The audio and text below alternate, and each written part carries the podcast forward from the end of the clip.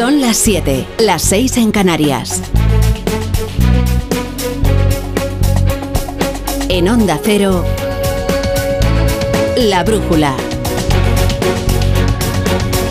Rafa La Torre.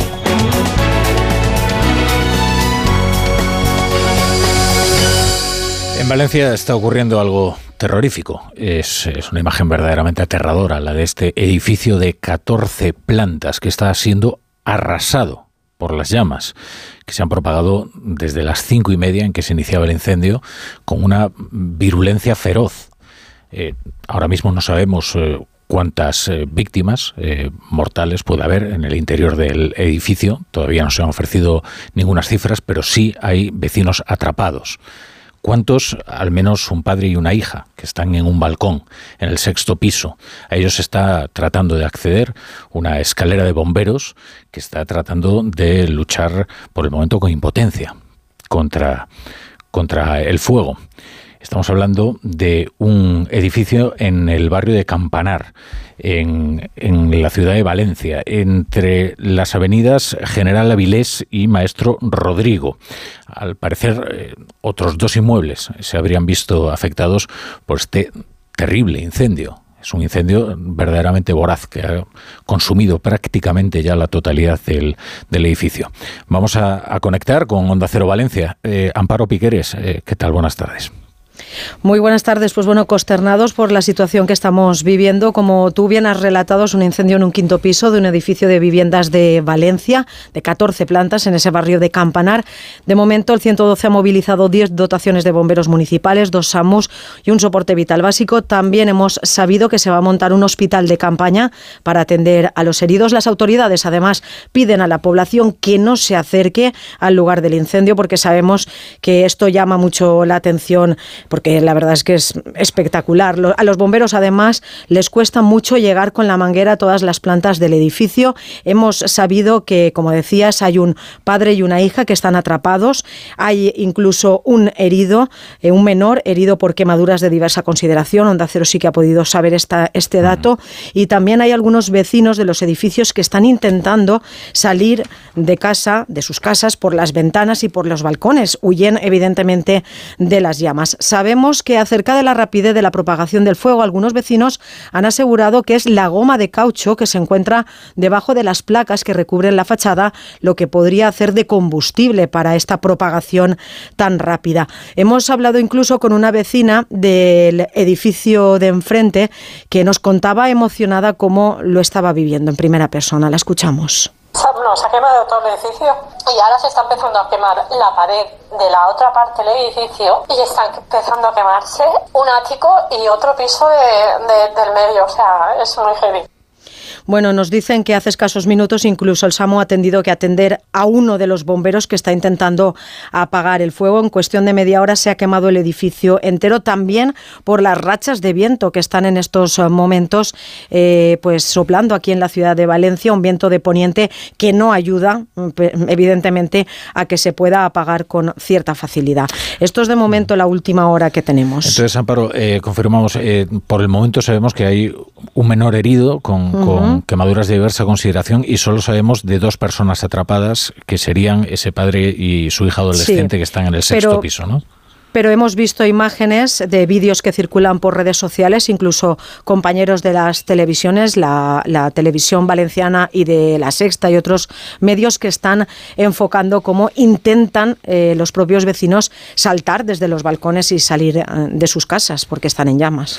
Bueno, o sea que la situación es muy complicada. Sí. Intentaremos desplazarnos hasta sí. el lugar en breve. Eh, bueno, muchas gracias, Amparo. vamos a seguir conectando con con nuestra emisora en Valencia y con todos nuestros eh, enviados a reporteros a este, a este incendio que la verdad la columna de humo se ve desde todo Valencia. Es eh, algo verdaderamente atroz y efectivamente requiere una explicación cómo las llamas se pudieron propagar a tal velocidad y con tal virulencia, tratándose como se trata de un edificio nuevo, con materiales nuevos y eh, esta hipótesis ¿no? que apuntan algunos eh, vecinos de que podía ser el material de caucho que hay detrás de las placas de la fachada podría ser una explicación, porque desde luego las imágenes eh, son aterradoras. Vamos a contarles algunos detalles acerca de dónde está este edificio y, cómo es. Es un edificio, como les digo, nuevo, de nueva construcción, en una zona residencial. Es un barrio en, expansión, este barrio de Campanar de, Valencia. Abajo hay una gran superficie comercial y hay un concesionario de coches de alta gama. Claro, el tráfico está cortado desde que se iniciara el incendio. Hay algunos curiosos que se han acercado a la zona, pero las autoridades tratan de disuadirlos, de que se concentren en los aledaños de este edificio. La imagen puede ser espectacular, pero también es muy, muy, muy peligrosa. Eh, se ha montado un hospital de campaña y 10 dotaciones de bomberos. Hay un despliegue descomunal. Eh, alrededor de este edificio y para tratar de no solo apagar el incendio, sino tratar de asistir a las víctimas. Eh, hay vecinos que han tratado, que han escapado del incendio saltando al edificio de al lado. Y estos, pues, al parecer se encuentran bien, excepto este menor, eh, que ha podido confirmar Onda Cero Valencia, que se encuentra herido, con quemaduras de diversa consideración. Los vecinos atrapados, mm, es imposible saber ahora mismo cuántos son, eh, sí se, se, puede ver, porque además se les ve por las cámaras de televisión, en, la sexta planta, en la terraza, a un padre con una hija adolescente que, tratan de, de, respirar algo de aire porque el edificio está completamente eh, en fin, consumido por el humo. Y, y lo urgente son estas dos personas en este momento y hay una escalera de, bomberos que está tratando de acceder a ellos para tratar de, rescatarlas, porque sofocar el incendio va a ser bastante complicado al menos por los medios que se aprecian en, en, este momento. El caucho pudo ser entonces el combustible que provocó este incendio verdaderamente eh, terrorífico que está consumiendo por completo un edificio de 14 plantas en Valencia, de unas enormes dimensiones. Thank you.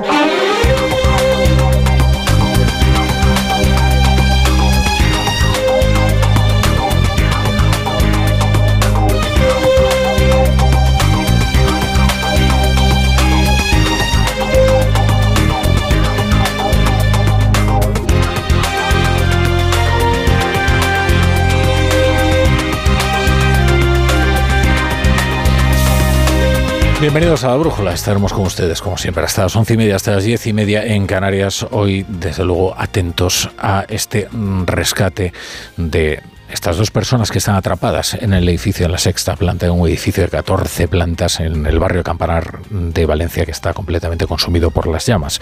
Tenemos al otro lado de la línea a una persona que, a una, persona que ha sido testigo de, lo ocurrido, que es Amparo Torres. Eh, Amparo, eh, buenas tardes. Buenas tardes. Eh, ¿Tú vives eh, por la zona, por, por, este barrio de Campanar? No vivo por la zona, pero eh, frecuento bastante, frecuento bastante este barrio. Y lo que nos sorprende, sobre todo, la virulencia del fuego y cómo se ha podido propagar con tal velocidad. Se trataba de un edificio, además, de nueva construcción, ¿no? Sí, el edificio contaba apenas con 15 años, eh, no era un edificio antiguo y la verdad es que desconozco más las causas. Me han, eh, me han avisado de que estaba en llamas eh, y al llegar la verdad es que pues evidentemente está en llamas, no nos dejan acceder y tampoco tampoco, tengo mucha más información de, la que ustedes pueden estar dando en los medios. usted está cerca, ¿verdad?, de, del incendio, estás, estás en la zona, ¿no? Sí, estoy, estoy en la zona, estoy viendo el, incendio en, directo. Nos cuenta que la columna de humo eh, se ve desde toda Valencia, que, es eh, algo descomunal. los bomberos, entiendo, y las autoridades están tratando de disuadir a las personas de que se queden por ahí, ¿no? Mientras atienden a, los heridos. Sí, han, han, acordonado la zona, evidentemente luego lo primero son, son las vidas humanas y pues, son es un no cesar de, ambulancias, policía, bomberos y bueno, eh, está aquí todo el mundo poniendo su parte por, por intentar eh, ya no aplacar el humo, pero bueno, pues por ayudar evidentemente a todas las, personas que puedan estar eh, afectadas. Bueno, gracias, muchas gracias Amparo Torres eh, desde la, zona del incendio en este barrio de, Campanar.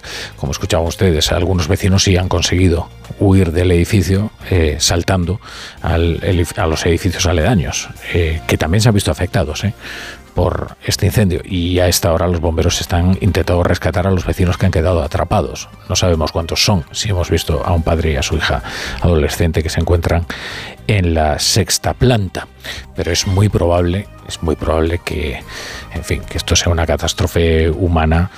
Esperemos que no, pero desde luego la, pinta es verdaderamente atroz eh, y probablemente, pues, eh, si hay más vecinos eh, atrapados, pues va a ser bastante difícil acceder hasta ellos, porque ahora mismo los bomberos eh, se muestran bastante impotentes a la hora de poder eh, extinguir las llamas que ha consumido este, está consumiendo este edificio de 14 plantas en el barrio de, Campanar. Les vamos a recordar cuál es la ubicación exacta. Es un barrio residencial. El edificio se encuentra en el cruce de las avenidas General Avilés y Maestro Rodrigo, en la ciudad de Valencia. Tras recibir el aviso del incendio, una decena de dotaciones de bomberos de varios parques han acudido al, lugar y también se han movilizado varias ambulancias y patrullas de la Policía Local y de la Policía Nacional. El SAMUR ha, montado un hospital de, de, campaña para tratar de atender a los heridos. A nosotros nos consta que hay al menos un menor herido con quemaduras de diversa gravedad. También uno de los bomberos ha tenido que ser atendido. Uno de ellos ha tenido que saltar desde la entreplanta, sorprendido por las llamas. Y ahí pues eh, ha tenido que ser atendido en la zona de las, eh, de las eh, heridas que se le han provocado. Ahora enseguida regresamos a Valencia. Vamos a contarles otras noticias mientras vamos recabando más datos acerca de este terrible incendio que está consumiendo este edificio de, de, Valencia. La otra noticia del día nos, nos lleva a Vitoria, a Vitoria, eh, porque eh, allí es donde el todavía lendakari Iñigo Urcullu ha comparecido ante la prensa para informar de la fecha de las próximas elecciones autonómicas vascas. Serán en abril, el día 21 de abril. Es la siguiente cita electoral, tras las gallegas y antes de las europeas. Vamos a conocer más detalles de esa comparecencia con Juan Carlos de Julián. Buenas tardes, Juan Carlos. Hola Rafa, buenas tardes. Como bien dice Íñigo Urcullu acaba de desvelar su secreto mejor guardado para anunciar que los vascos están llamados a las urnas el próximo 21 de abril. Todas las quinielas, por lo tanto, apuntaban a esa fecha, se han cumplido, con lo que la campaña de las autonómicas vascas comenzarán en plena semana de Pascua. El Endacari ha anunciado así la fecha. Tras la deliberación mantenida hoy en el Consejo de Gobierno, he tomado la decisión de convocar las elecciones al Parlamento Vasco el 21 de abril He comunicado esta decisión a la presidenta del Parlamento Vasco así como a las y los responsables de los partidos políticos con representación parlamentaria. Urcuyo está haciendo todavía balance de su gestión durante 12 años, está recordando los duros años de la pandemia, la crisis o también logros, así lo ha dicho, como las 11 nuevas transferencias a Euskadi o el compromiso del gobierno de Sánchez de cumplir el Estatuto de Guernica en su integridad. Lo cierto, Rafa, es que estas autonómicas vascas se presentan con una pugna muy abierta entre el PNV y Bildu y es que todos los sondeos, sin excepción, coinciden en que estos dos partidos mantienen un empate técnico con un PNV que perdería, según estos sondeos, entre 4 y 5 escaños, mientras que Bildu aumentaría en votos y también en parlamentarios. Por lo tanto, la llave sería una vez más el Partido Socialista.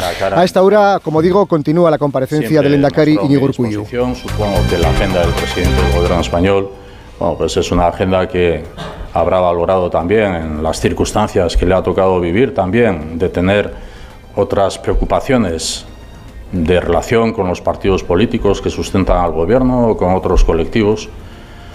Yo no he planteado la necesidad de que me viera con el presidente del gobierno español en el plazo de seis meses. Eso es un acuerdo entre el Partido Bueno, el Lendakari, Urcuyu, en la comparecencia en la que anuncia las elecciones autonómicas vascas, que serán en abril, el día 21 de abril.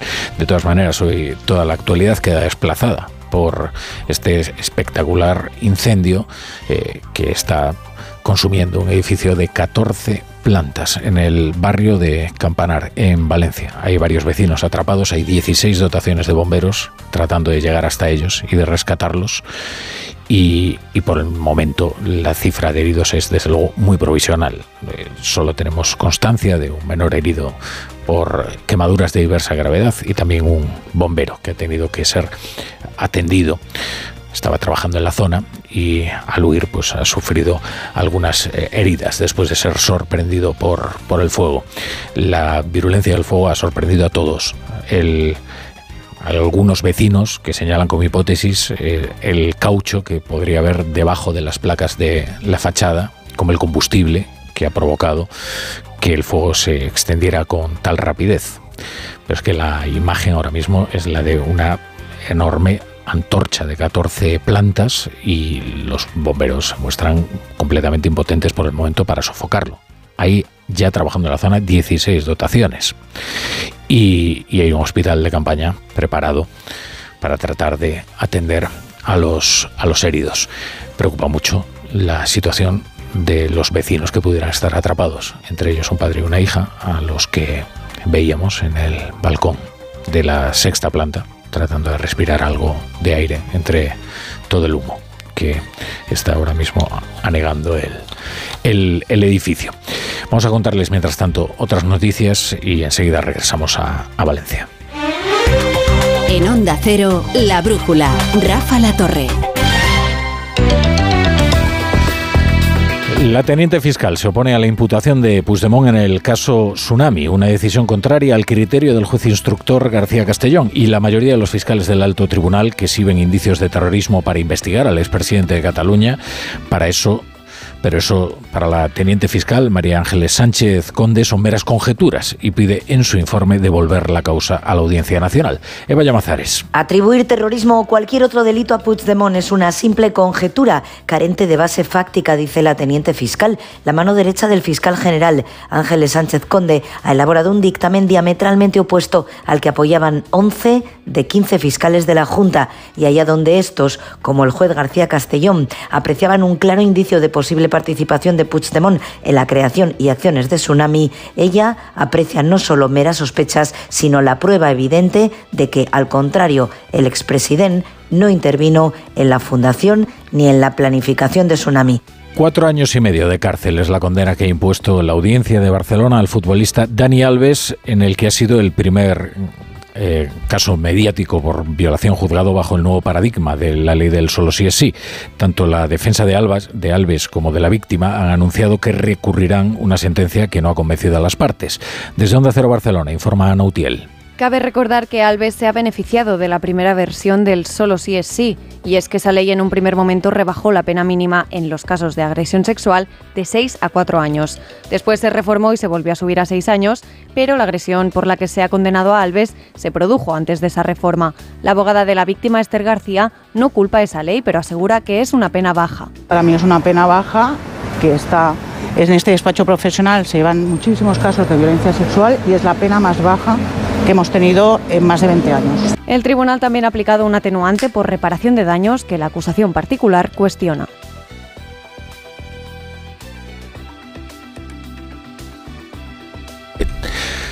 Continuamos pendientes del incendio de de Valencia, de, Campanar. 14 plantas, un edificio en el que se ha propagado el fuego con una virulencia inusitada y que ya ha sido prácticamente consumido. Eh, hay varios vecinos que están, que están atrapados. Eh, hay un padre y una hija en la sexta planta. Eh, se les aprecia en las cámaras de televisión tratando de respirar mientras los bomberos trabajan con, con sus mangueras para sofocar el fuego a su alrededor.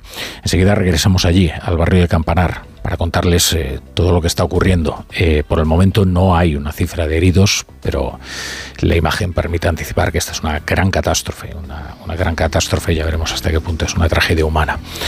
Eh, regresamos enseguida mm, desde la brújula y a, al barrio Campanar, a Valencia, para contarles eh, la última hora de este incendio de un edificio de 14 plantas que se ha consumido rápidamente por el fuego, quizás atizado por el combustible de caucho que había bajo las placas eh, de la fachada. La brújula con la torre. Te lo digo, te lo cuento. Te lo digo, estoy harto de cambiar de compañía cada año para poder ahorrar. Te lo cuento, yo me voy a la mutua. Vente a la mutua con cualquiera de tus seguros. Te bajamos su precio, sea cual sea. Llama al 91 555 5555. 91 555 5555. Te lo digo, te lo cuento. Vente a la mutua. Condiciones en mutua.es. ¿Qué tal, vecino? Oye, al final te has puesto la alarma que te recomendé. Sí, la de Securitas Direct. La verdad, es que es fácil que puedan colarse al jardín saltando la valla. Y mira, no estábamos tranquilos. Lo sé. Yo tuve esa misma sensación cuando me vine a vivir aquí. Protege tu hogar frente a robos y ocupaciones con la alarma de Securitas Direct. Llama ahora al 900-272-272. Recuerda, 900-272-272. La brújula, con la torre.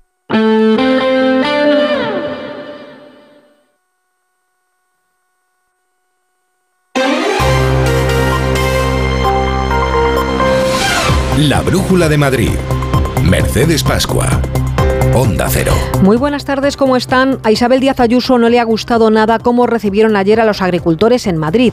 A palos ha dicho. Ayuso se ha cuestionado el por qué, cuál era la razón y nadie para contestarle como el delegado del gobierno Francisco Marín. Por eso pide que comparezca en la Asamblea y en el Congreso de los Diputados. ¿Por qué tuvieron que ser recibidos de esa manera los agricultores españoles en Madrid? ¿Por qué esas imágenes que nos abochornan a todos?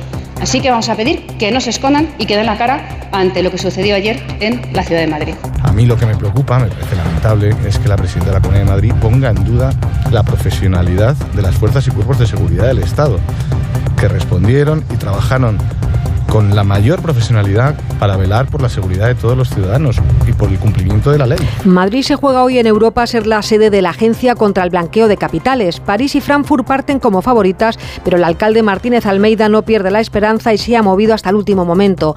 Madrid reclama equilibrio geográfico, ya que es junto con Roma la única candidata que no cuenta con una sede europea. A las 6 de la tarde ha comenzado la reunión entre los embajadores y los representantes del Parlamento Europeo para votar.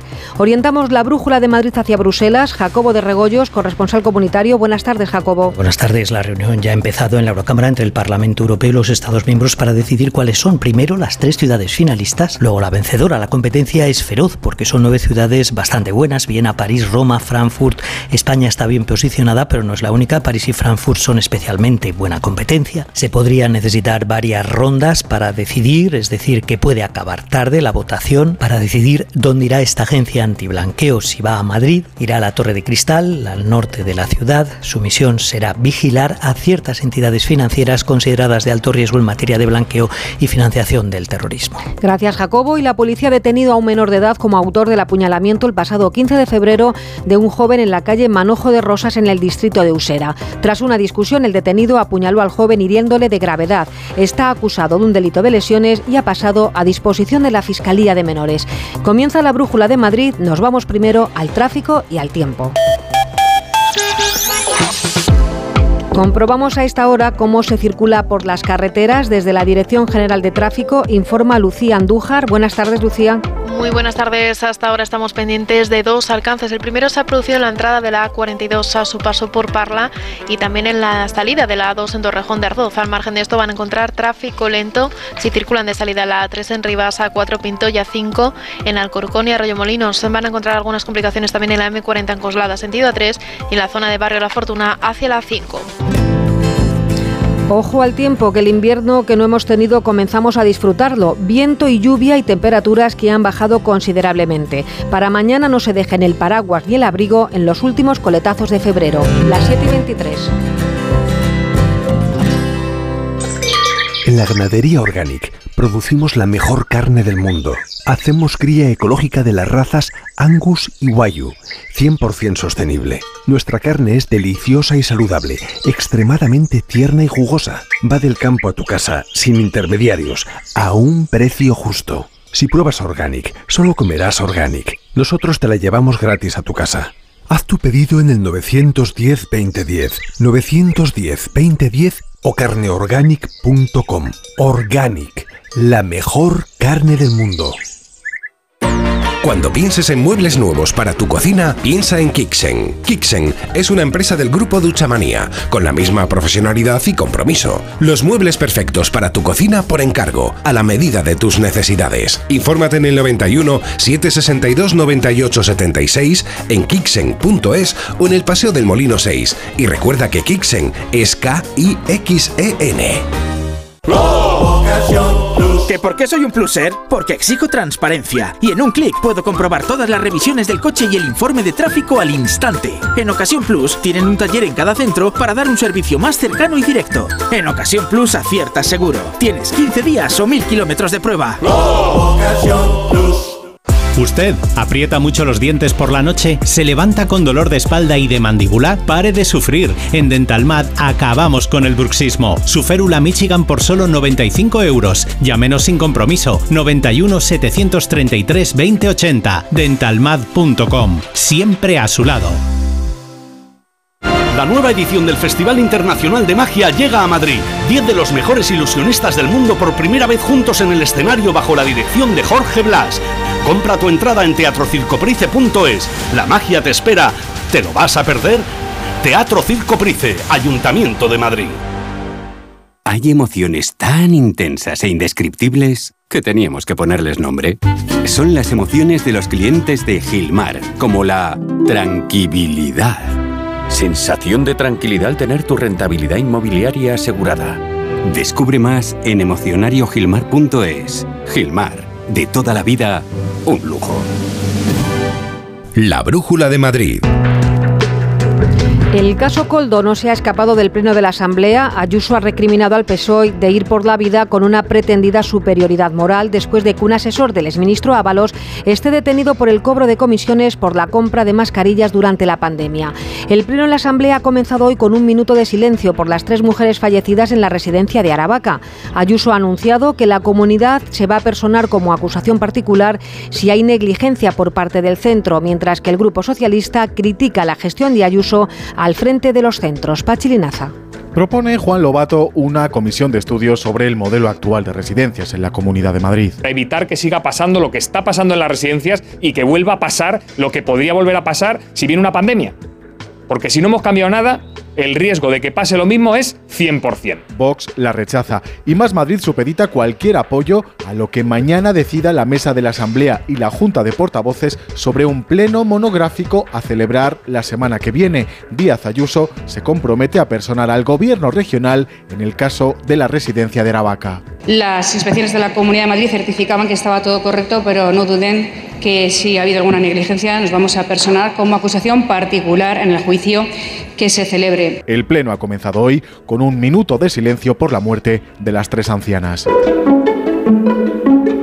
Y ha sido en ese pleno de Vallecas donde Ayuso ha anunciado una Olimpiada del Español, una competición para promover el buen uso de nuestra lengua que se va a celebrar en octubre y con la participación Julia Trulla de jóvenes hispanohablantes. Será la mayor competición del español, lo ha anunciado esta mañana la presidenta Isabel Díaz Ayuso, una cita anual para promover el buen uso de la lengua que reunirá a jóvenes españoles e hispanoamericanos preseleccionados en los certámenes locales. Evento festivo en el que los chavales competirán en disciplinas como gramática, ortografía, oratoria, poesía o incluso batalla de canciones y lucha libro. Va a impulsar la mayor competición del español, una cita anual que va a congregar a jóvenes de entre 16 y 30 años para competir en pruebas académicas, culturales y creativas en torno al español y otras muchísimas medidas. La Olimpiada del Español llegará a varios municipios de la región con actividades paralelas en las que participarán narradores orales, cómicos o poéticos. La primera edición se celebrará el próximo mes de octubre.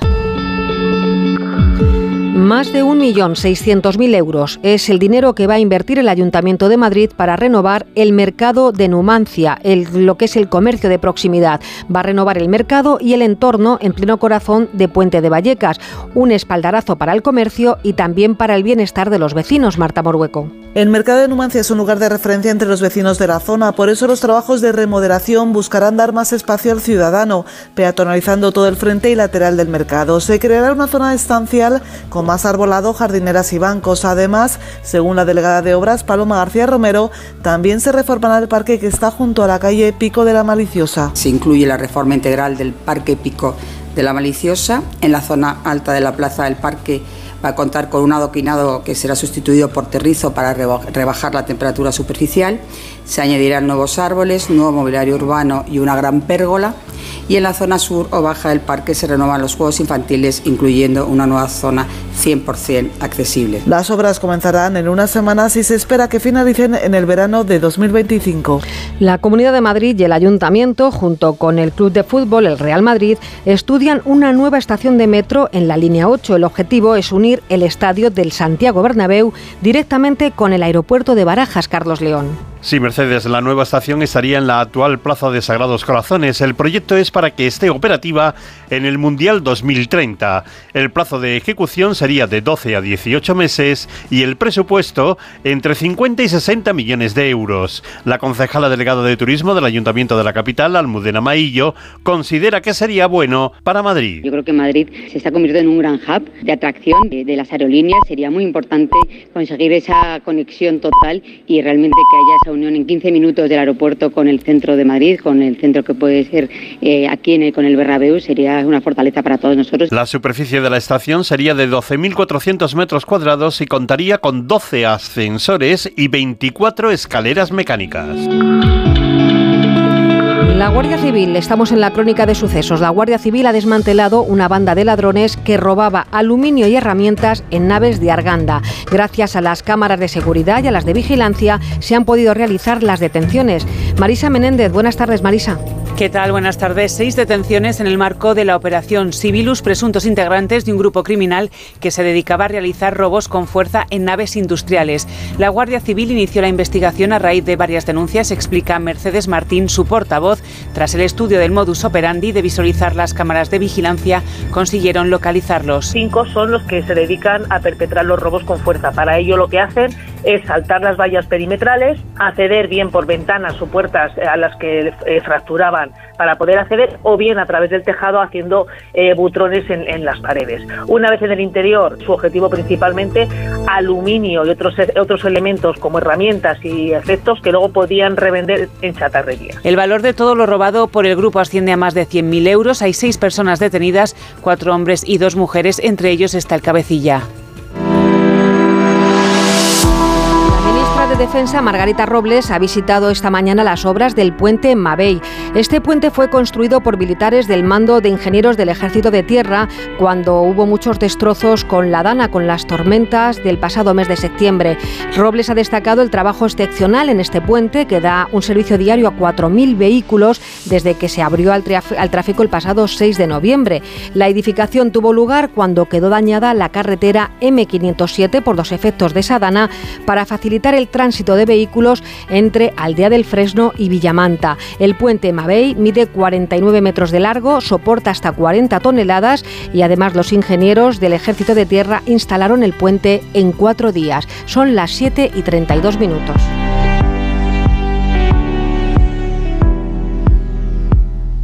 En Onda Cero, la Brújula de Madrid.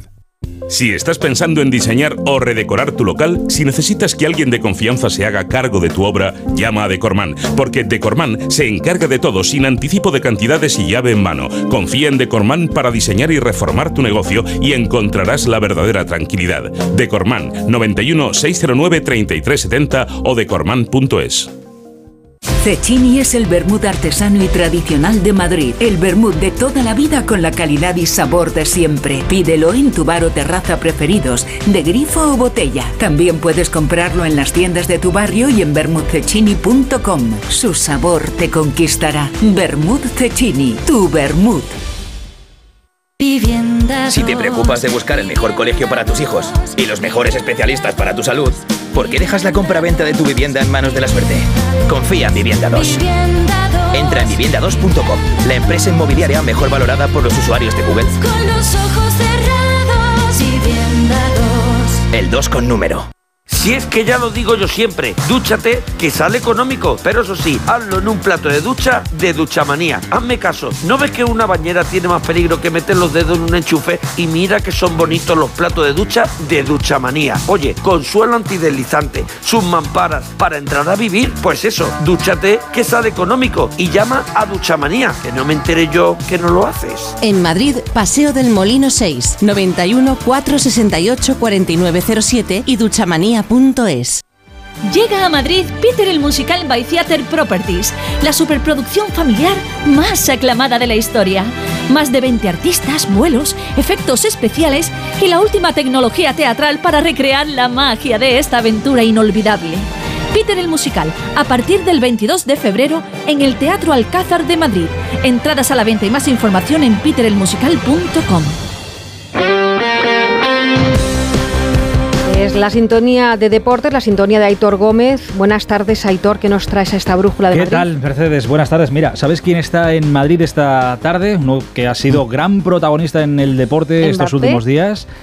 ¿Mbappé? No, Mbappé no. Mbappé estuvo en Barcelona estas últimas horas, Creía que pero no, había no, hecho Mbappé ruta no. aquí de compras No, o no, está Ilia Topuria, el campeón de peso pluma de la UFC, que ganó este pasado fin de semana ese combate contra Volkanovski en Las Vegas. Bueno, está teniendo un acto ahora mismo en un hotel del centro de, de Madrid. Hay unas declaraciones que estoy convencido de que por la magnitud del personaje y de, por de quién habla van a dar mucho de qué hablar. Ha dicho que le dolió no recibir la felicitación del líder de este país, de Pedro Sánchez, y que le hicieron pasar por inmigración en el aeropuerto. Sabes que es hispano-georgiano Sí, sí.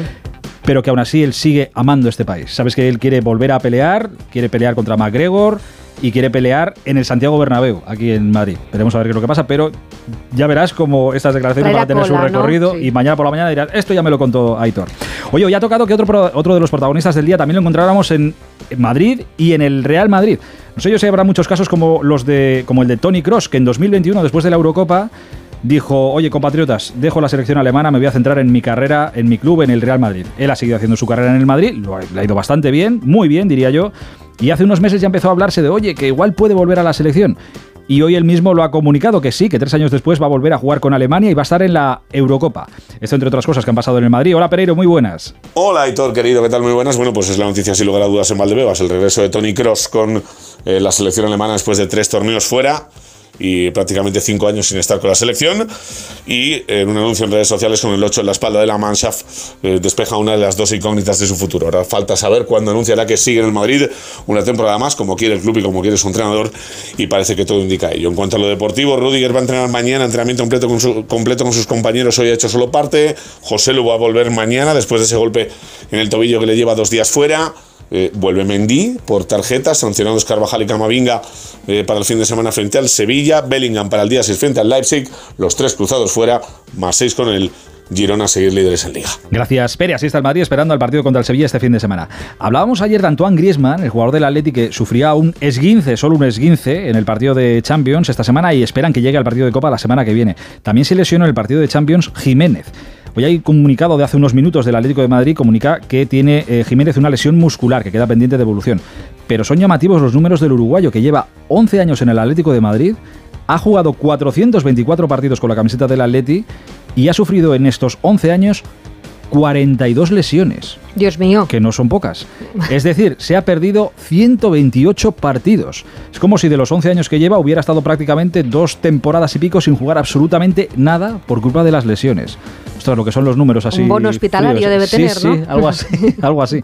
Pero bueno, que se recupere lo antes posible y que vuelva lo antes posible también. Y lo último que te cuento, mira, para que veas que tengo de todo, juega la selección baloncesto esta tarde en Zaragoza. No va a estar Rudy Fernández, tiene ahí unas molestias, pero el capitán de la selección prefieren no forzarle.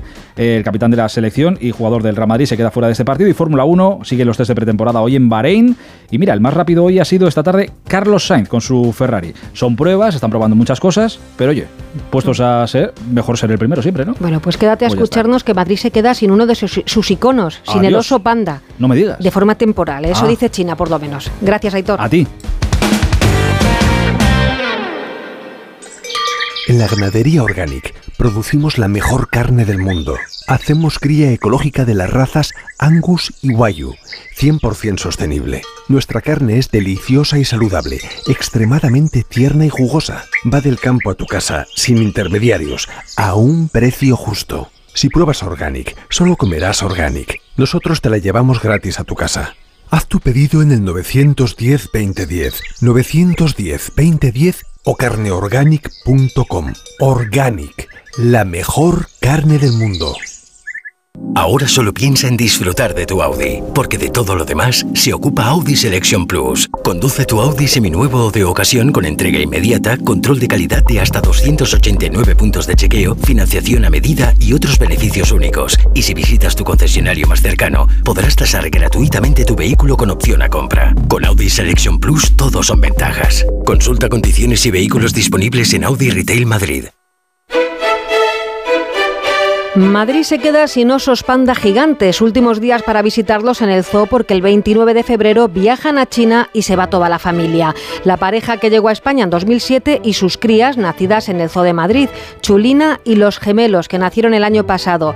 La familia de osos madrileña viajará a su retiro de Chengdu acompañada de dos cuidadores del zoo y de un veterinario. China se ha comprometido a enviarnos en breve una nueva pareja de pandas. China dejó de regalar pandas en 1980 para protegerles de su extinción. En la producción Carlos León, en la realización Javier de la Torre, se quedan ahora con Rafa La Torre y el equipo de la Brújula pendientes de ese grave incendio que ha devorado un edificio de 14 plantas en Valencia. Toda la solidaridad de, toda la solidaridad de Madrid con los valencianos. La Brújula de Madrid. Mercedes Pascua.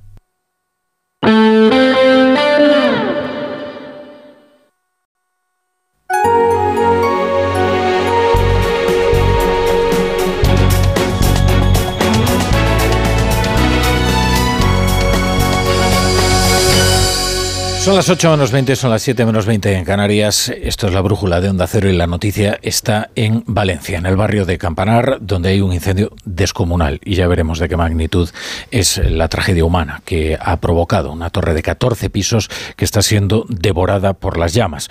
Nos vamos ya a la zona donde está Carlos Conde, que es bombero del Sindicato Profesional de Policías Locales y Bomberos de Valencia. Carlos, eh, buenas tardes. ¿Qué tal, Carlos? Buenas tardes. Pues aquí estamos. Nos, eh, sorprende mucho la, virulencia del fuego, cómo ha podido consumir prácticamente ya todo el edificio. ¿Cómo es posible que un edificio que aparentemente nuevo eh, pues se haya propagado el fuego con tal velocidad?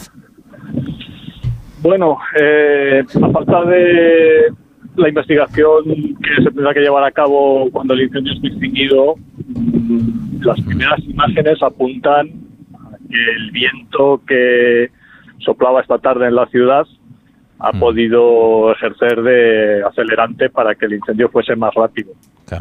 Parece que el incendio ha roto por fachada, pero en este momento realmente no, no tenemos demasiados datos que nos encaminen en una dirección o en otra. Mm. Eh, también habrá tenido que ver los materiales con los que estaban construidos eh, los cerramientos de la fachada, pero esto se tendrá que determinar todo a posteriori. Estamos hablando de un edificio residencial con unos 200 apartamentos, más o menos, ¿no? Ajá, sí, sí, parece ser que sí, aunque ya le digo, eh, no tengo en este momento ningún dato del servicio confirmado, puesto que los compañeros que estábamos francos de servicio, en este momento lo que hemos hecho ha sido acudir a nuestros respectivos parques para reforzar el servicio ordinario. Y en este momento pues nos encontramos todos dispuestos para ir eh, procediendo a dar los relevos al personal que se encuentra trabajando allí desde el primer momento. Ahora la prioridad es rescatar a las personas que están atrapadas. Sabemos al menos de un padre y una hija que están en el sexto piso. Entiendo que eh, las dificultades son enormes ¿no? y que hay que proceder a, a sofocar al menos o a enfriar la zona antes de poder acceder a esas personas, ¿no? Efectivamente. En las condiciones de fuego que se están dando en este momento es muy difícil hacer un acercamiento de un vehículo de altura por fachada mm. para acceder a ese punto. Mm. La radiación que desprenden los materiales que están ardiendo en el edificio hacen imposible acercarse a una distancia segura para poder efectuar el rescate. Y entiendo que esa es ahora la prioridad, es lo que están haciendo, ¿no? Enfriar la zona, no. evidentemente, la prioridad siempre es el salvamento de las vidas y, en segundo lugar, mantenerla mantener estructuralmente el edificio, mantener la estabilidad estructural del edificio para evitar su colapso mm. que tendría fatales consecuencias en este momento, evidentemente. Sí, nosotros no queremos comprometerle porque ya sabemos que no, no tiene los datos, eh, está ahí en la zona, pero los datos eh, ahora mismo son muy provisionales. Nosotros sí conocemos la existencia de seis bomberos que han resultado heridos y también un niño menor. Eh, no sé si cabe pensar que la tragedia es de más grandes dimensiones, ¿no? Pues eh, le digo lo de antes, no lo sabemos. Estamos en este momento con la emergencia encima y en este momento la prioridad nuestra pues es ir eh, reforzando a los compañeros que se encuentran trabajando allí y por supuesto no desatender las emergencias ordinarias que se puedan producir en la ciudad. Claro. Por lo tanto, ahora mismo los datos son muy escasos. Pues Carlos Conde, bombero del Sindicato Profesional de Policías Locales y Bomberos de Valencia. Gracias por estar en la brújula. Gracias a ustedes. Buenas tardes. este es el testimonio desde el lugar, desde ese barrio de Campanar, de Carlos Conde. Como les decimos, los datos son muy provisionales. El incendio es descomunal, no sabemos las dimensiones de la tragedia humana que habrá provocado. Ni siquiera sabemos cuántos vecinos están ahora mismo atrapados. Tenemos constancia de dos personas, pero porque se les ve en el en el balcón, están en la sexta planta. Afortunadamente los bomberos ya prácticamente han accedido a su posición y han logrado eh, eficazmente enfriar la zona que los, que los rodea, con lo cual eh, cabe pensar que al menos estas dos personas eh, pueden tener un, un rescate y se puede producir en este caso un, desenlace positivo. Eh, lo que no sabemos es lo que espera eh, ahí dentro a los bomberos cuando consigan entrar. El edificio ha quedado completamente devorado por las llamas. Eh, el fuego empezaba a las cinco y media de la tarde. Hablamos de una zona residencial, de un edificio de nueva construcción con unos, unas 200 viviendas, 14 plantas. Los edificios anexos han quedado también eh, muy afectados, pero varios vecinos han podido huir eh, saltando a, los edificios de al lado.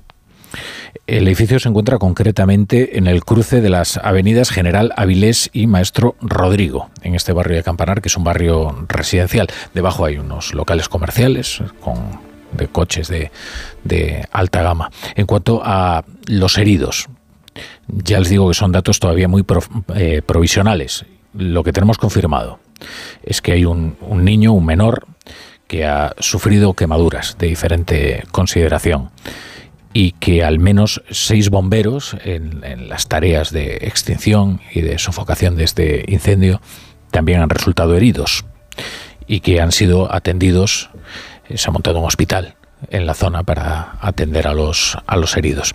Ahora mismo la prioridad eh, son las personas eh, que se puedan apreciar en sus terrazas tratando de, de salir y los bomberos han conseguido eh, al menos enfriar la zona alrededor de dos personas que se encontraban atrapadas en su terraza en la sexta planta y parece que van a poder rescatarlas porque están muy cerca y porque parece que han conseguido que eh, controlar el fuego, al menos en, esa parte. Ahora el edificio ha quedado completamente consumido, ¿eh? completamente consumido y a una velocidad eh, de vértigo desde las cinco y media. Iremos contándoles el, desenlace de, esta tragedia humana. que ya veremos cuál es el, alcance. Ahora vamos a contarles en titulares el resto de las noticias del día. El Endacari Íñigo Urcullu ha anunciado la convocatoria de las elecciones vascas el 21 de abril. Asegura que ha tomado la decisión en base a tres criterios: el cumplimiento del programa de gobierno, dejar el mejor legado posible y defender el interés general de la sociedad vasca. Libertad provisional y retirada del pasaporte para Coldo García, asesor del exministro socialista José Luis Ábalos y para su socio por presunta corrupción en la compra de mascarillas en plena pandemia. La oposición pide la dimisión de Ábalos y explicaciones al gobierno. Tercera semana de protestas de los agricultores que hoy se han concentrado en los puertos de Valencia y Algeciras, donde ha habido un herido por las cargas policiales. Preparan ya otra tractorada en Madrid el próximo lunes, coincidiendo con la celebración de un clave Consejo de Ministros del sector agrario de la Unión Europea. En contra de la Junta de Fiscales, la teniente fiscal del Supremo se opone a que en la causa de Tsunami Democratic se investigue por terrorismo al expresidente catalán Carles Puigdemont. Asegura en su informe final que no existen indicios, más allá de conjeturas, como para afirmar que Puigdemont participase en la fundación o planificación de sus acciones. El Tribunal de Justicia de la Unión Europea sentencia que la legislación española no incluye medidas en las administraciones públicas para prevenir y sancionar el abuso de la temporalidad pide que se corrija e indica que convertir a los indefinidos no fijos en fijos es la solución. La madre del fallecido opositor ruso Alexei Navalny ha podido ver el cuerpo de su hijo si bien ha denunciado presiones por parte de las autoridades rusas para celebrar un funeral secreto. Según el certificado de defunción que le han entregado, Navalny falleció por causas naturales. Y la defensa del exfutbolista del Fútbol Club Barcelona, Dani Alves, recurrirá a la sentencia que le condena cuatro años y seis meses de prisión por un delito de violación. La defensa de la víctima hará lo propio y recurrirá también esa sentencia. Se considera probado que hubo agresión sexual con uso de violencia, pero rebaja a Dani Alves la pena por la reparación económica del daño. La brújula con la torre. La palabra ladrón puede significar dos cosas. Clavija donde poder conectar tu coche eléctrico o persona que roba el cable de tu coche eléctrico. Ahora el seguro de coche eléctrico e híbrido enchufable de línea directa también significa dos cosas. Que además de ahorrarte una pasta, también te cubre el cable de recarga en caso de robo. Cámbiate y te bajamos el precio de tu seguro de coche sí o sí. Ven directo a lineadirecta.com o llama al 917-700-700. El valor de ser directo. Consulta condiciones. Arranca una nueva edición de los premios Ponle Freno para reconocer las mejores iniciativas que hayan contribuido a promover la seguridad vial en nuestro país. Consulta las bases en ponlefreno.com y envía tu candidatura antes del 4 de marzo. Ponle Freno y Fundación AXA Unidos por la Seguridad Vial. Tengo la memoria fatal, se me olvida todo. Si te falla la memoria, toma de Memory. De Memory con vitamina B5 contribuye al rendimiento intelectual. Y ahora para los más mayores, de Memory Senior de Pharma OTC. La brújula. La torre.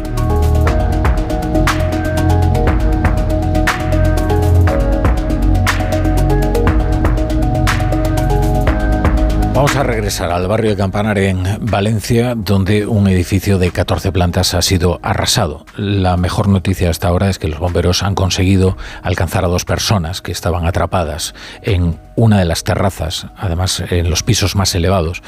Estaban eh, más allá del sexto piso y han conseguido eh, que rescatarlas y ya están descendiendo ahora mismo en la escalera que han desplegado los bomberos. 16 dotaciones de bomberos están trabajando ahora mismo no para extinguir el incendio, sino para tratar de rescatar a las personas que pudieran encontrarse en el interior.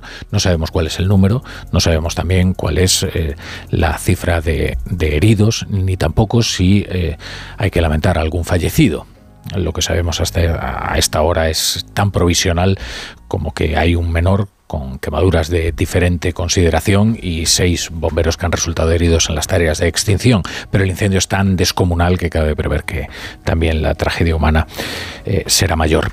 Tenemos a otro lado de la línea a Rocío Cervera, que es, que es vecina que está en el edificio de, de enfrente, creo. Rocío, ¿qué tal? Eh, buenas tardes. Hola, buenas tardes. Eh, ¿tú, tú, has podido...? Bueno, sí. Cuéntame. Eh, sí, no, yo eh, yo cuando he visto empezar el incendio eh, eh, ya se había quemado la parte alta, o sea, una parte, uh -huh. la, la, de la torre, ya sí. estaba envuelta en, en, un humo negro y ya se había quemado eh, gran parte de, de esa parte, uh -huh. ¿vale? y luego como hace tanto aire, pues se ha ido propagando a la otra parte del edificio y se ha ido quemando pues poco a poco, un piso, otro, otro, otro, otro, otro, otro, hasta verlo como está. Claro. Es y que, bueno, sí. una vecina... Sí. Lo que parece es que el viento eh, es lo que ha empeorado sí, todo, sí, desde la propagación sí. del incendio hasta las tareas de extinción que están llevando a cabo los bomberos, pero con la dificultad de que el agua prácticamente no alcanza las llamas porque se la lleva el viento. ¿no? Efectivamente, ha sido, ha sido eh, el aire, o sea, el viento lo que ha, ha, hecho que eso se extendiese más y más y más rápido. Aparte de lo, bueno, los materiales que no lo sé, pero el viento eh, ha hecho que esto coja esta magnitud. Mm. Me ha comentado una vecina que había empezado por la parte de detrás.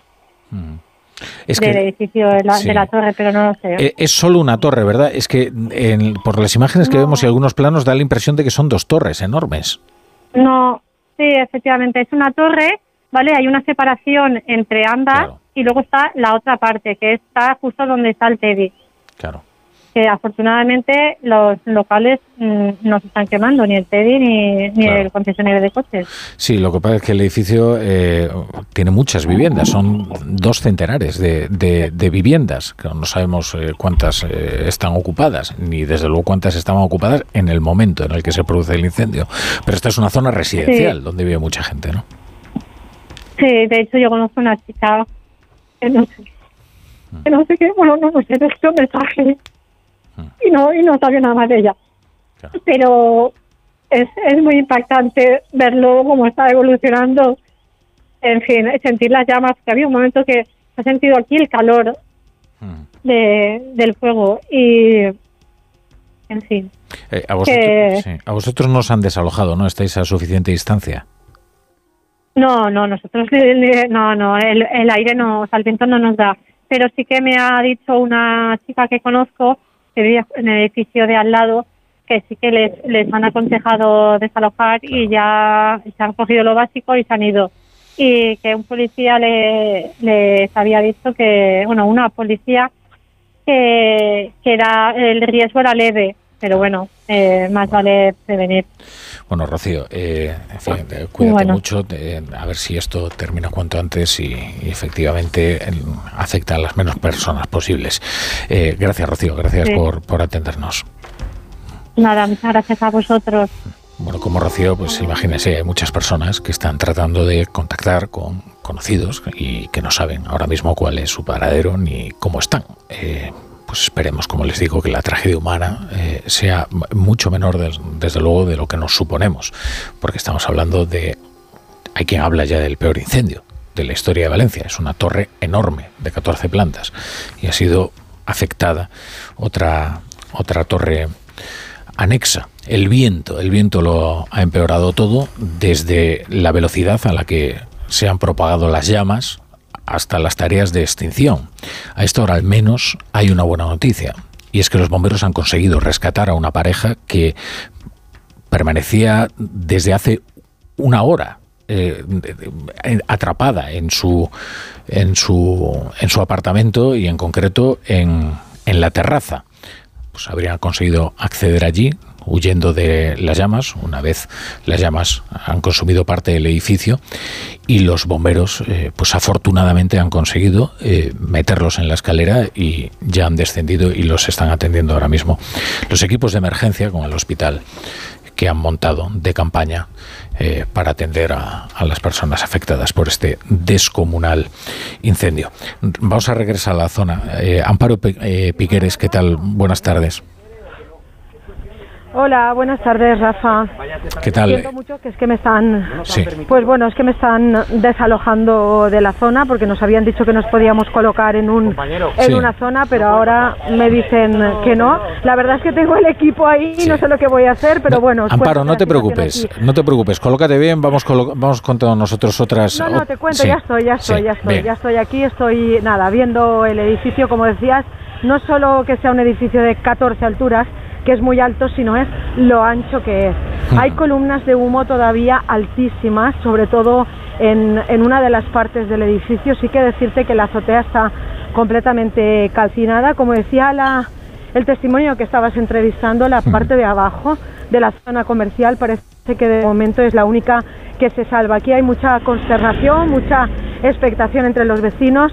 Estábamos justo al lado del, eh, del puesto de mando y del mini hospital de campaña y sí que hemos podido ver pues que han podido atender a varias personas que incluso estaban llamando por teléfono, supongo que a sus familiares para trasladarles que estaban bien dentro de lo que cabe y que estaban siendo atendidos por los servicios sanitarios. Bomberos de los parques de Alicante, de Castellón y también del consorcio provincial se han unido a estas labores de extinción del fuego. También están siendo reforzados por eh, eh, servicios sanitarios y contarte, Rafa, que incluso los taxistas de Valencia se han Sí.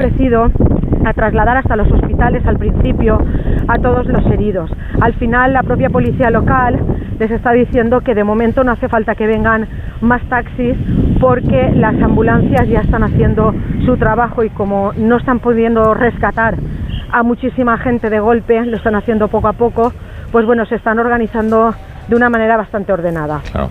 Entiendo además que a la zona pues se habrían acercado muchos curiosos a los que las autoridades han tratado de disuadir, que permanezcan allí por el peligro, no solo ya del fuego, sino también del, del intenso humo, ¿no? esa columna de humo que se aprecia no ya desde Valencia, sino de algunas localidades cercanas, ¿no?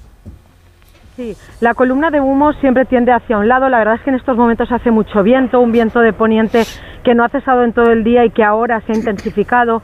Y la verdad es que sí, Rafa, hay muchísimos curiosos. Por eso las autoridades están un poco reacias a que incluso los periodistas nos acerquemos hacia la zona cero, hacia donde está el incendio, también por nuestra seguridad y la de todos, porque claro, el edificio, como tú dices, es de 14 plantas, muy amplio, está completamente calcinado y tampoco sabemos la estructura lo que puede eh, aguantar o no. Claro, es que esa es la otra. Lo que tú ves es un edificio completamente calcinado, ¿no? Eh, em, nos contaba la vecina que la torre tiene dos partes, ¿no? Que están eh, separadas por una cesura. las dos partes además han sido afectadas, con lo cual ya no es, como decías, lo alto que es, sino lo ancho que es, ¿no? El incendio. Muchísimo. Sí que, sí que es cierto, y, y, menos mal, que es una zona de edificios muy anchos y muy altos, pero que están bastante separados entre sí. Algo que que ha sido bueno a la hora de que el fuego no pueda pasar de un edificio a otro y que hubiera sido ya, vamos, mucho más trágico de lo que está sucediendo en estos momentos. Claro, sobre todo porque la vía de escape de tantos y tantos vecinos ha sido precisamente saltar al edificio anexo y por eso han podido huir de las llamas. También tenemos constancia de un vecino que ha podido saltar desde el primer piso y que se encuentra bien, eh, en fin, bien dentro de la conmoción eh, que ha sufrido, que ha debido de ser eh, tremenda. ¿eh? También uno de los bomberos saltaba desde la entreplanta y podían recogerlo eh, desplegando un colchón en el suelo y, bueno, eh, han tenido que atenderlo, pero efectivamente por heridas menores. ya hay imágenes mm, de cuando se inició este incendio a las cinco y media de la tarde. Ya se puede apreciar exactamente cuál es la planta mm, donde se originaron las llamas es la séptima planta. Es justo uno de los apartamentos que se encuentran en uno de los laterales de la fachada. Claro, al principio es eh, el incendio de un solo apartamento. Lo que pasa es que el intenso fuego de toda esta maldita jornada es eh, el que ha provocado el intenso viento que se propagara inmediatamente al resto de los pisos. Pero empezó en una zona además muy elevada, ¿eh? en el séptimo piso en el séptimo piso y ya a partir de ahí fue eh, propagándose piso por piso hasta consumir prácticamente prácticamente todo este edificio de 14 plantas. Ahora mismo los bomberos mm, no pretenden extinguir el, el incendio, sería una tarea inútil, sino tratar de rescatar uno a uno a aquellos que ven que se han quedado atrapados. No hay constancia de cuántos son, Supongo que estás viendo cómo los eh, bomberos, eh, Amparo, están enfriando la zona y tratando de llegar a los pisos donde pudieran encontrarse vecinos, ¿verdad? Aquí dicen los bomberos dicen que el principal objetivo ahora es salvar a las personas que puedan quedar con vida dentro. Eso es lo principal. Intentar, eh, pues eso, refrescar el fuego, intentar apagar las llamas, pero sobre todo salvar vidas. Salvar vidas porque es un edificio, como decíamos, muy grande, muy habitado, de viviendas residenciales. También nos decían algunos que vecinos de, que viven aquí que creen que la rapidez de la propagación del fuego aseguran que es por la goma de caucho que se encuentra debajo de las placas de la fachada. Ellos es lo que especulan que ha podido propagar con tanta rapidez el fuego, porque como tú decías, se ha iniciado a las 5 de la tarde, pues que se ha se ha quemado el edificio en muy pocas horas. En muy pocas horas. Y, el primer herido del que tenemos constancia pues es ese, ese menor que ha sufrido heridas de, diversa consideración, ¿no? De momento sí, de momento tenemos constancia. Yo ya sí que te digo que he visto que se ha atendido aquí en el hospital de campaña a dos personas más, pero no nos dejan acercarnos mucho y hasta ahora es lo que te puedo contar, porque no voy a intentar a ver si, si, doy la vuelta y me coloco a otra, en otro sitio del edificio donde pueda tener otro tipo de visibilidad y así podamos daros más información. Muy bien, Amparo, pues eh, trata de colocarte en, desde otra posición donde puedas ver, apreciar algo más del, del incendio, eh, mientras les cuento que efectivamente se ha rescatado una pareja que estaba atrapado, atrapada en uno de los pisos superiores. Eh, no sabemos, estamos tratando de confirmar si son el padre y la hija adolescente que trataban de huir y que quedaron atrapados en su terraza al no poder saltar a los edificios de, de al lado pero sí que la policía, la policía, los bomberos han conseguido acceder hasta su posición en, la escalera y han conseguido descender con ellos y en apariencia se encuentra bien dentro de la conmoción enorme de verse rodeado por las eh, llamas y ver su vida peligrar durante, durante horas en este incendio verdaderamente descomunal. Hay otras noticias, como que el gobierno ha activado el despliegue de la unidad militar de emergencias. Lo ha solicitado así el gobierno de la Generalitat y el gobierno central ha activado el despliegue de la UME. Eh, después de que lo solicitara el Centro de Coordinación de Emergencias. Eh, Defensa ha activado al tercer batallón de intervención de emergencias que se encuentra ubicado en las instalaciones que UME tiene en la base militar Jaime I, en el término municipal de Vétera en Valencia. Tanto su personal de servicio como el que no estaba. Todo el material antiincendios, motobombas y un dispositivo sanitario que se han puesto a disposición de este incendio en el que están trabajando 16 dotaciones de bomberos. Es el peor incendio de la historia de Valencia. Mm, nunca eh, un edificio de tales dimensiones se había consumido así. Eh, por completo. Y ya veremos eh, cuál es el alcance de la tragedia humana, porque ese piso albergaba 200 viviendas. 200 eh, viviendas. Inmediatamente quedó instalado un hospital de campaña para atender a los eh, heridos. Por el momento nos constan que son seis bomberos y un menor que ha sufrido quemaduras de diversa consideración. Pero mm, es una cifra muy provisional. Al menos siete personas han sido atendidas por quemaduras, por inhalación de humo y por fracturas están siendo atendidas en este momento por los servicios médicos a consecuencia de ese incendio declarado esta tarde, un edificio de viviendas de 14 plantas en, en Valencia. Dos, la mayoría de ellos son bomberos que estaban tratando de rescatar a las personas que se encuentran ahí atrapadas. El incendio, ya lo sabemos, se empezaba a propagar a las cinco y media de la tarde y empezaba en uno de los pisos eh, intermedios, en el piso séptimo de este edificio de 14 plantas, lo que ha empeorado eh, no solo la propagación del incendio, sino también las tareas de extinción, es el, el viento de esta, de esta jornada que ha convertido el edificio inmediatamente en una enorme antorcha. Y las llamas por el momento siguen descontroladas. De hecho, en lo que se afanan ahora mismo los bomberos es en tratar de rescatar a las personas que les constan que están atrapadas. No se sabe cuántas personas pudiera haber en el interior, si hay algunas personas que trataban de buscar un poco de, aire para respirar en, sus terrazas, como esa pareja que ha conseguido descender con los bomberos a eso de las 8 eh, menos 10 eh, de la tarde. Hace unos 15 minutos lo contábamos eh, aquí en, en directo. Ahora enseguida regresamos a Valencia. Antes les vamos a contar otras noticias de la actualidad del día. Una de las noticias más importantes es la convocatoria de unas nuevas elecciones. Era una noticia que estaba prevista, pero que ya ha confirmado el todavía Lendakari Urcuyo. Las elecciones vascas han quedado convocadas. Será la primera cita electoral después de las gallegas y se va a celebrar apenas dos meses antes de las europeas. Así lo ha anunciado desde Vitoria Íñigo Urcullo, que ya apura sus últimos días como Lendakari.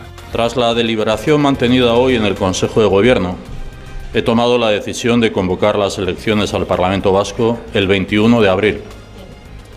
He comunicado esta decisión a la presidenta del Parlamento Vasco, así como a las y los responsables de los partidos políticos con representación parlamentaria.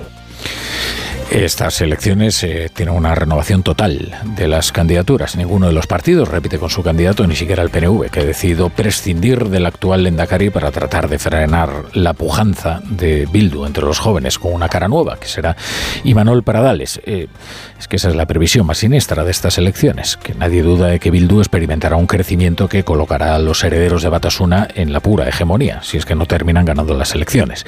Arnaldo Tegui ha echado la clásica operación Renove poniendo a alguien de su estricta confianza, pero que no tiene el historial eh, siniestro que tiene el ex eh, líder Aberchale. Bueno, el actual líder de la formación, pero que ya no será candidato al Endacari. Es decir, no ha sido condenado por secuestrar a nadie. Este Pello Ochandiano, que será quien finalmente encabece la candidatura de, de Bildu, una campaña que tiene otro componente que pesará sobre el candidato socialista Necuandueza, también de estreno. Es que el PSOE ha dilapidado en Pamplona toda su credibilidad y ahora da igual que prometa que jamás va a investir a un candidato bildutarra porque efectivamente le costará negarlo a Eneco Andueza en una campaña en la que seguramente el Partido Popular tratará de recordárselo constantemente y en la que el Partido Popular tiene otra misión, que es eh, sacar a Vox de las eh, del Parlamento Vasco y así recuperar, digamos, la unidad de la derecha en el en el País Vasco después de unos resultados eh, muy malos obtenidos en las anteriores elecciones por la candidatura de, de Carlos Iturgaiz. La otra noticia tiene que ver con la operación Coldo, la mano derecha de Ábalos y Cerdán, el célebre Coldo que ha quedado en libertad después de comparecer ante el juez que no aprecia ningún peligro de destrucción de pruebas, pero que le ha retirado el pasaporte y que le ha prohibido salir de España. Además de Coldo, este jueves han comparecido otros tres investigados ante la Audiencia Nacional. Su hermano, Joseba García Izaguirre, el presidente del Zamora Club de Fútbol, Víctor de Aldama, y el empresario Íñigo Rotaeche. Todos se han negado a declarar y están en su derecho. Ya es tarde para eh, destruir desde luego las pruebas y además eh, lo único de lo poco que ha trascendido de esta operación es que la Guardia Civil lleva recabando material probatorio desde hace bastante tiempo, incluidas las eh, escuchas a los eh, presuntos miembros de esta trama criminal y que por tanto pues ya tendrían preparado material suficiente para poder actuar contra ellos por la vía por la vía penal. Pero como les digo, la noticia del día es este incendio de Campanar en Valencia, una torre de 14 plantas que ha quedado completamente consumida por el fuego, en un incendio que comenzaba a las cinco y media de la tarde en la séptima planta, que rápidamente y por culpa del viento se ha propagado por todo el edificio, esta torre gigantesca de 14 plantas. Eh, atrapando a varios vecinos en su interior. Decimos varios porque los datos eh, definitivos vamos a tardar en conocerlos. Por ahora las cifras son muy eh, provisionales, tan provisionales que solo hablan de siete personas atendidas por quemaduras, por inhalación de humos y por fracturas en Valencia. La mayoría de ellos son bomberos que están tratando ya no de extinguir el fuego, sino de enfriar eh, la zona donde podrían encontrarse algunos de los vecinos atrapados, algunos de los vecinos de alguna de las 200 viviendas que tiene este descomunal edificio situado en una zona comercial. Es un edificio de, nueva construcción eh, que empezaba a consumirse a las cinco y media de, la tarde. Eh, escuchábamos a algunos testigos aquí en la antena de la brújula que nos contaban qué era lo que, lo que veían, algunos de ellos desde sus ventanas. Bueno, pues 5 o 6 de la tarde eh, y de repente noto olor a humo, miro por la ventana de la terraza y veo humo. Me asomo y confirmo que efectivamente hay un incendio en el edificio. Inmediatamente cojo lo imprescindible, fundamental, salgo de casa, me encuentro con los cinco vecinos de mi eh, nivel 12 y hemos bajado los cinco por las escaleras, ascensores no, hemos llegado abajo, se ha empezado a acumular la gente allí que iba bajando, han llegado los bomberos y hemos salido, el móvil, las llaves, eh, el teléfono y poco más. Sí, el edificio contaba apenas con 15 años, eh, no era un edificio antiguo y la verdad es que desconozco más las causas. Me han, eh, me han avisado de que estaba en llamas eh, y al llegar la verdad es que pues evidentemente está en llamas, no nos dejan acceder. Y también hablábamos con Carlos Conde, que es mm, del Sindicato Profesional de Bomberos, eh, se encontraba en, en, la zona, nos contaba cómo los bomberos están trabajando contra reloj para tratar de rescatar a todas estas personas que pudieran estar atrapadas. Ahora ellos son la prioridad. El problema, lo que lo está complicando todo, es el maldito viento. Las autoridades también están tratando de retirar a los numerosísimos curiosos que se están agolpando en la zona para saber qué es lo que está ocurriendo y que en realidad lo que están es poniéndose en riesgo porque mm, el viento, mm, desde luego, trae mm, un aire tóxico, que es el, de consumirse todo el material de este edificio, y porque además no se sabe cuánto va a aguantar esa estructura que ha quedado completamente consumida por, por las llamas. Esto nos contaba Carlos Conde. Eh, la prioridad siempre es el salvamento de las vidas y en segundo lugar mantener la mantener estructuralmente el edificio, mantener la estabilidad estructural del edificio para evitar su colapso que tendría fatales consecuencias en este momento, evidentemente. Y también sabemos que el Gobierno ha desplegado a la unidad militar de emergencias. En concreto, Defensa ha activado al tercer batallón de intervención de Emergencias, que se encuentra ubicado en las instalaciones que la UME tiene en la base militar Jaime I en el término municipal de Vétera. Tanto su personal de servicio como el que no lo estaba, todo el material antiincendios, motobombas y un dispositivo sanitario se han puesto a disposición del incendio, donde ya trabajan 16 dotaciones de bomberos y un hospital de campaña y todos los equipos de emergencia para tratar de socorrer a los heridos. Por el momento confirmados 7. No hay ninguna víctima mortal confirmada.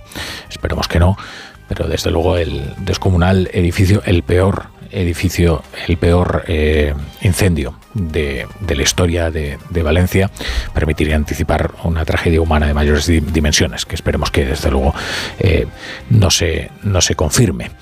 Hablábamos antes también con una testigo que es una vecina, que se encontraba en el edificio enfrente y que vio como eh, el viento propagaba todo el, incendio. Ahora, ahora con lo que están los vecinos es en tratar de localizar a, aquellas personas que conocían en alguna de esas 200 viviendas, con la dificultad de que no se sabe si es que no las pueden localizar porque se han dejado sus, sus pertenencias dentro o, por lo que sea. Ahora mismo eh, continúan los... Eh, atendiendo a los siete heridos eh, a los siete heridos leves vamos a conectar ya con nuestra compañera Amparo Piqueres que se encuentra en, en la zona. Amparo, eh, has cambiado la posición, no sé qué puedes ver desde dónde estás. Sí, la verdad es que me he dirigido a la otra parte del edificio y como te decía, es eh, una parte donde realmente baja un poco la estructura. Ya no sé, Rafa, si baja porque lo de arriba ya se ha derruido o porque es una parte más baja que las zonas del ático. Pero de camino aquí sí que me gustaría contaros que me he encontrado a una persona eh, y he estado un poco charlando con ella. Es una persona que vivía hasta hace año y medio aquí en este edificio y que me ha asegurado ella se fue realmente porque había muchos problemas con la electricidad, que ella siempre le decía a su marido que era una obra que no estaba bien acabada, que le daba muchas veces la corriente. Ella se fue, pero su marido y su hija estaban hoy en el edificio y les ha dado tiempo a salir. Es uno de los testimonios que hemos recogido viniendo aquí al edificio, que luego, si quieres, podremos escuchar. Los bomberos siguen eh, refrescando la zona. De momento, eh, nos habían dicho que la alcaldesa de Valencia venía hacia acá, pero no hemos tenido la oportunidad de, poder verla. Estamos pendientes de que puedan hacer declaraciones también ante los medios. Muy bien, muy bien, Amparo. Eh, luego regresamos, regresamos a, la zona y contamos la última hora de este terrible incendio, este incendio que deja imágenes desde luego terroríficas. Eh, veremos finalmente cuál es la magnitud de la tragedia. En Onda Cero, La Brújula, Rafa La Torre. Soy de legalitas porque cuando no sé qué hacer me dan soluciones. Como cuando pagaba y demás por una valoración catastral incorrecta y me ayudaron a recuperar 4.000 euros. O cuando me explicaron cómo contratar a la persona que cuida a mis padres. Hazte de legalitas en el 900 y siente el poder de contar con un abogado siempre que lo necesites. Y ahora, por ser oyente de Onda Cero, ahórrate un mes el primer año. ¿Qué tal, vecino? Oye, al final te has puesto la alarma que te recomendé. Sí, la de Securitas Direct. La verdad, es que es fácil que puedan colarse al jardín saltando la valla. Y mira, no estábamos tranquilos. Lo sé. Yo tuve esa misma sensación cuando me vine a vivir aquí. Protege tu hogar frente a robos y ocupaciones con la alarma de Securitas Direct. Llama ahora al 900-272-272. Recuerda, 900-272-272. Si para ti un paquete no es una caja, sino una persona, entonces te interesa el seguro de moto de línea directa, con el que además de ahorrarte una pasta, tendrás cobertura de equipación técnica para casco, guantes y cazadora. Cámbiate y te bajamos el precio de tu seguro de moto sí o sí. Ven directo a lineadirecta.com o llama al 917-700-700. El valor de ser directo. Consulta condiciones. ¡Vigor, gor, gor, gor, gor, gor, gor, gor! Toma Energisil Vigor. Energisil con maca contribuye a estimular el deseo sexual. Recuerda, energía masculina, Energisil Vigor. Con este estrés no consigo concentrarme. Toma Concentral. Con su triple acción de lavacopa, rodiola y vitaminas, Concentral consigue aliviar el estrés ayudando a una concentración más estable y duradera. Concentral. Consulte a su farmacéutico o dietista. Estoy buscando unos neumáticos casual, con un look de entretiempo y tal, para la playa, la nieve, la lluvia, vamos, para todo el año. Si lo que quieres es algo que agarre con todo, los neumáticos cuatro estaciones son tendencia. Aprovecha el 2x1 de Peugeot Service con las mejores marcas y triunfa en cualquier pasarela, esto carretera. Condiciones en peugeot.es.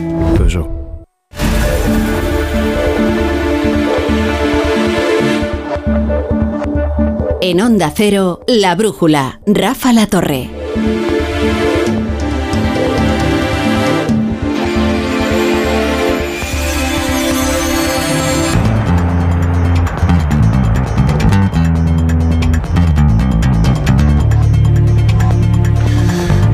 Podemos confirmarles la noticia de que la pareja rescatada que se encontraba atrapada en su terraza en la sexta planta, sí, son el padre y su hija adolescente, que veíamos desde primera hora tratando de buscar aire en la terraza. Los bomberos consiguieron llegar hasta ellos y enfriar la zona alrededor, porque la verdad es que estaban completamente rodeados por las llamas y finalmente han conseguido rescatarlos con vida. Parecía una tarea verdaderamente imposible a eso de las 7 de la tarde. Y sin embargo eh, han conseguido hacerlo, a pesar del, del, viento que está dificultando tanto la extinción de las, de las llamas. Durante más de una hora permanecieron allí en la terraza rodeados de, de las llamas. Han conseguido bajar sin heridas, eh, ilesos, pero con una enorme conmoción por lo vivido, por la angustia tremenda y el temor por sus vidas durante esa hora. Descendían a las 8 menos 10, eh, gracias a los bomberos que habían conseguido acceder con su escalera al sexto piso donde se encontraban, más o menos, más o menos, es en la planta donde se ha eh, originado el incendio a las cinco y media de la tarde. Eh, tenemos un primer balance también de asistencias sanitarias eh, realizadas. Son datos del Centro de Coordinación de Emergencias con la debida provisionalidad se los transmitimos. Un bombero con fractura de muñeca ha sido trasladado en una unidad SVB al Hospital General. Dos bomberos con quemaduras en las manos e inhalación por humo han sido trasladados en una SAMU y en una SVB al Hospital de la Fe. Un hombre ha sido trasladado por inhalación de humo al Hospital General. Una mujer y un hombre han sido trasladados por inhalación de humo en sendas ambulancias convencionales al Hospital Doctor Peset. Y un menor con inhalación de humos ha sido trasladado al Hospital 9 de Octubre por medios propios. Por el momento, como ven, es eh, un, balance eh, muy provisional de heridos, pero se trata de heridos leves todos. Eh, no hay ninguno de grave consideración, al menos entre los que ha atendido ya el, Centro de Coordinación de Emergencias y los que puede confirmar el Centro de Coordinación Emergencias. están proporcionando teléfonos para solicitar ayuda. El teléfono de la policía local para todos aquellos que necesiten ayuda es 690 167 830. reiteran lo mismo que para aquellos eh, curiosos que se están ahora mismo eh, registrando a la zona. Dejen trabajar a los eh, equipos de extinción. es muy peligroso acercarse y conviene que eh, los curiosos, es más, eh, se vayan porque no saben cuánto puede aguantar la estructura de este edificio que ha quedado completamente destrozado. Eso es lo que pide, de hecho, el, presidente de la Generalitat de Cataluña, Mazón, que le ha pedido a los valencianos que no se acerquen a la zona del el incendio de Campanar, igual que lo han hecho antes los equipos de emergencia y las eh, autoridades. les les pide un mensaje de redes sociales, eh, Mazón, que por favor, que mm, es que se ven todavía muchísimos eh, vecinos que se encuentran ahí en las calles y se les está pidiendo por favor que se retiren, porque la eficacia y la profesionalidad de los equipos de emergencia puede verse comprometida. Y porque además eh, el, el enorme incendio está liberando una cantidad de humo y de gases tóxicos pues que no conviene respirar y que exponerse a los peligros cuando no es necesario, pues es una estupidez. Y ahora mismo ya hay demasiada gente en peligro como para que otras eh, lo hagan voluntariamente. Eh, se ha movilizado la UME, les iremos contando más, eh, más detalles a medida que a medida que avance la tarde.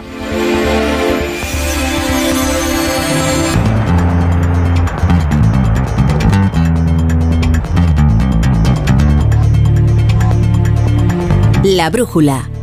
La torre. Si mientras estás disfrutando en una playa de río tu cabeza está en España pensando si van a entrar en tu casa, te interesa el seguro de hogar de línea directa, que es tan completo que además de ahorrarte una pasta, incluye cobertura por ocupación ilegal y se encarga de todo lo importante en caso de que ocupen tu vivienda, para que siempre estés tranquilo. Cámbiate y te bajamos el precio de tu seguro de hogar, sí o sí. Ven directo a lineadirecta.com o llama al 917-700-700. El valor de ser directo. ¿Qué tal, vecino? Oye, al final te has puesto la alarma que te recomendé.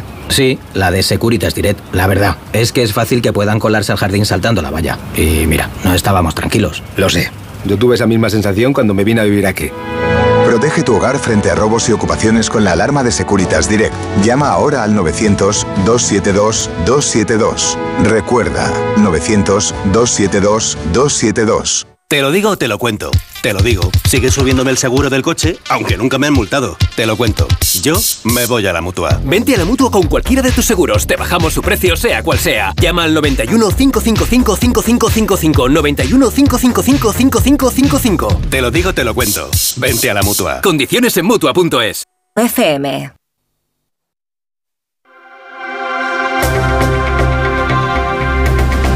En Onda Cero, La Brújula, Rafa La Torre.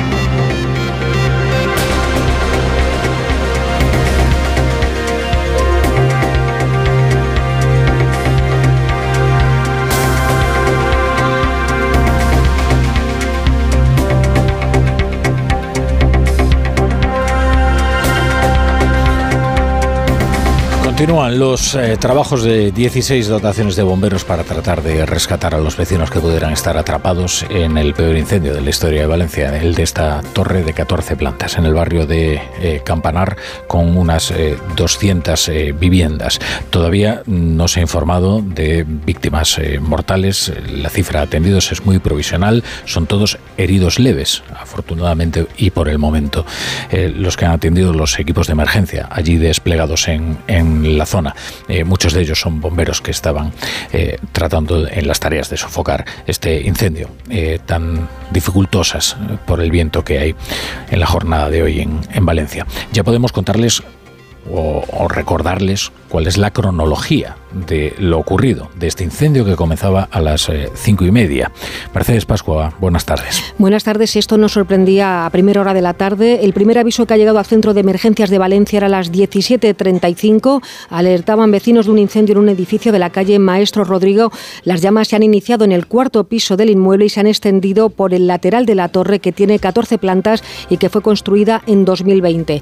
El fuego ha generado una gran columna de llamas, pero ahora es la columna de humo la que se ve prácticamente por toda la ciudad. Hay dotaciones de bomberos de Alicante y Castellón que se están acercando hasta el lugar del incendio, hasta, hasta esa zona cero, y la Generalitat ha pedido ayuda a la UME. El presidente de la Generalitat, Carlos Mazón, se ha mostrado consternado por estas primeras informaciones, está siguiendo las actualizaciones con mucha preocupación y se está trasladando a la zona. Se están pronunciando los políticos por las redes sociales. El presidente del gobierno, Pedro Sánchez, reconoce en un tuit que se siente consternado ante este terrible incendio y Alberto Núñez Feijó ha dicho que están pendientes, que Valencia tiene todo su apoyo y que confía en los bomberos y en los cuerpos de seguridad que trabajan para extinguir este incendio. Y la noticia feliz es el rescate, desde luego heroico, de una, pareja, dos personas, un padre y una hija adolescente que se encontraban eh, atrapados en la terraza de su vivienda. Habían tratado de escapar huyendo a un edificio anexo, pero quedaron completamente rodeados por las llamas.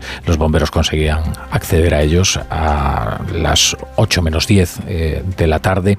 Conseguían enfriar la zona alrededor, asegurarla y así poder subirlos a la escalera desde donde descendieron.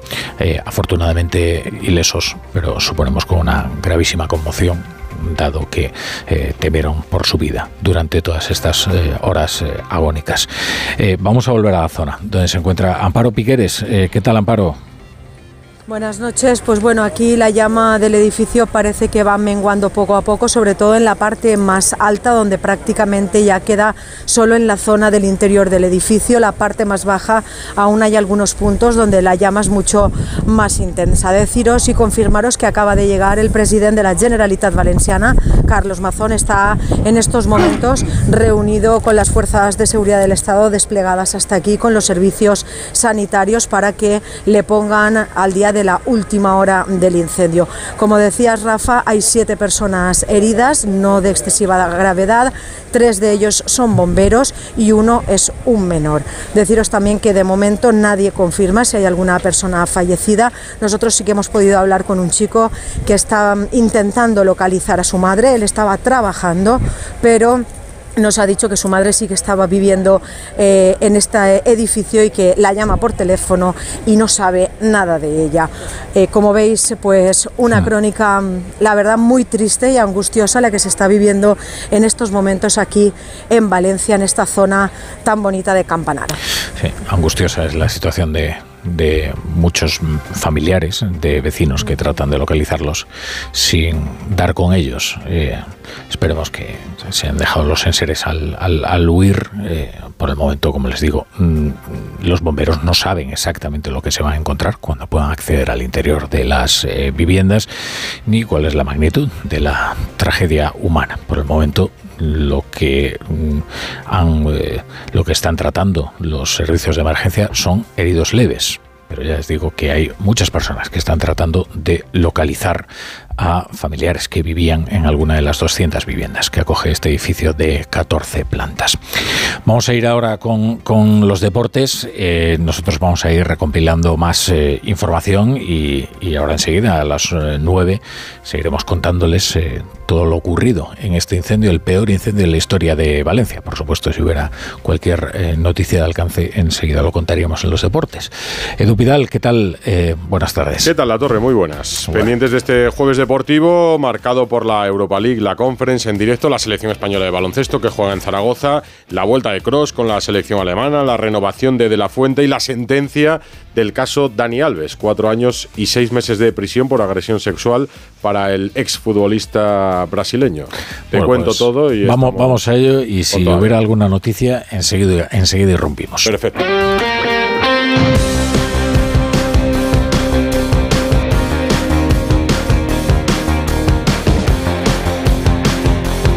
La brújula de Radio Estadio. Edu Pidal. Muy pendientes de Valencia y del incendio del edificio del que vamos a ir informando durante toda la brújula aquí en Onda Cero con la Torre, también durante este tramo de deporte, si fuera necesario. Mientras vamos a repasar las principales noticias deportivas de este jueves 22 de febrero y la primera conexión nos lleva a Zagreb. El Betis juega partido de vuelta de la eliminatoria de 16 avos de final de la Conference. El partido está en su tramo final. ¿Cómo marcha José Manuel Jiménez? ¿Qué tal? Muy buenas. Eh, pues eh, de momento se le marcha la Conference League al Betis, empate a uno en el marcador. Se adelantó el conjunto verde y blanco al borde del descanso con un tanto de Bakambu, que hoy debutaba como titular eh, con el conjunto heliopolitano, pero Kaneko, el japonés, ha marcado en el 13 de la segunda parte y de momento el Betis es incapaz de lograr el empate en la eliminatoria. 89 de partido en el Maximir, Dinamo de Zagreb 1, Betis 1. Volvemos para contar el final en cuanto acabe el partido del Betis. Jiménez también en juego el partido de baloncesto de nuestra selección. España-Letonia, clasificación para el europeo del próximo año en el Príncipe Felipe de Zaragoza. Está Rafa Feliz. Hola Rafa, muy buenas. Hola Edu, buenas tardes. Está dominando el marcador y el partido Letonia que está superando a España. Se llegó al final del primer cuarto 14-23 para los letonos, mientras que en este segundo cuarto a 4-16 para llegar al descanso gana Letonia por 25 a 36. Dos directos y otras noticias del día. Antes de nada, esta mañana hemos conocido la sentencia del caso Dani Alves. La audiencia de Barcelona condena por agresión sexual al futbolista brasileño. Onda Cero Barcelona, Anna Utiel. La audiencia de Barcelona ha condenado a Dani Alves a cuatro años y medio de cárcel por agresión sexual a una joven. El tribunal considera acreditado que la víctima no consintió el acto sexual. La sentencia es muy clara en ese sentido. Bailar o flirtear con alguien no implica darle carta blanca. Es por eso que la víctima está satisfecha, según ha dicho su abogada Esther García. Mi clienta está satisfecha. Se inició el procedimiento diciendo no me van a creer no quiero denunciar, no me van a creer. Y sus palabras han sido al recibir la sentencia, por fin me han creído. Aún así, la abogada cree que la condena es baja. De hecho, dice que es la más baja que ha tenido en su despacho por un caso de agresión sexual en los últimos 20 años. Por eso ha anunciado que recurrirá la sentencia. Entre otras cosas, lamenta que le hayan aplicado a Alves un atenuante por reparación de daños por haber pagado una indemnización de 150.000 euros. En el otro extremo está la abogada de Dani Alves, Inés Guardiola, que también presentará un recurso, pero evidentemente por motivos radicalmente distintos. Vamos a recurrir la sentencia, que sigo creyendo y defendiendo la inocencia del señor Alves. El señor Alves está entero. Tengo que estudiar la sentencia, pero os puedo decir que vamos a recurrir. Vamos a recurrir en apelación. Cabe recordar que la Fiscalía y la acusación particular pedían para el exjugador del Barça 9 y 12 años de prisión, respectivamente.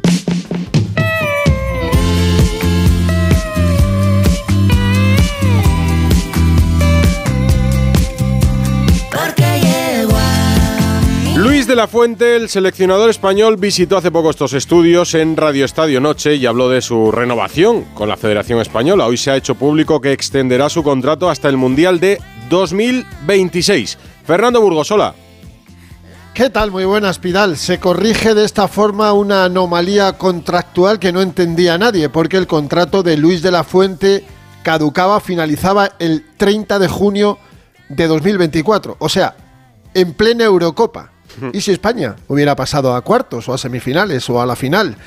¿Hubieran hecho con Luis de la Fuente qué? Bueno, pues hoy se corrige esa anomalía y después de la reunión de la Comisión Gestora de la Real Federación Española de Fútbol que preside Pedro Rocha, ha autorizado a los órganos de la Federación a ejecutar, a ejercitar una cláusula de renovación que estaba incluida en el contrato del seleccionador Luis de la Fuente que, repito, expiraba el 30 de junio del 2024. Se ha ampliado esa relación entre el seleccionador y la federación hasta 2026, año de Mundial. El Mundial de Estados Unidos, Canadá y México. Ojalá llegue hasta ahí, sería buena señal Luis de la Fuente. ¿Por qué se ha hecho esto? ¿Con qué objetivo? Evidentemente demostrar esa total confianza que tiene esta comisión gestora Vamos a esperar a las elecciones porque podría ser otro presidente que no sea Pedro Rocha y ahí volveríamos a tener la borrica a brincos. Se tiene total confianza en Luis de la Fuente y se quiere aportar estabilidad a la selección española de cara a la preparación de la próxima Eurocopa. Quedan 114 días para que España debute el 15 de junio en el Olímpico de Berlín frente a Croacia. Bueno, pues las cosas van poco a poco y lo decías tú, el lunes 29 de enero de este año acudió Luis de la Fuente a los estudios centrales de Onda Cero para el Radioestadio Noche. No estaba muy contento con que no se hubiera renovado su contrato y lo explicaba así. Lo que sí sería una gran irresponsabilidad, sea Luis de la Fuente o quien corresponda a ser el seleccionador, una gran irresponsabilidad y una falta de profesionalidad el que se, acerque la Eurocopa y no esté un, seleccionador, sea quien sea, yo renovado en mi caso. Y yo estaba de ¿Y tú qué, Fernando? Yo estaba de acuerdo. Ah, Era una irresponsabilidad.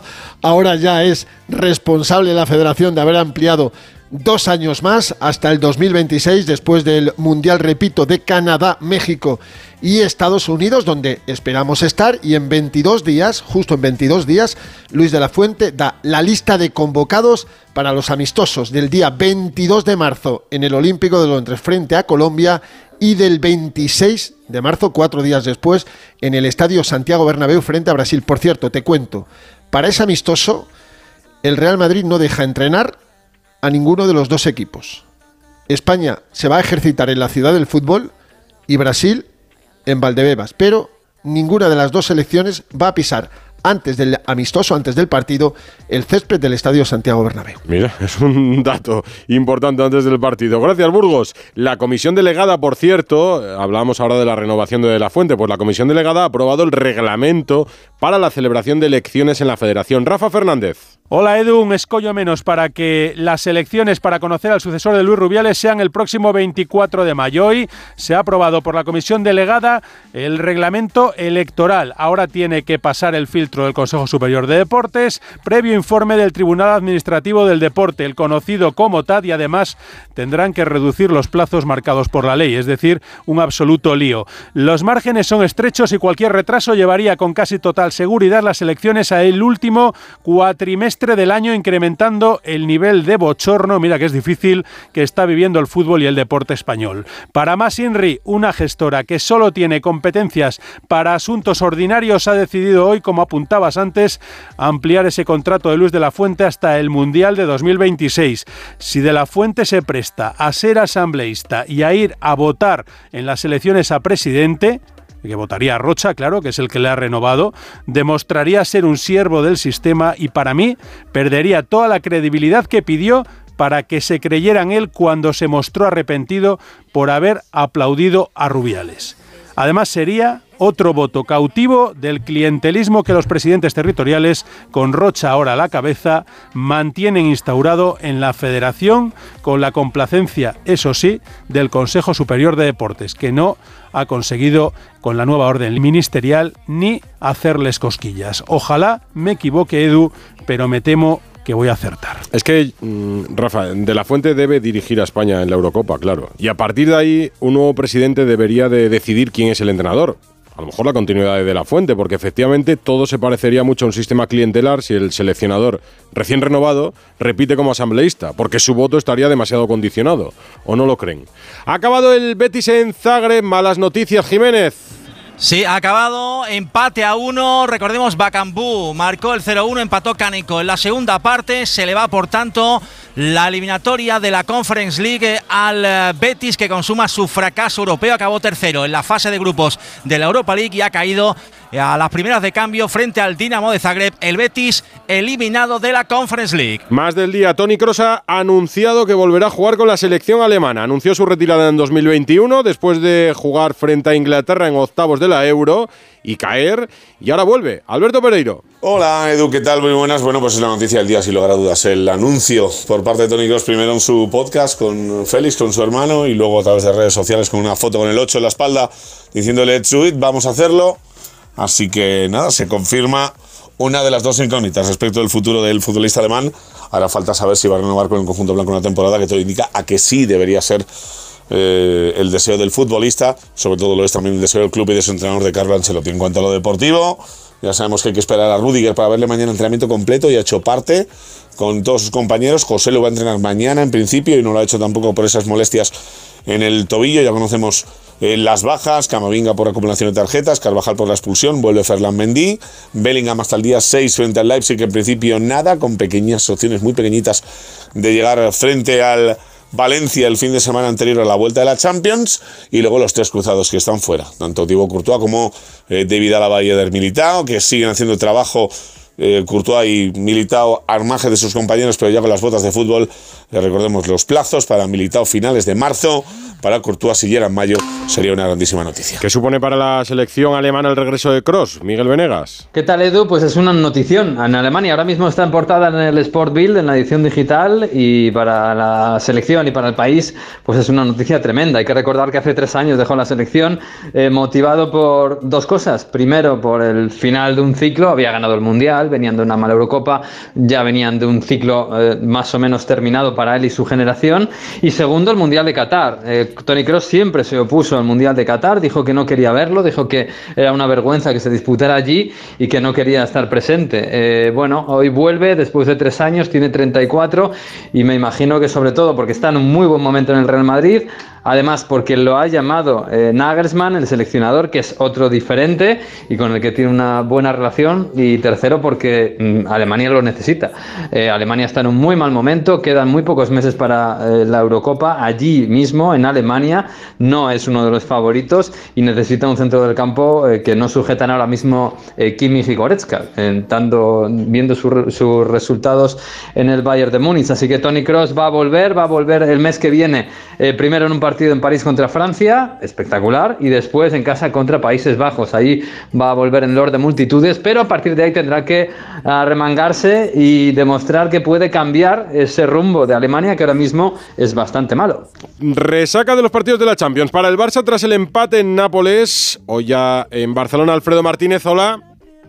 ¿Qué tal? Muy buenas tardes, Edu. La verdad es que el Barcelona da por bueno eh, la imagen del equipo, quizás no el resultado. Cree que perdió una oportunidad de dejar la eliminatoria sentenciada, pero hay cosas a las que agarrarse. El equipo dio un paso adelante. Esa es la frase generalizada en el contexto del partido y creen que solo la mala fortuna y ese error de Íñigo Martínez, no sé si has visto la imagen, pero hay quien cree que hubo falta de Osimen al, defensa. Puede, haberlo, ¿no? Sorprendió que no hubiera revisión. En cualquier caso, el 1-1 deja todo servido para favorecer al Barcelona con detalles muy positivos. Fíjate, Robert Lewandowski lleva nueve goles en los 13 partidos que se han jugado en lo que va de año, pero es que lleva 18 esta temporada y estamos empezando a ver al verdadero Lewandowski del Fútbol Club Barcelona de la temporada pasada y ese es uno de los destacados detalles de la actualidad del Barcelona.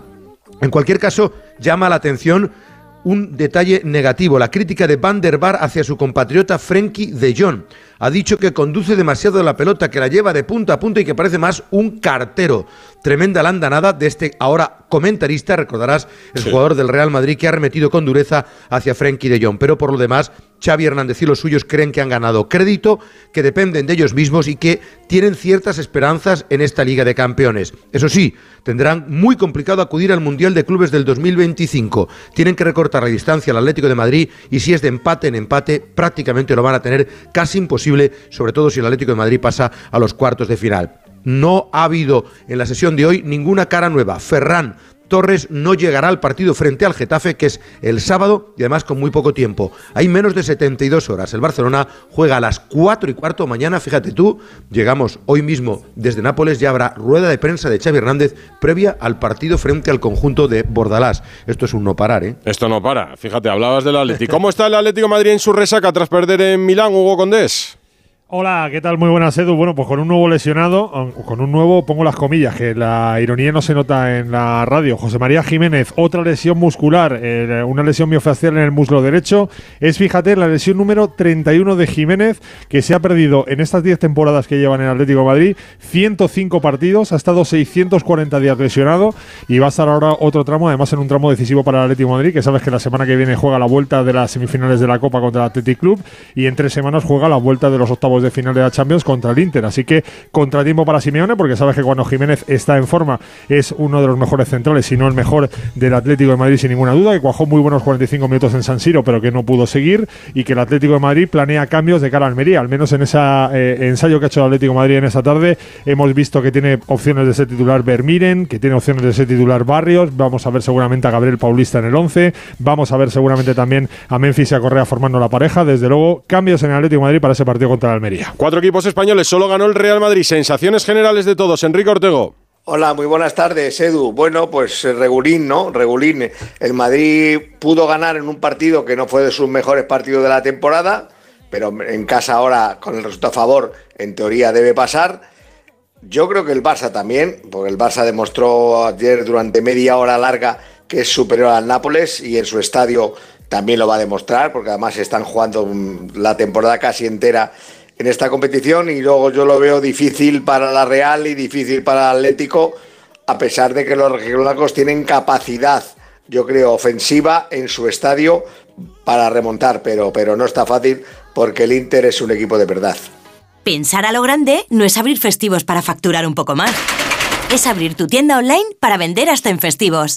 En Orange Empresas te ayudamos a crear tu tienda online para vender por internet tus productos de forma fácil y llegar a clientes de cualquier parte del mundo. Las cosas cambian y con Orange Empresas tu negocio también.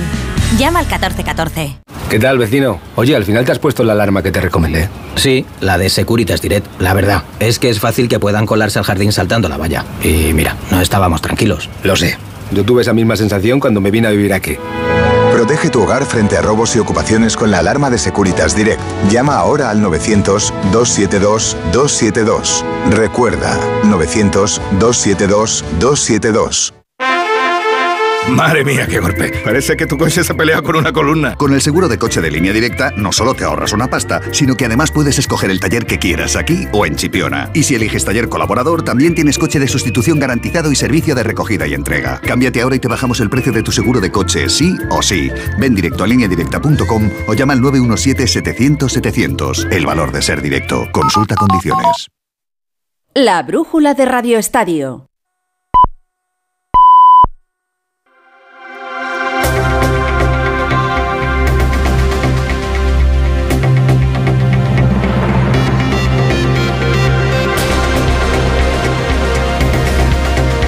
En Onda Cero, La Brújula, Rafa La Torre.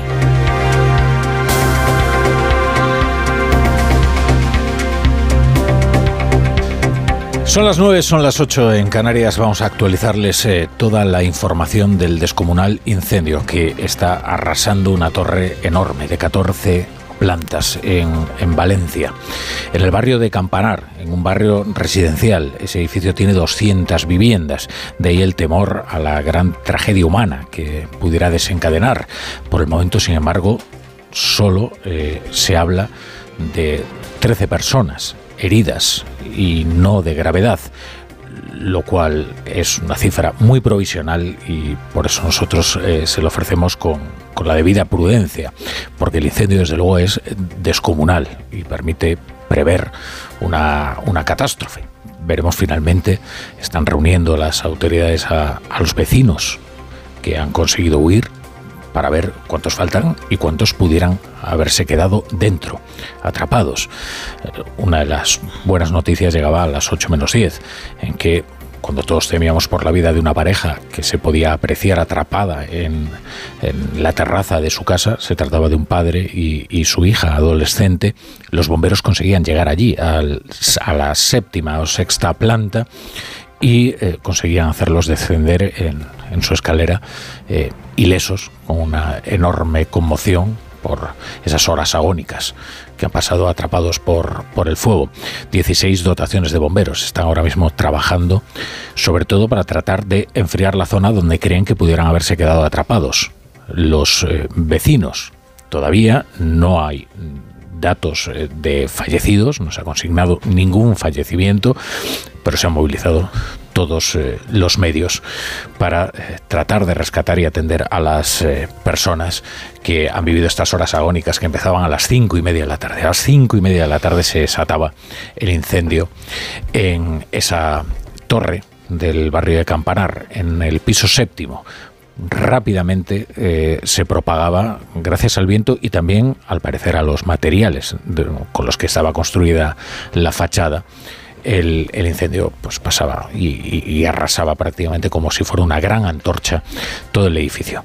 Nos vamos en primer lugar hasta, hasta, hasta Valencia, hasta ese barrio de Campanar, para conocer cómo evoluciona ahora mismo el incendio. Allí sigue nuestra compañera Amparo Piqueres. Amparo, buenas tardes.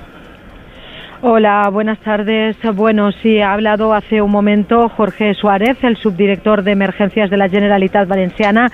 Ha dicho que el incendio sigue totalmente activo, que están actuando bomberos de Valencia, de Castellón, de Alicante, que van a verse reforzados por la UME. También está activa la Cruz Roja y, como no, el Centro de Coordinación de Emergencias de la Generalitat. En estos momentos, y como te contaba antes, Rafa, hay una parte del edificio donde la llama sigue siendo muy activa, donde hay una columna de humo que a pesar de que ya es de noche sigue viéndose hasta una altura bastante importante y donde hay una llama que también sigue asomando por diversos balcones. Jorge Suárez, como decía el subdirector de emergencias, nos ha contado que las labores de los bomberos están siendo muy complicadas. Hay, como decías tú, 13 heridos, 6 son bomberos, incide por tanto en la intensidad y en la gravedad del fuego. El resto son civiles, están ingresados en diferentes hospitales de la ciudad de Valencia. Además, nos ha contado que se han activado dos teléfonos, uno de emergencias por si hay alguna persona que pueda aportar información al respecto y otro que ha activado la policía local destinado precisamente a esos familiares que no saben nada eh, de las personas que estaban en el momento del fuego dentro del edificio. Se van a habilitar además hoteles y servicios de atención psicológica tanto para afectados como para los familiares de las personas que vivían en este edificio. Como tú has apuntado también, la rapidez con la que las llamas se han extendido, lo venimos contando durante toda la mañana por este edificio, se debe, según ha dicho en este caso el catedrático del Departamento de Ingeniería Civil de la Construcción y de la Proyección de Ingeniería Civil de la Universidad Politécnica de Valencia, a que la fachada estaba construida de un material combustible y también a el viento. Sí, el viento, el viento eh, de esta jornada maldita que ha conseguido no solo propagar eh, el fuego a una velocidad de vértigo, sino dificultar mucho las tareas de rescate de las personas que estaban atrapadas, porque eh, el agua de los bomberos no conseguía llegar y alcanzar las llamas. Desde luego, por la dimensión del incendio, por la cantidad de viviendas, por el tipo de barrio, barrio puramente residencial, desde luego el, balance de, heridos casi resulta increíble hasta ahora, que todavía se han consignado 13 personas. Es muy, muy provisional. No conocemos el alcance de la tragedia humana y por eso mantenemos la debida prudencia, porque todo permitía anticipar desde luego una enorme catástrofe humana. Eh, veremos cómo evolucionan en las próximas horas pero por el momento solo hay constancia de personas heridas. Carlos Rodríguez. Sí, así es. Eh, por el momento habría confirmado, yo teníamos anotados aquí siete heridos, nos acaba de llegar un parte, esto se eleva a 13 heridos, todos eh, por eh, varios de ellos por, por, quemaduras, entre ellos un bombero, otros por inhalación de humo, entre ellos un menor. La policía lo que ha hecho es tratar de reunir a los, a los vecinos para poder identificarlos. Uno de ellos es Alberto y hablaba con Vicente Vallés hace unos minutos en Antena 3 y contaba, y es su testimonio, esto es importante recalcarlo, como todos sus vecinos podrían estar a salvo. Están todos bien, están todos bien y afortunadamente los dos, el padre y el hijo que han rescatado a última hora, bien, están todos bien, no, no ha habido desgracias personales. Hacía mención también de esa pareja que hemos visto en las imágenes por televisión, eran rescatadas por, por los bomberos. Ojalá que esto que contaba Alberto pues pueda acabar siendo confirmado. Hemos tenido aquí, hemos recogido aquí también en la brújula otros testimonios. El primero, poco después de las 7 de la tarde, de Amparo, testigo ocular. Han acordonado la zona, evidentemente luego lo primero son, son las vidas humanas y pues, es un no cesar de, ambulancias, policía, bomberos y bueno, eh, está aquí todo el mundo poniendo de su parte por, por intentar eh, ya no aplacar el humo, pero bueno, pues por ayudar evidentemente a todas las, personas que puedan estar eh, afectadas. Y poco después, Rafa, hablabas con, con Rocío preocupada por cómo se encontraría una amiga suya que no, de la que no recibía respuesta. De hecho, yo conozco una chica que no, que no sé qué, bueno, no, no sé, dejó un mensaje y no, y no sabía nada más de ella. Pero es, es muy impactante verlo cómo está evolucionando. En fin, sentir las llamas, que había un momento que ha sentido aquí el calor. Y sabemos a, esta hora que están habilitando hoteles para que los vecinos pues puedan estar allí, permanecer allí el tiempo que, sea posible y bueno y tratar de, hmm. descansar si, si, es que lo consiguen. Bueno, el caso de Rocío al que, que, escuchaban no, no es desde luego único. Hay muchas personas que preocupadas trataron de localizar a personas que sabían que vivían en esas eh, viviendas y no lo han conseguido. Eso no significa que estén muertos, sencillamente podían haber huido dejando todos sus seres atrás, que es lo más natural cuando estalla un, un incendio de estas dimensiones. Sin embargo, hay que mantener la debida prudencia Escuchábamos a eh, este vecino que decía todos están bien, no lo sabemos, ese no es un dato confirmado. Él, bueno, pues eh, las personas que más o menos puede identificar de su alrededor están bien, ahora mismo están tratando de reunir a todos los vecinos para saber si ha quedado alguien atrapado en la vivienda. Eh, la, buena noticia, la, noticia más alentadora, la conocíamos a eso de las 8 menos 10.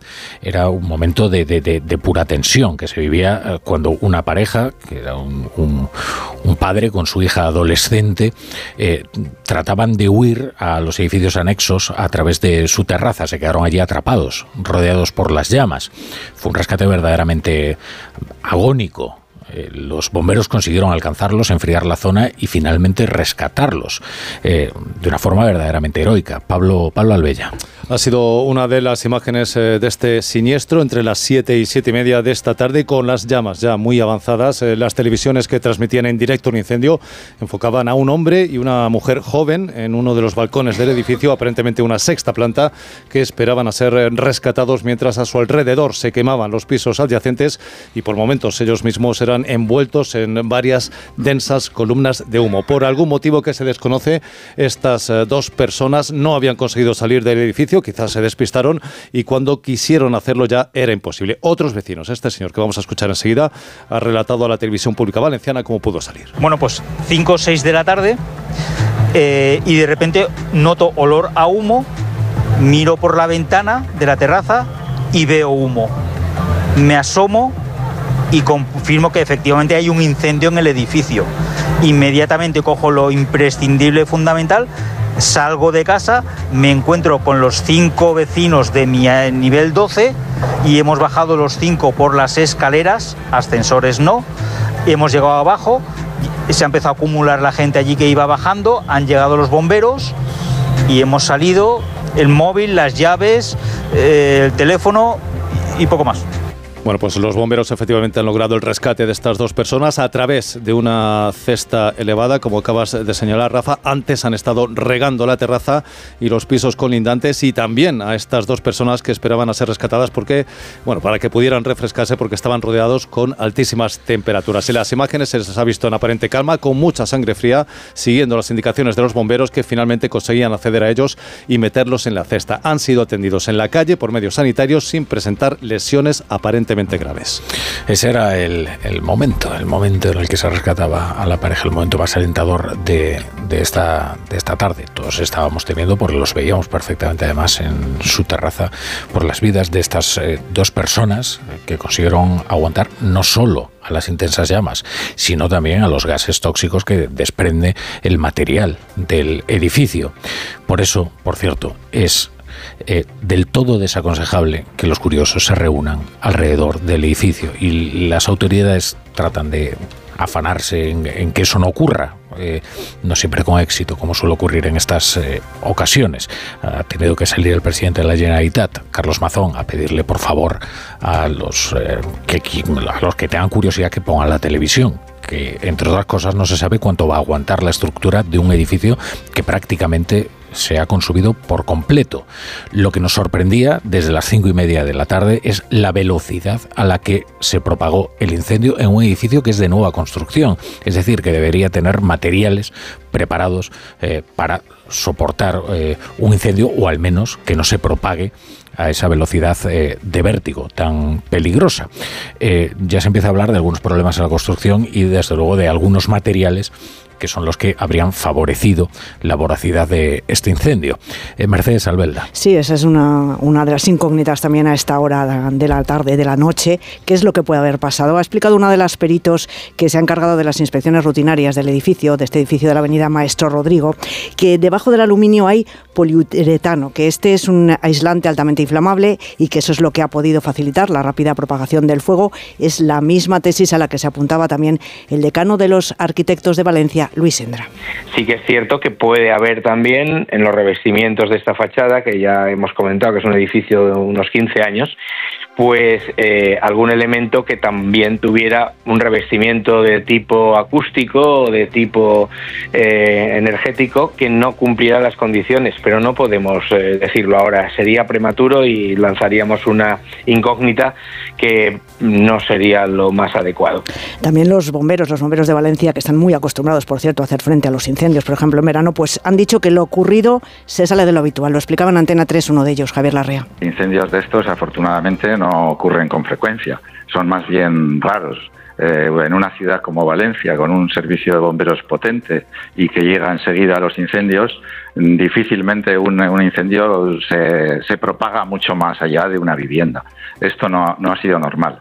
Bueno, como se ha visto muy bien en las imágenes, la propagación ha sido a través de la fachada, es, es evidente y parece que ha habido algún fallo de, de, en la construcción una de las claves de la investigación, por tanto, va a ser averiguar dónde se ha iniciado el fuego, por dónde se ha propagado. En estos primeros momentos se apunta, como estamos escuchando, al revestimiento y al aislamiento del edificio y a las medidas antiincendios, es decir, a la parcelación que tendría que haber habido y que permite confinar el fuego en una sola planta, evitando así que se propague al resto del edificio. Ahora habría que analizar el tipo de aislamiento de la fachada para ver de qué tipo era y si ha tenido influencia en el fuego. Este edificio, recordamos, es del año 2005, por tanto, anterior al Código Técnico de la Edificación eh, donde todas estas medidas no estaban aún presentes. Eh, como escuchaban antes, el presidente de la Generalitat ha pedido prudencia a los eh, curiosos que se estaban agolpando ante el edificio.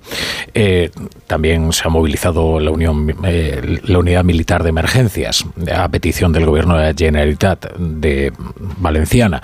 Las reacciones de los políticos van poco más allá más que nada porque no saben lo que podría encontrarse ahí dentro. Eh, le pasa lo mismo que a los bomberos. Por el momento se mantiene una tensa prudencia. Eso sí, están mostrando desde luego su pavor y su conmoción ante las imágenes que, que llegan. Mercedes Pascua. Sí, están siguiendo minuto a minuto la extinción del incendio por la multitud de mensajes que estamos viendo. Carlos Mazón, el presidente de Valencia, vuelve a repetir a sus ciudadanos que no se acerquen al lugar del incendio, que puede ser muy peligroso. La alcaldesa de Valencia insiste en que no cojan el coche, que dejen libres las vías para facilitar el trabajo de los equipos de emergencia movilizados. También en Twitter, Pedro Sánchez dice que ya ha hablado por teléfono con el presidente y con la alcaldesa, con María José Catalá, que les ofrece toda la ayuda que sea necesaria. Núñez Feijó muestra preocupación grave por este incendio, que es ya el mayor incendio de la historia de Valencia, y muestra su confianza y apoyo a las fuerzas de seguridad. En la misma línea va Yolanda Díaz, los presidentes autonómicos, desde Madrid Díaz Ayuso, se pone a total disposición de la ciudad y el gobierno de Valencia en las comunidades limítrofes como Castilla-La Mancha. García Paje se muestra también consternado y muestra su apoyo a las personas afectadas. Desde Murcia también se ponen, a, ponen a la disposición de Valencia toda la ayuda que necesiten, igual que el alcalde de Barcelona que dice que la ciudad entera está con las víctimas. Recordamos que han puesto un teléfono, lo repite la policía local, lo repite emergencias en todas las redes sociales a disposición de los vecinos. Es el 690 167 830 para evitar que la gente se acerque hasta la zona cero del campanar. Eh, miren, es un edificio de 200 eh, viviendas. Ahí vive mucha gente, con lo cual de ahí saldrán pues mil historias. Desde primera hora, desde que empezó a propagarse el incendio, hemos visto cómo salvaban su vida de milagro muchas de las personas que conseguían huir a través de los edificios eh, anexos algunos de ellos incluso saltando desde la primera planta. ¿eh? Eh, uno de los bomberos eh, ha tenido que saltar desde la entreplanta cuando se vio rodeado por el fuego y uno de los vecinos saltó desde la primera planta y solo tiene heridas leves. Tiene una fractura, pero del lugar de donde ha salido es del mismísimo infierno. De manera que lo que ahora mismo conocemos de lo que es el dato provisional es algo que está muy cercano al, al milagro. Nosotros eh, mantenemos la de prudencia, no queremos eh, decirles esto es, eh, esto es lo que hay. Están reuniendo a los vecinos ahora mismo, están contando a cada uno de ellos para saber si ha quedado gente atrapada en las, en las viviendas. Si podemos decirles que por lo descomunal del incendio, lo que cabía prever, desde luego, es una tragedia humana en consecuencia de grandes dimensiones. por el momento, afortunadamente, lo que sabemos son que hay 13 heridos, que muchos de ellos eh, son eh, bomberos que han sufrido quemaduras o que eh, han inhalado humos y que han tenido que ser atendidos mientras sofocaban el, el, fuego. El resto, vecinos que sufren heridas leves o alguna fractura como este que ha tenido que saltar desde la primera planta. ya que estos heridos hayan salvado la vida, desde luego tiene algo de milagroso, porque el fuego de verdad que sorprendió a todos a una velocidad que cabe pensar que desde luego hay algún problema en la construcción de este edificio porque no es normal que los modernos materiales transmitan así el fuego, o al menos deberían estar preparados, desde luego, para no propagarlo, por mucho que sea el viento, que hoy es verdad, que ha soplado con fuerza en Valencia. Vamos a hacer una pausa breve y continuamos.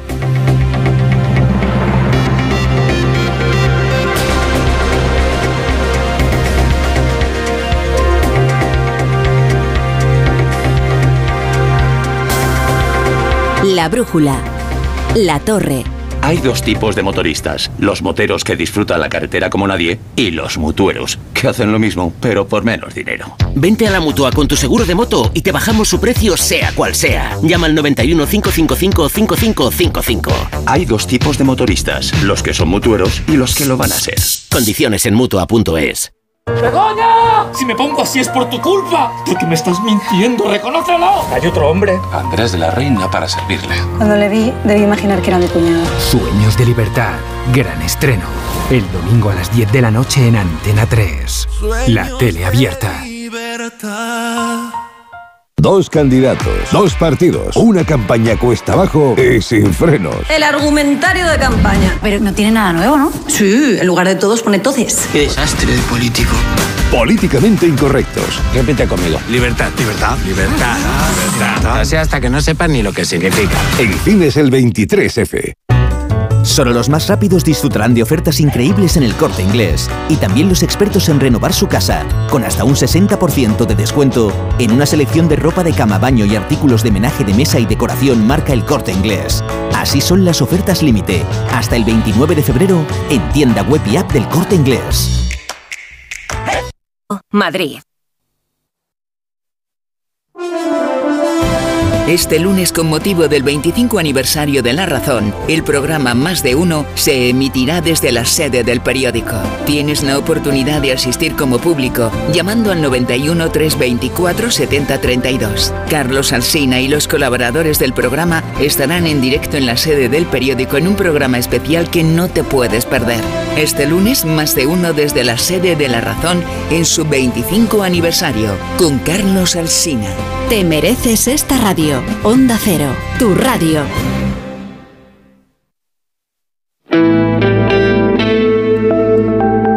La brújula.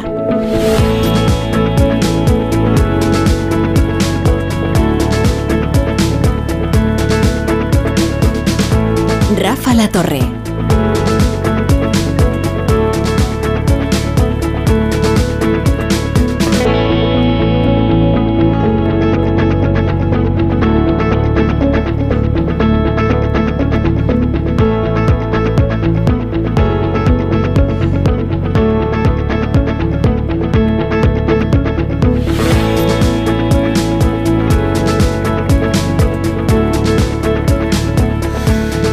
9 y 24, a las 8 y 24 en Canarias y con la vista siempre puesta en Valencia, en ese terrible incendio del edificio de 14 plantas que ha quedado perfectamente consumido, de hecho se está consumiendo en estos momentos porque el incendio sigue descontrolado. Vamos a comenzar con, con la brújula de, de, la economía y cualquier información que nos remita a, a ese lugar, al barrio Campanar, en, en Valencia, nosotros eh, se la trasladaremos eh, puntualmente, con especial atención a las personas que pudieran estar atrapadas, que son ahora mismo la prioridad también de los bomberos, que no están tratando de extinguir el incendio, que es prácticamente imposible, sino de enfriar aquellos, a, aquellos lugares, aquellos apartamentos donde pudieran encontrarse personas eh, atrapadas. Ignacio Rodríguez Burgos, ¿qué tal? Buenas Hola, noches. Muy buenas noches. Eh, eh, Laura Blanco, ¿qué tal? Buenas noches. Buenas noches. Miquel Roch, buenas noches. Buenas noches. Y Ángel Andrés Rodríguez, ¿qué tal? Buenas noches. Buenas noches, ¿qué tal? ¿Cómo estáis? Aquí con la ya son tal cantidad de los datos que vamos recibiendo que ya se me cruza hasta eh, bueno, la verdad es que pues muy conmocionados por lo que Mm. estábamos viendo y de verdad que esperando que esto se quede en lo que Mm. está, porque desde luego sería un milagro. Eh, están reuniendo a los vecinos, veremos si esto no, no va a más. Pero desde luego, en las primeras horas, eh, a mí me parece que la tragedia humana era inevitable. Y sin embargo, por el momento y con la debida cautela, el balance habla de 13 personas heridas. Veremos cómo evoluciona. De las cuales seis son bomberos. Eh, la verdad es que el incendio eh, es de una voracidad increíble porque ha sido a una velocidad, eh, se ha extendido a una velocidad por el, buen, el viento, arrastrado por el viento. Se veía claramente desde el primer momento cómo las palmeras te daban la sensación y veías que veías incluso llamas de color azul, lo cual te demuestra la alta temperatura que estaba alcanzando el incendio en su interior. Porque claro, lo primero que vemos es la fachada, pero eh, cuando empiezas a fijarte ves que eh, por dentro el edificio estaba ardiendo a unas temperaturas elevadísimas. Y hay algunas cosas que, que los expertos, aparte del, del material de la fachada, que eran placas dobles aluminizadas, que ya no se utilizan porque de este, de este material, pues ya están prohibidas desde el año 2008, pero sí que eran muy comunes en la época del boom inmobiliario de principios de, de siglo y que tienen, por ejemplo, pues eh, tienen algunos materiales como resinas, composite, que, que son altamente inflamables. También llama la atención eh, algunas cosas que te dicen los expertos, que es la eh, la expansión del fuego de manera horizontal. Eh, no solamente la, por la fachada que ha funcionado como el efecto chimenea, escalando el fuego rápidamente hacia, hacia arriba por el, mm, por el material de la, de la propia fachada, veías cómo y lo ves todavía, cómo se desprenden las placas eh, y saltan hacia, hacia la calle, eh, con lo cual también es un peligro, por eso las autoridades decían que no se acercara a nadie, porque realmente veías cómo estallaban las placas y se desplazaban pues metros y metros hacia más allá del edificio, pues eh, eso de que se extienda horizontalmente, pues lleva a sospechar que pues, también podía haber algo sintético en los suelos, en los, en los que son las paredes, y, ves cómo por dentro eh, se iba transmitiendo el fuego de habitación en habitación, de vivienda en vivienda. Eh, lo sorprendente es que la administradora de finca, de la finca, ha dicho que el incendio se ha iniciado en una vivienda donde mm, estaba vacía. Es decir, y esto te lleva a sospechar que puede ser, bueno, pues un problema eléctrico, o, porque el edificio no tiene gas. El edificio no tiene gas, que esa es otra de las ventajas que ha habido, porque imagínate ese incendio tan voraz eh, con gas, eh, con instalaciones de gas. Eh, hubiera sido todavía más terrible. Ya provoca explosiones continuas que se han registrado por, los materiales que hay. Ha habido derrumbamientos de parte del edificio de la fachada. Se ha derrumbado una de la parte, una de la ala. No sé qué ala es en cuanto si es la, norte o la este, pero sí que se ve que se estaba derrumbando. Hmm.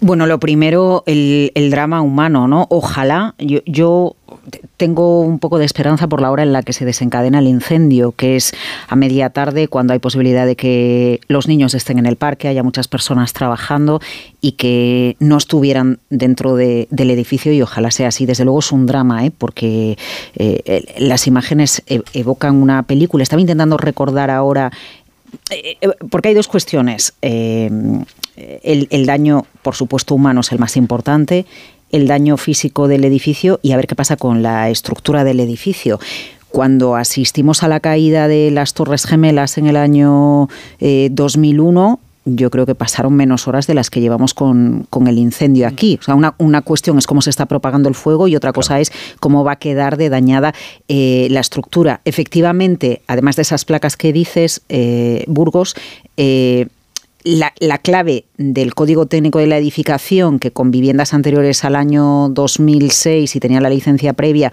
no lo aplicaron, eh, la clave del código técnico era introducir em, separar, eh, eh, construir el edificio de una manera estanca para que si se desencadena un incendio de manera vertical o de manera horizontal no se pueda propagar. Y al final lo que pasa con el poliuterano en la, en la fachada es que reacciona como una chimenea, unido a esos materiales con resina que tú dices, pues así se está así se está propagando la manera en la que lo está haciendo y está ardiendo las imágenes con el rojo intenso y con el azul desde luego son eh, y bueno es que es que son increíbles. Eh, y todo hace pensar efectivamente en un drama humano, así que confiemos en la posibilidad de que la, de que la hora eh, juegue a favor de que el edificio estuviese en, en ese momento eh, poco, poco poblado.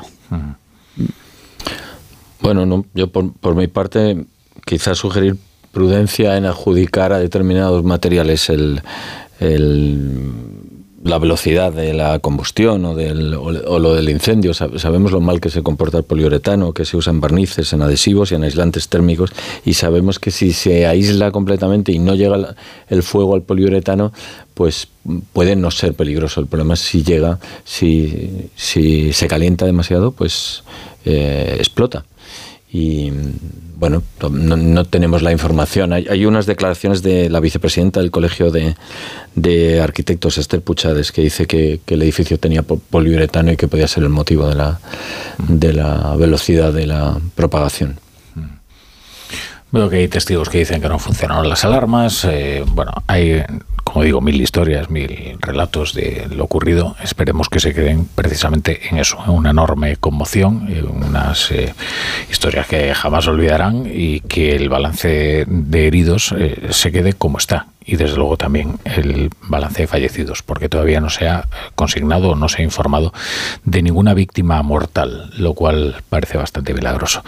Eh, vamos, a, vamos a hablar ya, vamos a hablar de otros temas, vamos a ocuparnos de otros asuntos que han ocurrido en la actualidad, siempre con la vista puesta en ese barrio de Campanar y en la evolución del, del incendio y en el rescate de las personas que pudieran estar atrapadas.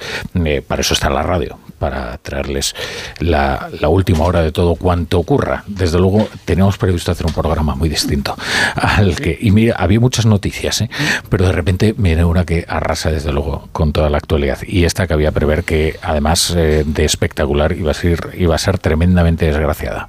Por el momento, por el momento, eh, no, no, no ha ocurrido una tragedia humana de las dimensiones que cabía prever. Pero bueno, veremos y les eh, iremos informando. Creo, Ignacio, que hay otra, mm, hay otra noticia que eh, esperábamos incluso para más tarde, eh, pero que ya se ha confirmado. Y eh, es, una, es una mala noticia para Madrid, que ansiaba eh, ser la sede de la oficina antiblanqueo eh, y resulta que finalmente se va a Frankfurt, ¿no? Así es, España se ha dormido en los laureles, las cosas como son. Al final la Alemania de Olaf Scholz le ha ganado la partida a su correligionario socialdemócrata Pedro Sánchez. La sede de la agencia antiblanqueo de la Unión Europea se va a instalar en Frankfurt y no en Madrid. Por cierto, Madrid y Roma no, no son, va- vamos, mejor dicho, son las únicas capitales de la Unión Europea que no tienen eh, una agencia de comunitaria.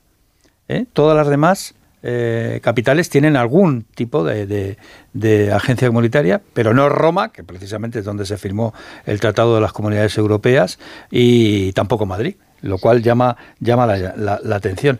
De cualquier manera, Frankfurt ya cuenta con la sede del Banco Central Europeo. ¿eh? Y es, además se está convirtiendo poco a poco, también eh, allí está la bolsa alemana, ¿no? que es el de las principales del continente, y se está convirtiendo evidentemente en la capital financiera de la Unión Europea después del Brexit. Es decir, Londres ya mm, es la principal capital financiera del continente, pero no de la Unión Europea. Uh, Un segundo, eh, ahora nos, nos ocupamos de, de este asunto. Disculpad, es que te- tengo al teléfono a, a uno de los vecinos de este edificio, una persona que estaba en el piso séptimo cuando se declaró el incendio. Eh, se llama Totoño, es un abogado ve- venezolano que, que vive allí. Totoño, ¿qué tal? Eh, buenas noches. Buenas noches, ¿vive? No, vivía. Bueno, vivía, sí, efectivamente. Eh, eh, estabas en, la- en la vivienda, ¿verdad? Cuando, cuando se declaró el incendio. Eh, Sí, estaba, estaba justamente en el momento que estaba saliendo y oí unos gritos de, de, lo, de la torre vecina, porque ese, ese conglomerado son, eran, son, o, era, o eran varias torres. ¿no? Una torre muy alta que tenía 11 pisos, que no era la mía. La mía era la más pequeña, tenía creo que 8 pisos, algo así. y, yo veo que vienen de la torre alta, viene por el pasillo corriendo unas personas gritando fuego, fuego en inglés. Y bueno, lo que hice fue a- apurar el paso y, y- correr hacia el, hacia el parking donde tenía el coche y- y me fui corriendo con el coche, salvé el coche. Ah, pero bueno, te dio tiempo a alcanzar el coche y salir. Sí, pero lamentablemente, déjeme decirle, Sí. yo sé que la vida es muy importante y, y yo le agradezco a, a mi ángel de la guarda que mi esposa y yo hayamos salido, es verdad. Pero, eh, mire, hay unas cosas que, que son muy difíciles de obtener para nosotros los venezolanos, como es el pasaporte venezolano. Y ese pasaporte ha quedado destruido por el fuego. Y usted no me, usted no me creerá, pero eso es la cosa más ardua y difícil, es obtener ese pasaporte y yo lo había acabado de obtener hace unos meses. Estoy, de- bueno, estoy tristísimo con eso. Eh, Parece tonto, pero créame No, que no, es tonto. desde luego que no lo es. Ah, Y bueno, pues, claro, y además de la estoy ahorita en el, en el automercado eh, comprando ropa, comprando calcetines, comprando calzoncillos, comprando camisetas, pues no tengo nada, no tengo nada. No, Es- sí, es- claro. si la- lo que nosotros pensábamos que, que había ocurrido, que era una tragedia humana terrible por las dimensiones de- del, del fuego, hombre, hacía que nos ocupásemos primero, claro, desde luego, en las vidas. Eh, espero, espero de verdad que, que, que podamos ocuparnos pronto de lo material, que es otro drama. Es que son personas que lo han perdido todo. Desde luego que no es ninguna Sí. tontería. Claro, es que, es que, es que, claro, cuando uno se pone a reflexionar y dice, oye, las fotografías que yo tenía en el álbum de mis hijos, la que perdí todo, perdí- bueno, es que es, es espantoso. Cuando uno se pone a reflexionar ciertas cosas que uno valora, son cosas materiales, pero que uno valora, ¿no? Este, bueno, y entonces se queda uno en la calle, o sea, totalmente en la calle. Afortunadamente tengo, aquí viven dos hijos míos y yo me puedo ir a vivir con uno de ellos, eh, pero bueno, no, es, no, es fácil, no, definitivamente. Y, y, y claro, y te digo algo que dije a alguien también por que me entrevistó en Antena 3, y es que eh, el, no sonó ninguna alarma, nos, no, los, los dispensadores de agua, esas como esas regaderitas que hay en los pisos que, que eh, dispersan el agua, ¿no? Para mojar el piso y mojar las paredes. No, no estaban funcionando. O sea, el, el, desastre se magnificó por algo que... Y, la otra cosa que me dicen es que la fachada de ese edificio es de, de un material que está prohibido en Estados Unidos por los bomberos precisamente, porque es un, un, un material muy inflamable y, y claro, esto hizo que la, el fuego, que parecía un fuego muy controlable, se, se, se, transformara en un fuego espantoso como nunca se había visto. Hmm. Pero es por, por esto, por el material de la fachada. Hmm. Este, no, no, eh, eh, pero son estas cosas que yo digo, ¿cómo es posible que hayan permitido eso? Eh, Totoño, a, esta hora eh, hay algún vecino que estéis tratando de localizar y que no encontréis, más o menos tienes identificados a todos a tu alrededor bueno, los vecinos que yo conozco los, los, los, los vi a todos de, en la calle, pero yo supe por el, el casero mío que tenía, tenía cinco apartamentos ahí, que el, la, la, la, inquilina del piso encima del mío eh, me parece que pereció, no, no pudo salir. Eh, veremos, veremos, esperamos la confirmación, eh, porque por ahora, claro, hay mucha gente que, a la que no se ha podido localizar, pero tampoco se sabe si es que quedaron atrapados en la vivienda o sencillamente es que salieron dejando todo atrás y por tanto también el teléfono móvil. Por el momento los datos oficiales no hablan, no hablan de, fallecidos. Esperemos que desde luego se, se mantenga, se mantenga así. Eh, Totoño, ¿dónde tienes pensado entonces pasar la noche? ¿Con, con tus familiares, con tus hijos, ¿no? Sí, con un hijo mío. Claro. Y a partir de entonces, eh, ¿sabéis de alguna solución eh, que os eh, hayan ofrecido a los vecinos por parte de las autoridades de la administración? no, no, no, no, no, o sea, yo creo que no ha dado tiempo de nada, o sea, yo por eso le digo, yo estoy comprando para tener una pijama, para tener unos calcetines para mañana, no sé, estoy comprando lo básico para eh, tener algo. Estamos, eh, en fin, estamos pensando que, quizás eh, la hora haya jugado a favor, que haya sido a media tarde, a las cinco y media, porque esto por la noche estaríamos uh, hablando de otra circunstancia, ¿no? Uh, hubiera sido un desastre total, total, sí, sí, sí, totalmente, sí, sí, tiene usted razón. En cierto modo fue, bueno, pero de todas maneras, como le digo, bueno, fue horrible, pero dentro de lo horrible hubo algo así, como dice usted, algo un poco positivo, sí, como no. Es verdad. Bueno, pues Totoño, eh, en fin, te deseamos que, bueno, lo primero, que te recuperes de la enorme conmoción que has sufrido, eh, que descanses un poco con, con la familia que efectivamente las, las, noticias de todos los vecinos eh, sean alentadoras y sean en sentido positivo y, en fin, que, que, encuentres eh, solución porque ahora toca empezar de cero y eso es una catástrofe.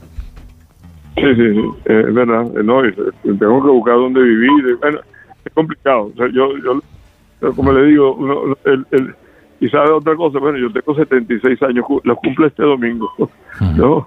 y, y, y, y, digo, no es lo mismo dar estas cosas a los 20 que a los 76. Es totalmente distinto. Desde luego que no. Totoño, gracias, gracias por estar hoy en, la brújula. Hasta luego, bueno. bueno. Hasta luego. Pues como en el caso de Totoño, claro, nosotros ahora estamos ocupándonos de lo más urgente, que son las vidas humanas. Pero es verdad que todas estas personas que han salido con vida luego han dejado mucho atrás.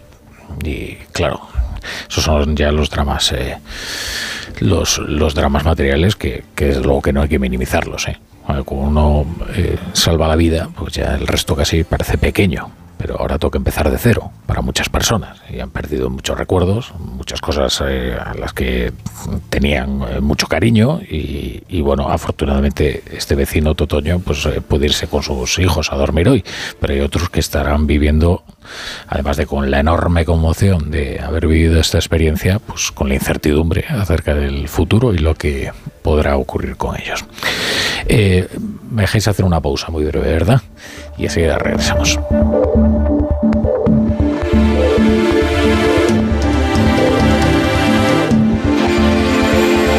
La brújula. La torre. ¿Qué tal, vecino? Oye, al final te has puesto la alarma que te recomendé. Sí, la de Securitas Direct. La verdad, es que es fácil que puedan colarse al jardín saltando la valla. Y mira, no estábamos tranquilos. Lo sé. Yo tuve esa misma sensación cuando me vine a vivir aquí. Protege tu hogar frente a robos y ocupaciones con la alarma de Securitas Direct.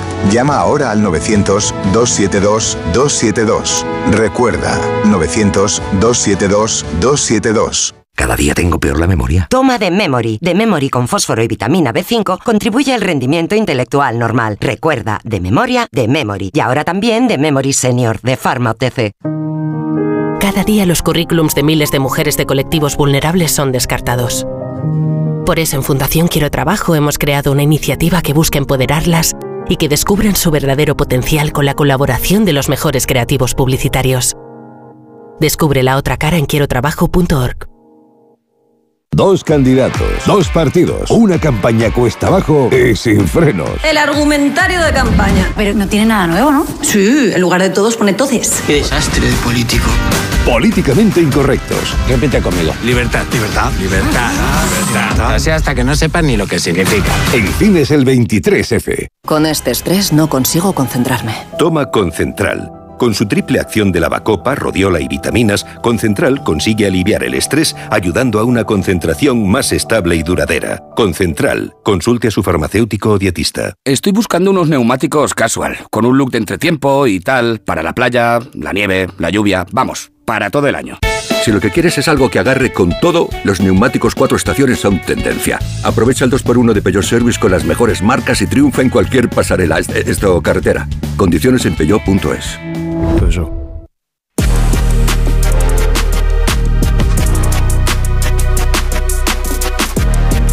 La brújula.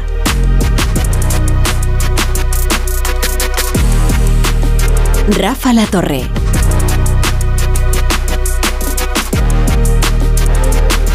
Camino ya. No, ya son menos cuarto, las 10, las eh, 9 menos cuarto en Canarias. Ya disculpen lo caótico del programa de hoy, pero cuando eh, haya noticia en, en Valencia, pues tendremos que saltar de tema y acudiremos enseguida para contárselo, que para eso está la radio siempre. Como se suele decir y decían los clásicos, manda la antena y si hay noticia, nosotros nos vamos a Valencia. Y mientras tanto, pues vamos saltando eh, sobre otros temas eh, y sobre todo esperando la. Confirmación eh, y esperemos que llegue de que eh, de que no hay ningún fallecido. Por el momento desde luego el- permanecen los datos como estaban. Eh, 13 heridos eh, n- no de, de gravedad algunos de ellos son bomberos que estaban sofocando el incendio y, ningún fallecido por el momento. Esperemos que eso continúe así y en cualquier caso ante la noticia regresaremos a Valencia. Les estamos hablando de otra de las noticias del día que es que Frankfurt se ha quedado con la agencia antiblanqueo. No sé hasta qué punto eso para Madrid es eh, una gran pérdida.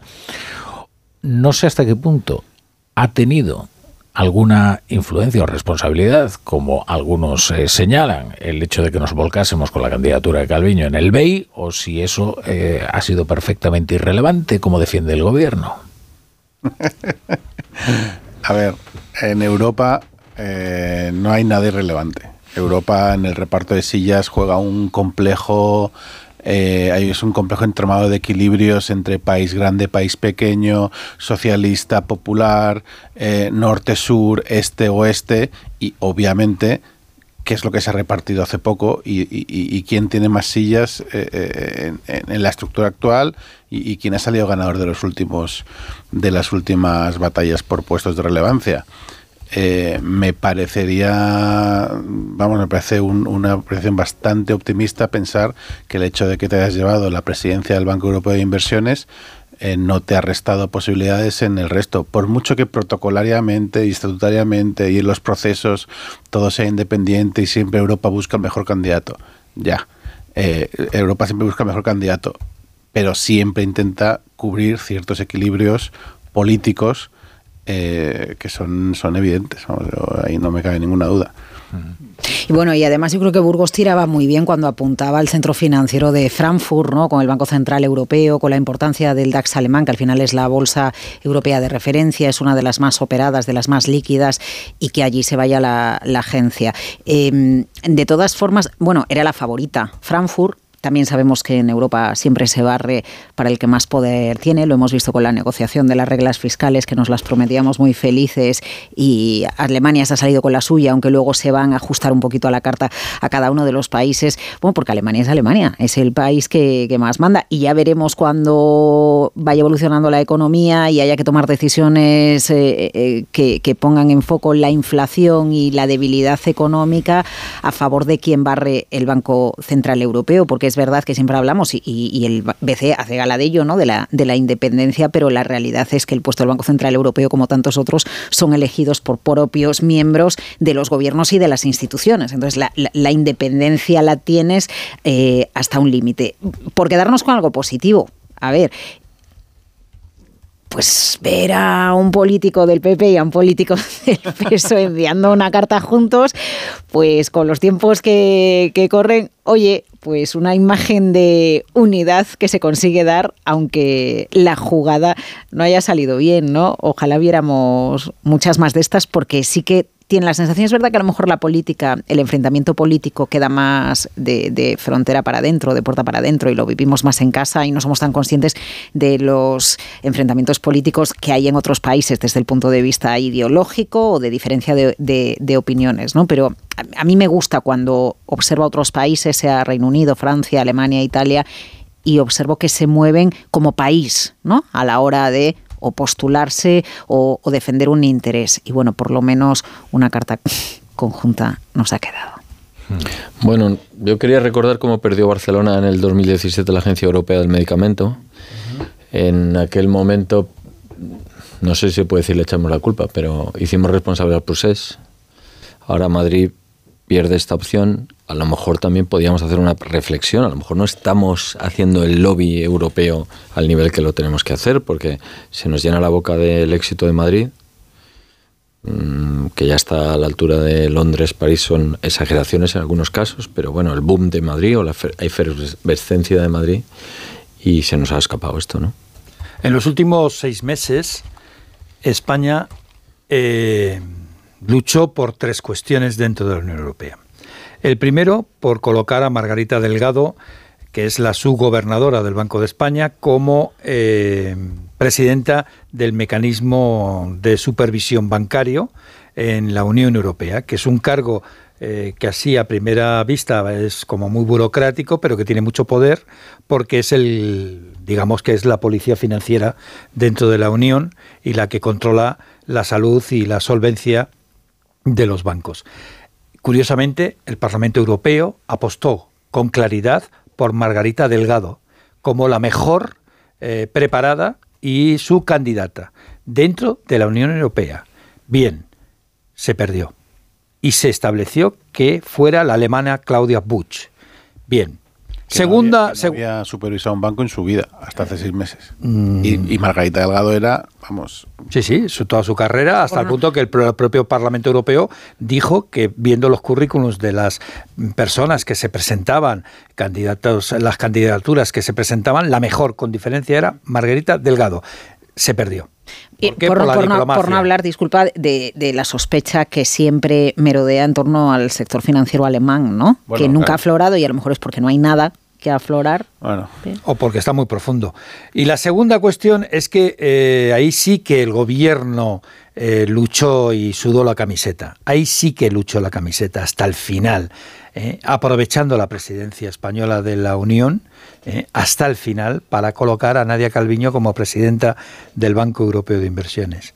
Y la tercera posibilidad, cuando hablabas con gente que sabía de lo que estaba pasando en Europa, te decían claramente pues que, que no se luchó. O sea, ahí, bueno, pues eh, Carlos Cuerpos sí que lo hizo, el actual ministro de Economía lo intentó, pero digamos que detrás había un inmenso vacío donde solamente Madrid y la comunidad autónoma eh, luchaban por ello, pero digamos que hay fallo. Eh, digamos que ya que hablamos de bancos, falló el interés.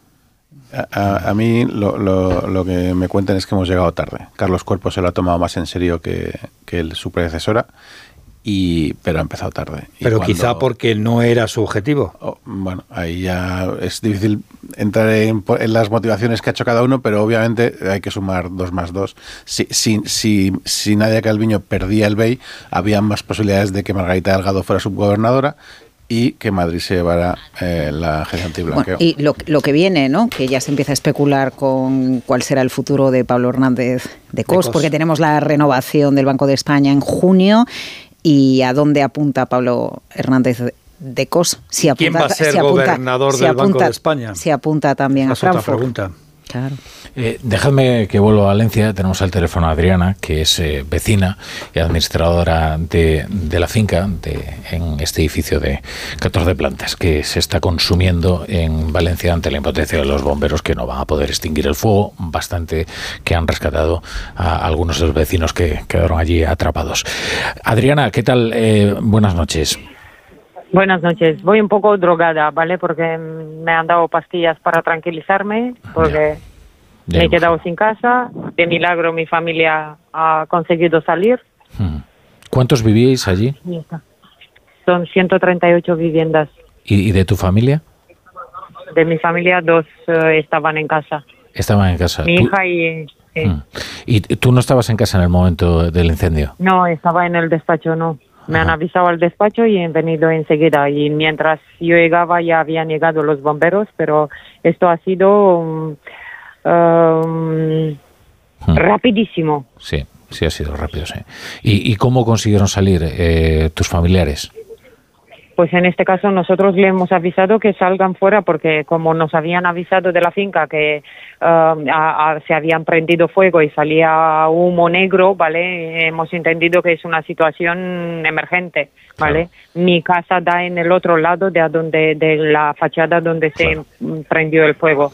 ¿vale? Y a raíz de ahí, pues el conserje y, y todos los vecinos que se han enterado, pues han, han ido saliendo.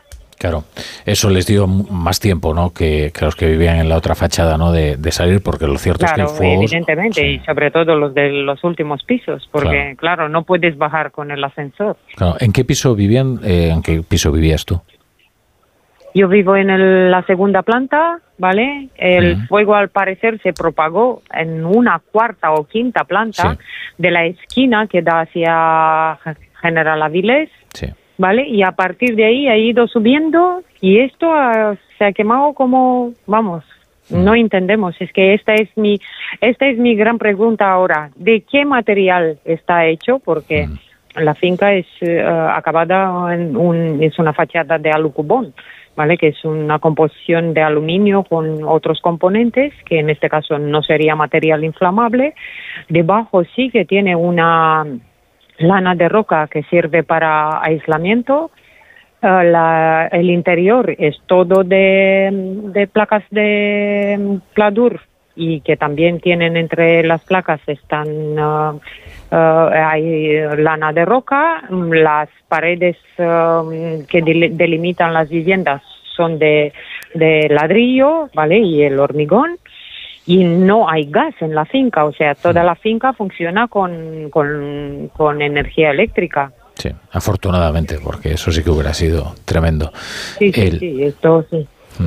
Eh, ¿Tienes eh, noticia de, de, tus vecinos, de todos tus vecinos, los que conoces? O, o no hay tengo algo? noticias no. de todos mis vecinos, tengo noticias de que, de al menos lo que he visto yo en el momento en cual he llegado en la zona de delante de Mercadona, que es justo la parte de enfrente, he visto que habían gente que estaban en el balcón, desconozco si han sido rescatados, mm. no sé si hay gente que se ha quedado dentro, esta información supongo que nos lo no pro, nos lo proporcionará posteriormente, sí. pero en este momento no. Mm. Eh, no podemos. Y ya he facilitado a todos los órganos, uh, mm. la, los listados de propietarios, el libro del edificio, los planos de cuál disponíamos y todo para, mm. Para poder hacer tu, su trabajo. ¿Os han ofrecido eh, la posibilidad de, de, pasar la noche en algún lugar o tienes...? Sí, eh... sí, en este caso sí, sí, sí, sí. sí que, que vais sí, a un hotel, ¿no? Vale. Sí, algunos van a un hotel, algunos han ido con familiares. Mm, Yo tendré que ver cómo organizamos todo esto con todo, con, Mm, sí. con todo lo que ha venido, vamos. Bueno, Adriana, eh, en fin, eh, lamento muchísimo lo ocurrido. Espero que, que bueno, que mm, podáis... Y esto es inaudito, desde luego. Desde luego que sí. Espero que podáis reponeros lo mejor posible de, de esta terrible experiencia y ahora toca pues Sí. empezar de cero. lo A ver si entre todos conseguimos averiguar qué es lo que pasa y cómo se han de hacer las construcciones, porque desde luego es un es un dato a considerar. Desde luego que sí. Adriana, gracias por estar Vale. en, en la brújula. Vale. Gracias. Gracias. Venga, a ti hasta ahora. Bueno, voy a despediros en este programa tan anómalo. No sé qué querías decir, Laura. Eh, eh, no, no quiero ser fatídica ¿no? respecto al tema de la construcción que acaba de citar la administradora, pero si recordáis con la tragedia del terremoto de Turquía que se puso, que se cuestionó mucho, no solo la zona en la que se había producido el terremoto, sino también la calidad de la construcción de las viviendas, yo creo que tiene razón la administradora cuando invita a una reflexión acerca de cómo eh, construimos, eh, porque al final, eh, ligándolo con lo que nos ocupa la brújula de la economía, dedicamos buena parte del presupuesto familiar y de años de trabajo para pagar una vivienda como para que suceda lo que ha sucedido. De ahí la importancia que vivimos en un país con mucha regulación, bien, que en ocasiones la regulación bien enfocada, por ejemplo, con las prácticas de cómo se debe construir, es necesario también. Bueno, os voy a despedir. Andrés Rodríguez, Miquel Roche, Laura Blanco, gracias por estar hoy. Eh, ya siento que, en fin, el programa se ha visto completamente trastocado. Esto es la radio, es lo que Esto es la toca. radio, son las noticias. Querido Ignacio Rodríguez Burgos, eh, hasta más ver. Pues hasta mañana. Hasta mañana. Buenas noches. Adiós.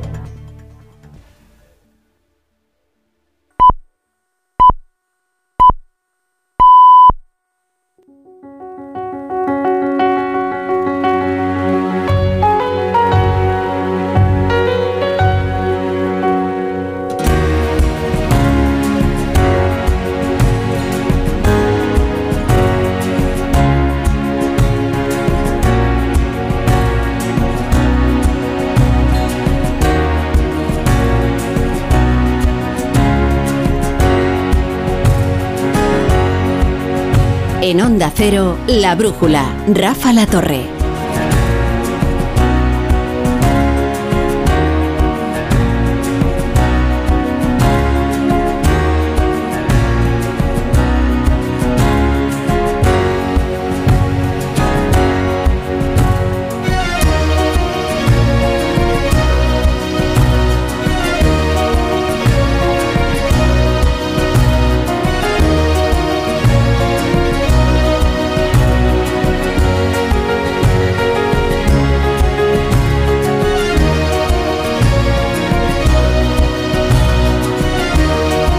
Las 10 y 1, son las 9 y 1 en Canarias. Vamos a comenzar con la tertulia de la brújula. Les vamos a hablar de los otros asuntos de la actualidad. Eh, teníamos un programa, como imaginan, eh, previsto muy distinto al de hoy, pero la noticia mandaba y la noticia nos situaba en, Campanar, en el barrio de Campanar, en Valencia, en ese espectacular incendio que hacía preludiar una terrible tragedia humana seguimos manteniendo la prudencia respecto de los datos provisionales.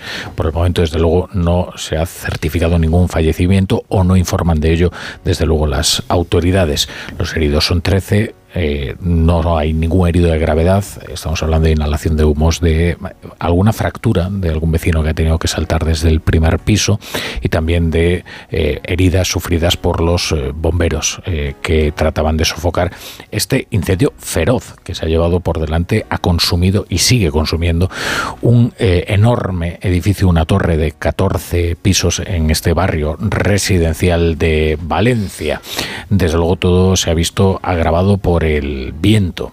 Un viento, un viento muy fuerte, muy intenso, que ha soplado fuerte durante toda la jornada y también eh, ahora se está investigando si los materiales pudieron contribuir a la rapidísima propagación de, las, de las llamas. Desde luego, eh, no estamos hablando de apartamentos estancos. El incendio eh, comenzaba entre los pisos quinto y sexto en, un apartamento que en ese momento estaba vacío. Ahí comenzaba el fuego y rápidamente se extendía por el resto de las viviendas. Eh, cuando les decimos que mm, además del descomunal incendio, las consecuencias podían haber sido de una tragedia humana sin precedentes, es porque ahí hay 200 viviendas ¿eh? y porque había personas que han quedado atrapadas y que afortunadamente algunas de ellas al menos de las que tenemos constancia, eh, han sido rescatadas por los bomberos en una heroica actuación. Consiguieron llegar a pisos muy elevados con sus escaleras y después de enfriar la zona, los hicieron descender junto a ellos. Eh, perfectamente ilosos, aunque eh, pues gravemente conmocionados. Ahora mismo están reuniendo a todos los vecinos, tratando de ver si falta alguno hay muchas personas que no consiguen localizar a seres queridos, a personas que sabían que vivían en esa vivienda, pero como les digo, por el momento no eh, se ha informado de ninguna víctima mortal.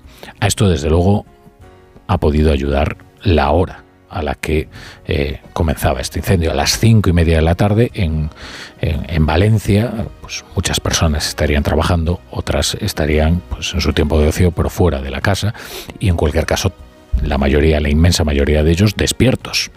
Si esto ocurre de noche, no queremos pensar de los datos de los que estaríamos informándoles ya a, a esta hora. Hemos escuchado a muchos vecinos que nos han relatado la terrible experiencia como fueron pues el resto de los que viven en ese edificio, los que fueron golpeando las puertas, corriendo por los pasillos, tratando de alertar a todos de que, de que había estallado un fuego.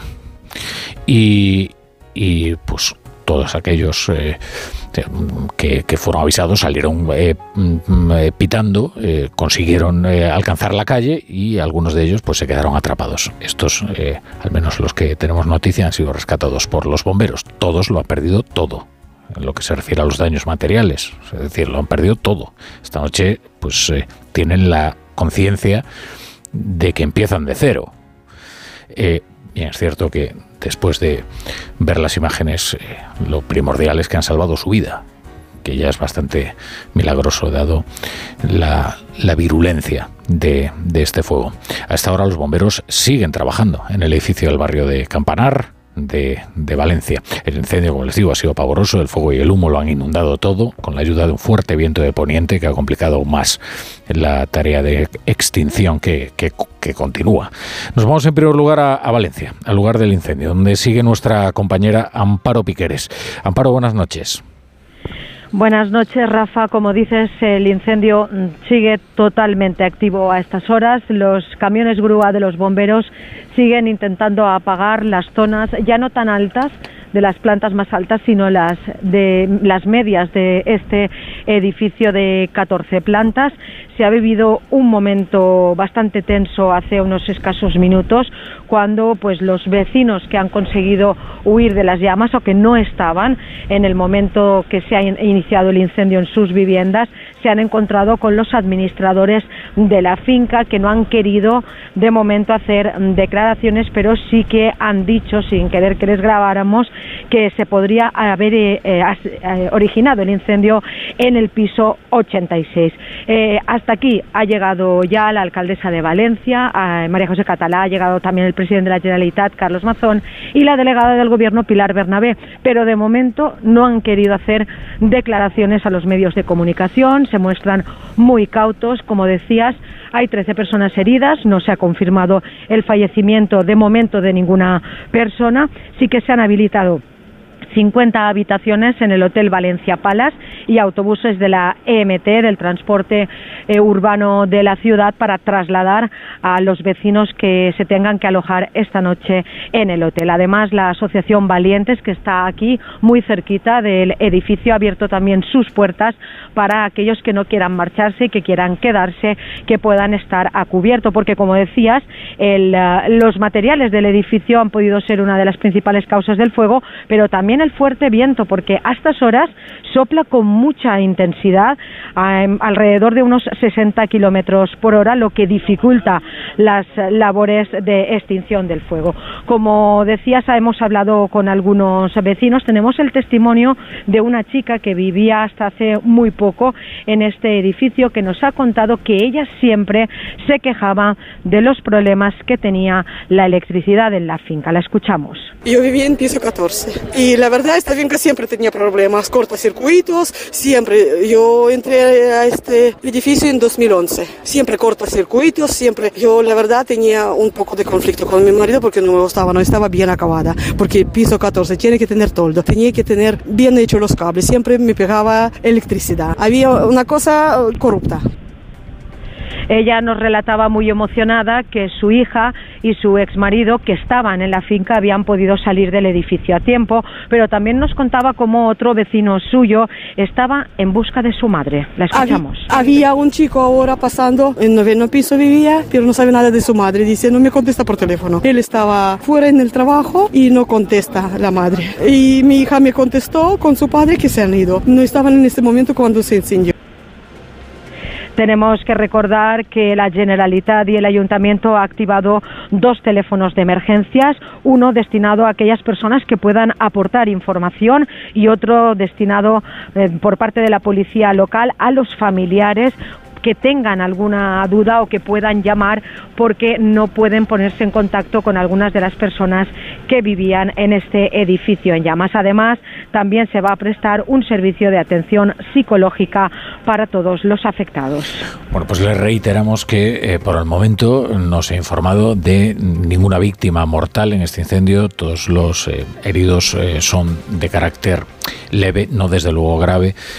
son 13 y, esperemos desde luego que esa, esa cifra no, no, vaya en aumento. Lo que hay son mil historias, mil historias angustiosas de personas que eh, lo han dejado todo atrás, todos sus bienes personales y que hoy tendrán desde luego la sensación de empezar de cero y que tendrán que pasar la noche o con unos familiares o, o en los hoteles eh, dispuestos para ello. Carlos Rodríguez. ¿Qué tal? Eh, Rafa, a esta hora, como dices, el balance sigue siendo de, de 13 heridos. Seis de ellos son, son bomberos, ¿no? lo, que, lo que da cuenta de la magnitud de este incendio en el que se están empleando los equipos de extinción. La UME, de hecho, ha tenido que ser eh, movilizada, aquí ya lo hemos eh, contado, desde las 7 de la tarde que comenzamos esta brújula, pues hemos ido recogiendo eh, testimonios de lo ocurrido. Algunos de ellos son vecinos que tuvieron que salir corriendo de los edificios afectados sin reparar en otra cosa que salvar su vida. De repente se ha empezado a propagar arriba, al cuarto, al quinto, ha dado la vuelta y bueno, una locura, una locura, un caos en nada, en cuestión de media hora. Entendemos que se ha quedado usted sin casa. Sí, me he quedado sin casa. Me he quedado, bueno, todos, todos los vecinos. Se ha, se ha quemado todo. Todos los vecinos se han quedado sin casa. Un desastre, ha sido una locura. Es Alberto quien daba, daba cuenta de este desastre con Vicente Vallés en Antena 3. Hace unos minutos, Totoño, contigo Rafa, abogado venezolano, otro vecino de los edificios afectados. Estaba justamente en el momento que estaba saliendo y oí unos gritos de, de, lo, de la torre vecina, porque ese, ese conglomerado son, eran, son, o, era, o eran varias torres. ¿no? Una torre muy alta que tenía 11 pisos, que no era la mía. La mía era la más pequeña, tenía creo que 8 pisos, algo así. Y, y yo veo que vienen de la torre alta, vienen por el pasillo corriendo unas personas gritando fuego, fuego bueno, pues eh, como contaba nuestra compañera Amparo desde Valencia, Emergencias ha habilitado hoteles para poder albergar a, los eh, vecinos desalojados. La policía tenía que reunirlos eh, posteriormente, a, sobre las 8, 8 y media de la tarde los reunía para poder identificarlos Y, bueno, y la coordinación del incendio ha reunido junto, junto al hospital de campaña pues a, estos vecinos allí, es donde han sido identificados y posteriormente pues han sido trasladados del lugar. El Ayuntamiento de Valencia también ha habilitado autobuses para ese traslado a los hoteles. Y facilitamos un teléfono, teléfono de afectados de la policía local, es el 690 16 7830 690 16 7830 un asunto más hay muchos ciudadanos, eh, y esto demuestra la solidaridad eh, muchas veces, ¿verdad? Que, bueno, pues que se han acercado al lugar, no para curiosear, sí para llevar mantas, eh, llevar comida y, bueno, y echar, y echar un cable que siempre, siempre hace falta. Para ayudar, para ayudar y, no estorbar, que hay otros que sin embargo sí que van a estorbar y, a curiosear. Y lo importante es echar una mano y cuando menos, al menos no molestar, desde luego.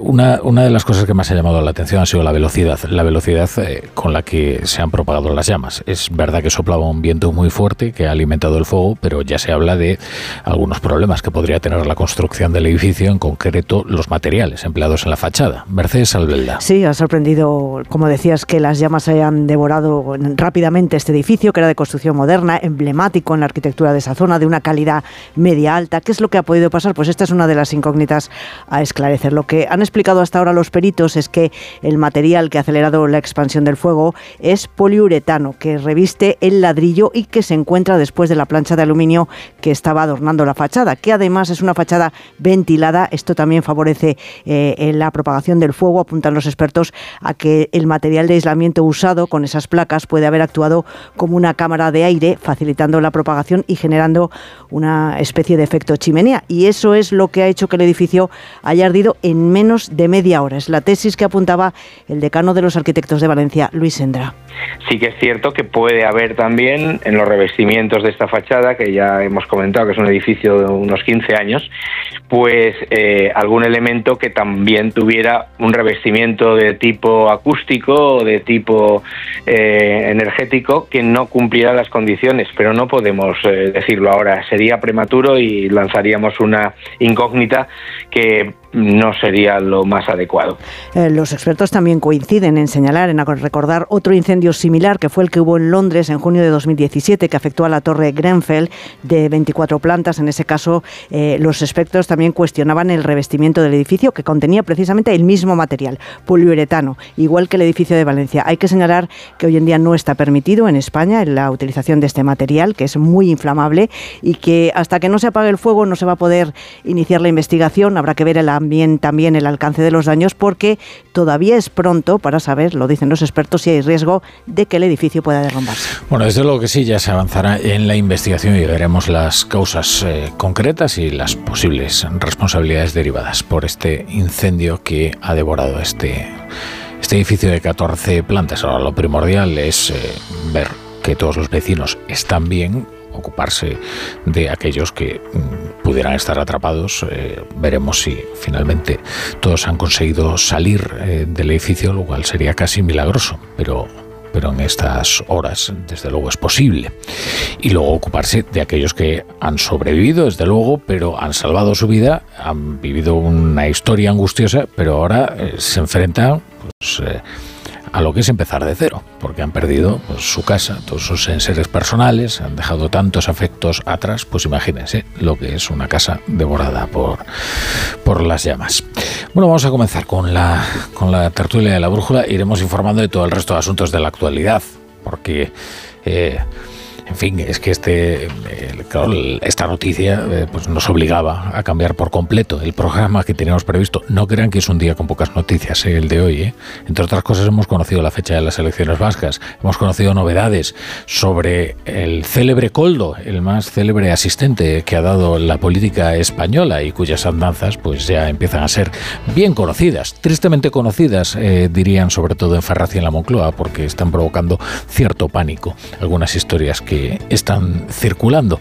Y luego está lo del caso Tsunami, donde, como estaba previsto, claro, la número dos de la Fiscalía General del Estado, pues ha decidido eh, contradecir a la Junta de Fiscales y eh, decir que no hay que investigar a Carlos Puigdemont por posibles delitos de terrorismo, ni tampoco a los eh, de Tsunami Democratic. Leire Iglesias, ¿qué tal? Buenas noches. Hola, buenas noches, Rafa. Buenas noches. Pilar Cernuda, buenas noches. Pilar Cernuda. Buenas noches. No tenemos a Pilar Cernuda. Eh, Javier Caraballo, ¿qué tal? Buenas noches, Sevilla. Muy buenas noches.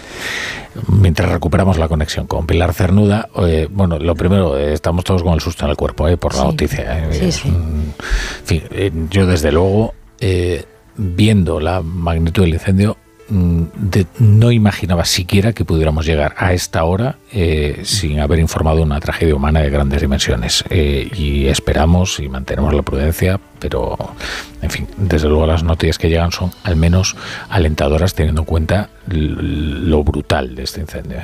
Confiemos que siga así. La verdad es que las imágenes son espectaculares, los testimonios mm, dan generan mucha angustia. Eh, luego aquí en la tertulia hablamos de tantas cosas, ¿no? Que son importantes, que, que, que hablan de la democracia en España, de la política, de la economía, pero pero con cosas así, aunque parezca un lugar común, te das cuenta cómo en, dos minutos la vida te puede cambiar y puedes perderla, ¿no?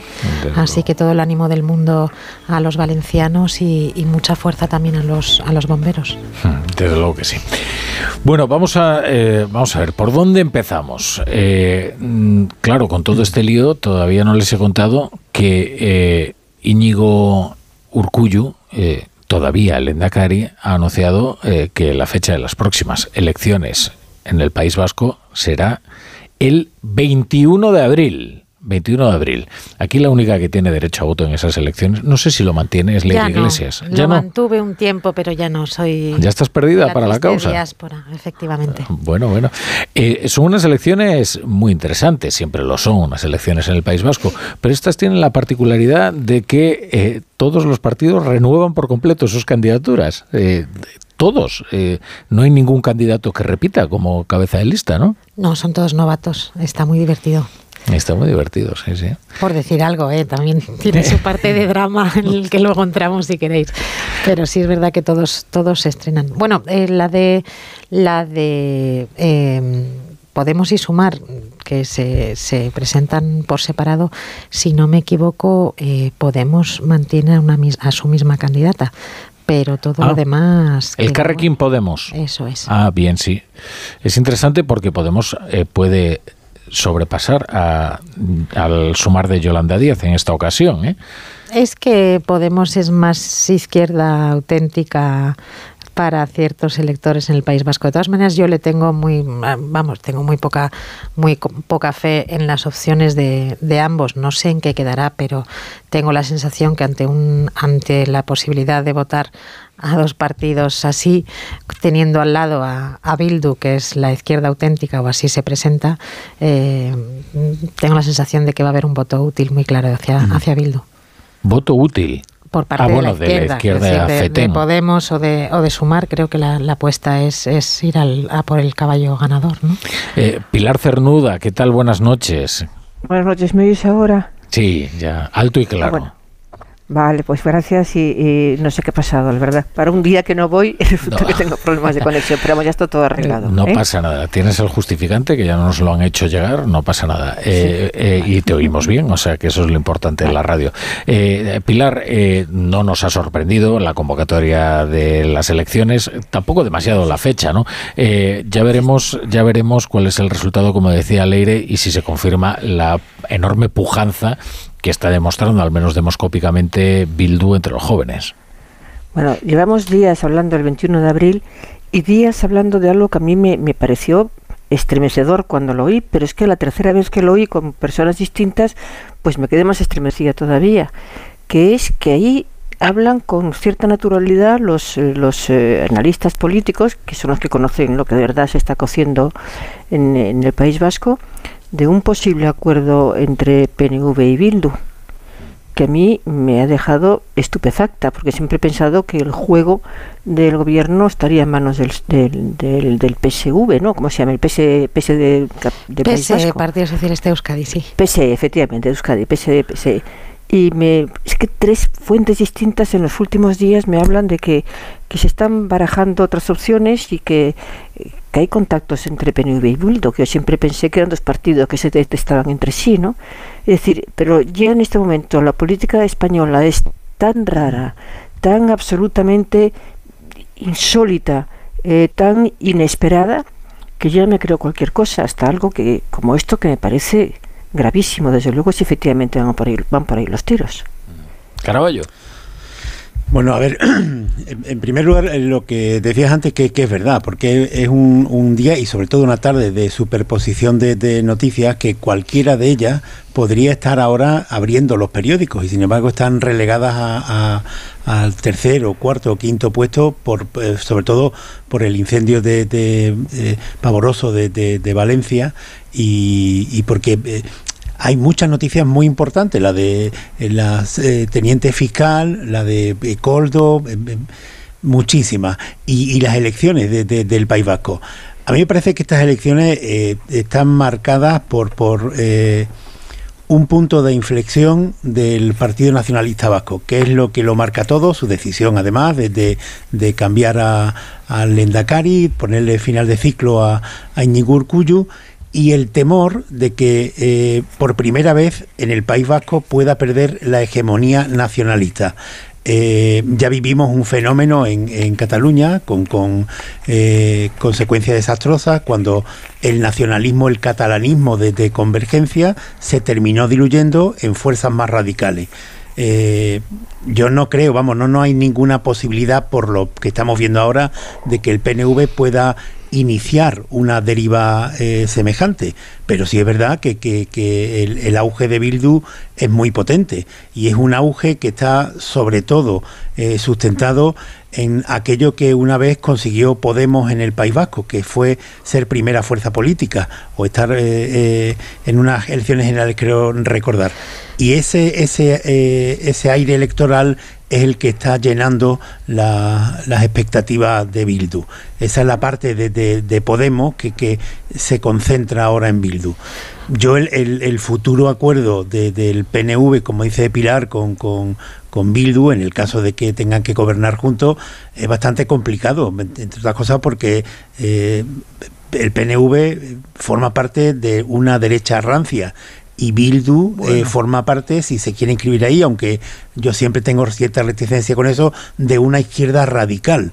No entiendo cómo puede haber un, un, un acuerdo de, gobierno ahí en el futuro si se plantea, ¿no? Ahí irán los dos. Pero hay algo, hay el PNV por una parte y, el, y Bildu con el Partido Socialista. Pero Caraballo, coincidirás conmigo en que hay una fuerza más poderosa que la ideología izquierda-derecha que es el nacionalismo. Y eso sí que es eh, de verdad el, cemento y la argamasa eh, de tantos y tantos partidos que relegan inmediatamente lo que es su ideología respecto de la economía, respecto de los derechos laborales, para eh, encontrarse precisamente o en la impugnación directamente de la soberanía nacional o en estas ensoñaciones nacionalistas que ya hemos visto en Cataluña con pactos transversales que van desde eh, los burgueses de convergencia hasta aquellos que quisieran explotarlos, eh, expropiarlos, como puede ser la CUP. O sea, esto, mm, cosas más raras han visto. Pues, Entonces eso nos llevaría a lo que estaba diciendo de Cataluña, la, la desaparición del catalanismo, del vasquismo, hacia esta radicalización de partidos independentistas.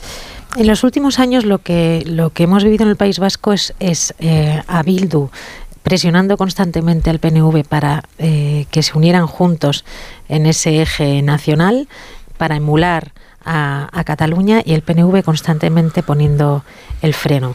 Eh, porque es verdad que el País Vasco no es Cataluña, es verdad que el País Vasco eh, tiene una situación económica y un concierto económico que Cataluña no tiene y otra serie de, especificidades. Pero eh, el PNV hasta ahora se ha resistido. Con Ibarreche sí que le dio la mano a, la izquierda Berchale y, salió mal.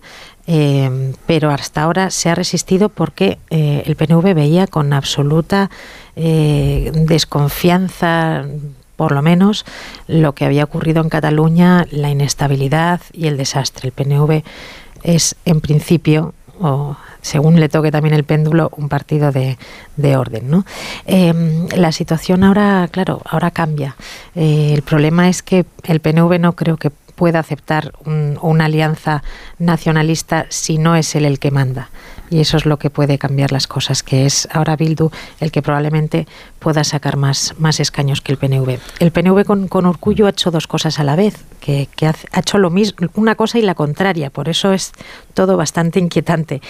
Al quitar a Urcullo, por un lado, eh, intenta eh, resistir mejor al empuje de Bildu, porque ponen a un hombre más joven, eh, que pueda eh, conectar mejor con, con, los jóvenes, que tenga un perfil un poco más moderno y que desde ese punto de vista están además subrayando mucho como sus orígenes obreros, que su madre limpiaba escaleras, todo esto lo están, lo están subrayando mucho. Y, y por ese lado creo que lo que quieren es contener un poco la sangría de votos hacia Bildu.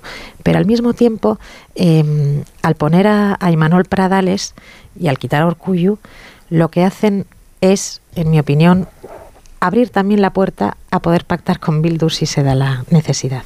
Porque Urcuyu ha sido un hombre que con todos sus defectos, eh, lo de Bildu lo tenía muy claro y no era un mundo que le gustara. El que le gustaba más era el Partido Socialista. Y ahora el poner a Imanol Pradales, que es una incógnita y que de momento lo que sabemos es que es una persona que obedece al partido, es decir, Antonio Ortúzar, pues mm, el PNV también ahí se puede se puede abrir a, a tener a un candidato que pueda llegar a pactar con Bildu. Mm. Ahora, al Partido Popular, desde luego, la campaña se la han dado hecha, ¿eh? desde Pamplona, quiero decir, porque el Partido Socialista va a tener bastante difícil negar que eh, cuando el PP que es previsible, le acuse de ser el ticket de Bildu en estas elecciones, va a ser difícil que Neco Andueza eh, sea capaz de convencer a la opinión pública de que jamás va a investir a un Lendakari de Bildu. ¿Por qué? Porque ya escuchamos lo mismo en Pamplona. ¿Eh? Pero tiene su palabra comprometida. Bueno, y en Pamplona. Diciendo que, sí, sí, sí, pero que, que Neco Andueza eh, eh, en Onda Cero, yo creo que, que Sí, fue sí. con Alcini, no sé, y contigo también, lo dejó claro y lo repitió. No pactaré con Bildu. Como chivite. Y eso, sí, No sé si chivite. fue Chivite pero- directamente o fue la concejala aspirante alcaldesa, hoy mm, ministra Emma Saiz, la que se comprometió personalmente. Cuando ya la mandan a ministras, cuando hacen la operación y entonces Mm. parece que nadie queda mal. Sí, do- yo, yo de Chivite no lo recuerdo, pero de Andueza está clarísimo. Tiene que estar Lo que ahí. pasa el- que eh, los dirigentes políticos actuales, los, los dirigentes políticos actuales han perdido mucha credibilidad. Bueno, el jefe de todos ellos es Pedro Sánchez, pero se ha trasladado ya, yo creo, a esta clase dirigente política de un lado y de otro. Eh, bueno, el PP yo creo que se salva todavía un poco en ese sentido, ¿no? Pero, pero eh, es que eh, dicen cualquier cosa que, que- que digan y que antes decíamos esto es un titular, ahora no, porque bueno, total, esto dentro de un cuarto de hora puede cambiar de opinión, ¿no? Entonces, mm, y nos movemos excesivamente en el mundo de la, de la especulación, pero no es por falta de ganas de intentar indagar cuál es la verdad de lo que está ocurriendo, sino porque ellos mismos se contradicen permanentemente y cambian de criterio, de idea y hasta de principios, ¿no? Pero Pilar, yo, yo en eso no estoy muy de acuerdo. Lo- Los, independentistas catalanes, eh, se le, eh, yo les reprocho muchísimas cosas, pero de incoherencia no. eh, o sea, lo, lo que dicen su- Pero- suelen mantenerlo siempre, pero, a- toda la- pero toda con absoluta fijación. Y, y, Y, además bueno, lo dicen, Popular- presum- sí, Hmm. presumen de ello además los, los nacionalistas catalanes. Además lo suelen decir cuando, cuando descalifican lo que dice eh, m- eh, m- eh, Sánchez, nunca haré esto, nunca haré lo otro, nunca aceptaré la amnistía, nunca haré tal. Siempre dicen, nosotros llevamos años diciendo, es decir, tienes toda la razón, Javier, pero, pero son quizás la excepción que confirma la regla, ¿no? Y en el PP, y digo que son menos suave- más, más suaves en ese sentido de, de- de- de dar marcha atrás a cosas que anuncian, porque anuncian menos también. Yo creo que ellos tienen una, una, un camino y que, bueno, les va mejor o peor, pero siguen ese camino. Pero, por ejemplo, el PNV se contradice, Bildu se contradice, se- porque se contradice. Bueno, le insisto, el, el jefe de, todas, de todos los que se contradicen y que, no que se contradigan, como, como decía aquello, cambio de opinión, no es cambio de opinión, directamente se miente, es Pedro Sánchez. Pero ya nos hemos puesto ya muchas conchas encima, suficientes como para que decir, bueno, esta clase política lo que dicen va a durarnos con un poco de suerte hasta mañana. Es así. También te digo que Feijóo alguna contradicción yo creo que también ha tenido últimamente, pero, bueno, por no me- meternos en eso, por no meternos en eso. Eh, decías, hablabas tú, eh, Pilar, del PP y Rafa también decía, es una, cosa, una ocasión perfecta esta campaña electoral para el PP. Eh, lo es y la duda es si va a saber aprovecharlo y va a poder aprovecharlo. El PP eh, ha pasado momentos malos eh, en, en- el País Vasco ya con, con neta acabada eh, en los que no consigue remontar. Y la campaña que, que se avecina eh, va a estar absolutamente dominada por la estrategia de polarización absoluta entre PNV y Bildu, que es lo que les interesa a los dos. Van a hacer una campaña eh, absolutamente centrada en, que la gente tiene que decidir entre ti o entre mí. Eh, y ahí el Partido Socialista va a quedar muy desdibujado, porque al final el Partido Socialista es socio de los dos en el Congreso de los Diputados. Eh, y, tiene esa promesa de que no va a pactar con Bildu, pero al mismo tiempo se tiene que reivindicar de izquierdas y diferenciarse, ya lo está intentando hacer Andueza, de la gestión, por ejemplo, en sanidad y en otros, eh, en, en estado de bienestar del PNV. Y ahí el único que puede romper esa, eh, esa dinámica, el único que puede decir yo no formo parte de, de esto es, es el Partido Popular. Hmm. Bueno, sí, pero, no, no, no, no están de acuerdo conmigo. muy, breve, muy breves antes y nos vamos a nos vamos a hablar de la escolar. Muy breve, que en todas las comunidades en las que hay un nacionalismo fuerte, el PP siempre es residual, porque el nacionalismo es de derecha y eso lo, ese es el principal, la principal losa que tiene el PP en el País Vasco que lo ha tenido siempre. Hmm. Eh, Pilar. ¿Quieres zanjar? No, yo no, no, lo que quería decir es que tiene toda la razón, Leire, lo, lo, lo, lo, suscribo de arriba abajo, pero lo tendría que suscribir el Partido Popular, porque es que eh, yo no sé qué le pasa, que es que es incapaz de tener una mínima estrategia coherente en las sucesivas campañas electorales que ha tenido. Hmm. Eh, en Galicia quizá ha metido menos la pata, pero hay que ver en el, en el 23 de julio pues eh, ha hecho cosas que verdaderamente te asombran en un partido que aspira y que podía haber estado en el gobierno si hubiera hecho una campaña con una mínima coherencia cuando adelanta las elecciones eh, Sánchez, ¿no? Si lo hubiera hecho con coherencia y con una campaña bien diseñada, probablemente en este momento estaría eh, fijo en, la Moncloa. Pero yo no sé qué les pasa, que tiene gente válida, pero que luego no saben gestionar hmm. lo que es una campaña electoral o una estrategia de partido. Bueno, eh, vamos, vamos a cambiar de tema, aunque vamos a hablar del último Aiscolari, es socialista, no es vasco, Sí, es este, vasco. Ah, es vasco, Coldo. Nacido en Baracaldo. Ah, yo pensaba que, yo pensaba que venía de Navarra. pero mudado a Yo también. Ah, bueno, pero es a través de sus contactos con Santos Cerdán, ¿no? Eh, él, había sido concejal de Huarte, ¿no?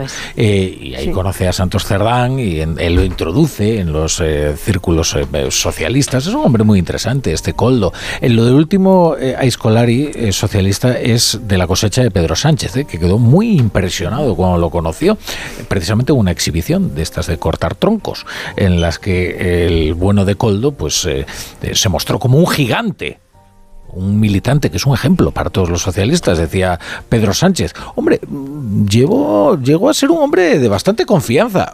Hombre, le confiaron hasta, hasta lo, más, eh, lo más sagrado. Ahora les cuento. Primero la, noticia de hoy. La mano derecha de Ábalos y Cerdán, el célebre Coldo, ha quedado en libertad después de comparecer ante el juez, que no aprecia ningún peligro de destrucción de pruebas, pero le ha retirado el pasaporte y le ha prohibido salir de España. Además de Coldo, este jueves han comparecido otros tres investigados por esta trama de la venta de mascarillas y de las mordidas eh, millonarias eh, ante la Audiencia Nacional. Son su hermano Joseba García Izaguirre, porque todo queda en familia, también estáis siendo investigada la mujer de Coldo, el presidente del Zamora Club de Fútbol, Víctor de Aldama, que es un hombre clave de esta presunta trama criminal, y el empresario Íñigo Rotaeche. Todos se han negado a declarar y, eh, desde luego, están en, en su derecho. Eh, lo poco que ha trascendido de la operación es que ya se ha reunido mucho material casi todo el material necesario, según dice la Guardia Civil, para montar un caso por la vía penal, incluidas escuchas a los presuntos miembros de la trama. Claro, el PSOE y la Moncloa están en estado de pánico, entre otras cosas porque hay demasiadas administraciones involucradas, nada menos que tres gobiernos. Dos gobiernos autonómicos, el gobierno central a través del Ministerio del Interior y el Ministerio de Transportes. Habrían concedido adjudicaciones a esta trama. Los gobiernos regionales son los de Baleares y los de Canarias. Claro, con la preocupación añadida de que Francina Armengol es la tercera autoridad del Estado ahora mismo, presidenta del Congreso, y Ángel Víctor Torres, otro ahora presidente canario, ahora mismo es ministro de Política Territorial. Les hemos hablado de la relación de Coldo García con Santos Cerdán. Eh, Santos Cerdán en 2017 se traslada a Madrid tras el Congreso que entroniza a Sánchez Aquí vive solo de lunes a jueves, se vuelve los fines de semana a Pamplona y deja Coldo viernes, sábado y domingo con Ábalos. Ahí es donde se forja en esos fines de semana una amistad, una amistad que llegó a ser tan profunda, tan de confianza. Hombre, Coldo fue quien durmió custodiando los avales que Pedro Sánchez reunió para presentarse a las primarias de su retorno en 2017 a la Secretaría General del PSOE. Lo cuenta él mismo, ¿eh? En su libro, en Manual de Resistencia. Fíjense cómo estaba el ambiente, ¿eh? que temía un sabotaje que, que le prendía, yo qué sé, fuego a los avales. ¿Y a quién le encargó lo que más estimaba? Pues a alguien de su estricta confianza o de la confianza de aquellos en los que más confiaba. Y este hombre era Coldo y aparece así mencionado ¿eh? en Manual de Resistencia para que luego digan que los libros no sirven para nada, incluso como los escriben otros. Pues este libro, desde luego, aporta una información jugosa e interesante. Hoy ha hablado eh, Santos Cerdán, que ahora mismo es el secretario de organización del Partido Socialista, una persona que está en el corazón mismo de Ferraz. Vamos a dejar que la justicia haga su trabajo y, como siempre hemos dicho, esta dirección siempre actúa con la corrupción cortando por lo sano. A ver, más cosas. El problema es que una vez eh, se ha destapado la tapa del sumidero, pues todo empieza a salir, ¿no? Y, empiezan a aflorar historias que antes se contaban, pero que no se publicaban. Bueno, algunas sí se habían publicado, ¿eh? porque de esta historia que le contaba eh, el alcalde de León a Carlos Alsina en más de uno, sí eh, algo se había publicado que incluso hizo que se movilizara el bueno de Coldo y eh, se querellara contra aquellos que lo habían publicado. Por ejemplo, el norte de Castilla, que le ganó aquella querella.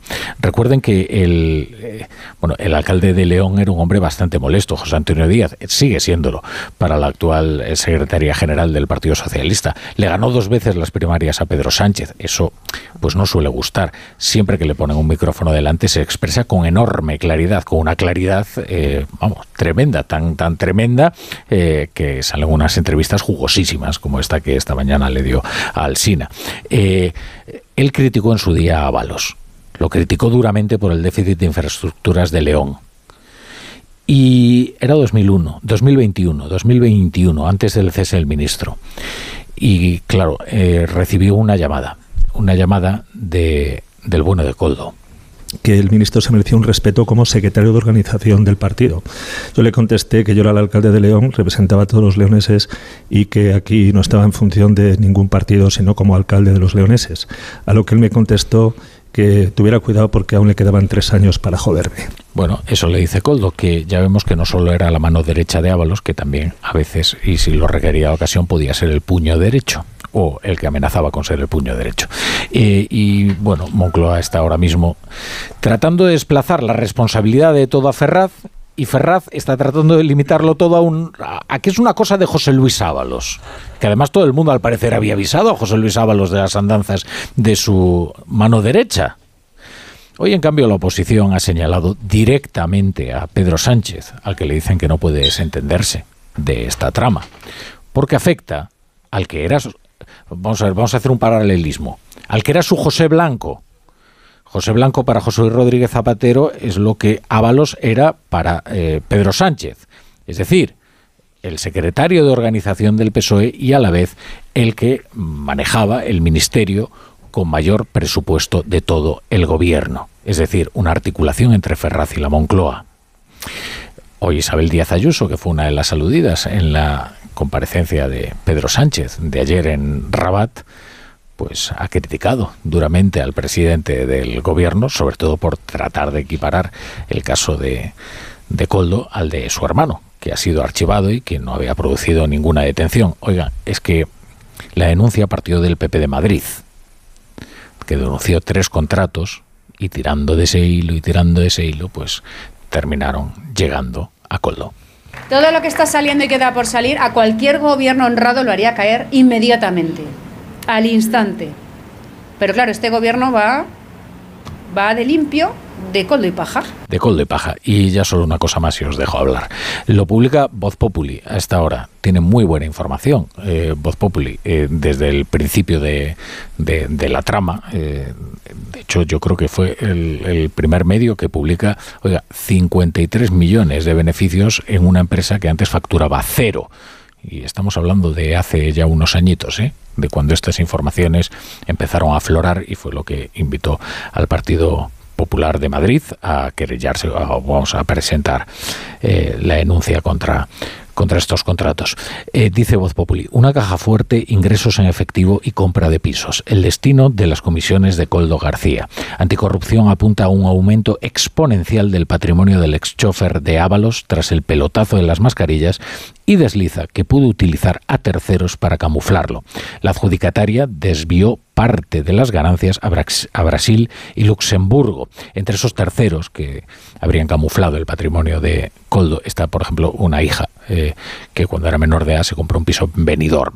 Esto según eh, obra em, son los indicios que ahora está investigando la Guardia Civil. Y ahora sí, empezando por Pilar Cernuda. Vamos a ver, eh, es, es una trama mm, vamos, apasionante. Eh, el primer periódico que, se, que puso el acento en, en, en, Ábalos fue The Objective, ¿te acuerdas? Bueno, que, que, eh, el director actual era el primer, el primer efectivamente. efectivamente. Álvaro Nieto, hay que hacer justicia. El, el, experto en todos estos asuntos ha sido Álvaro Nieto, ¿no? Desde que era primero en, en Voz Populi y ahora en The Objective, y los dos, los dos periódicos digitales, ayer y hoy, han dado una información espléndida, ¿no? Pero es curioso, tú lo apuntabas ahora en esta introducción. Eh, efectivamente, cuando, cuando echan, porque expulsan del partido a Pedro Sánchez, él entra en una etapa muy mala, personal, incluso con una cierta depresión, y son cinco o seis personas nada más al principio quienes le, le ayudan a superar primero, se va a Estados Unidos un tiempo, si recordáis, y quienes le ayudan a, primero a que, a que a que se reponga y que eh, vuelva a la pelea política, ¿no? Y de esos cinco o seis, el, más importante, sin ninguna duda, es Ábalos.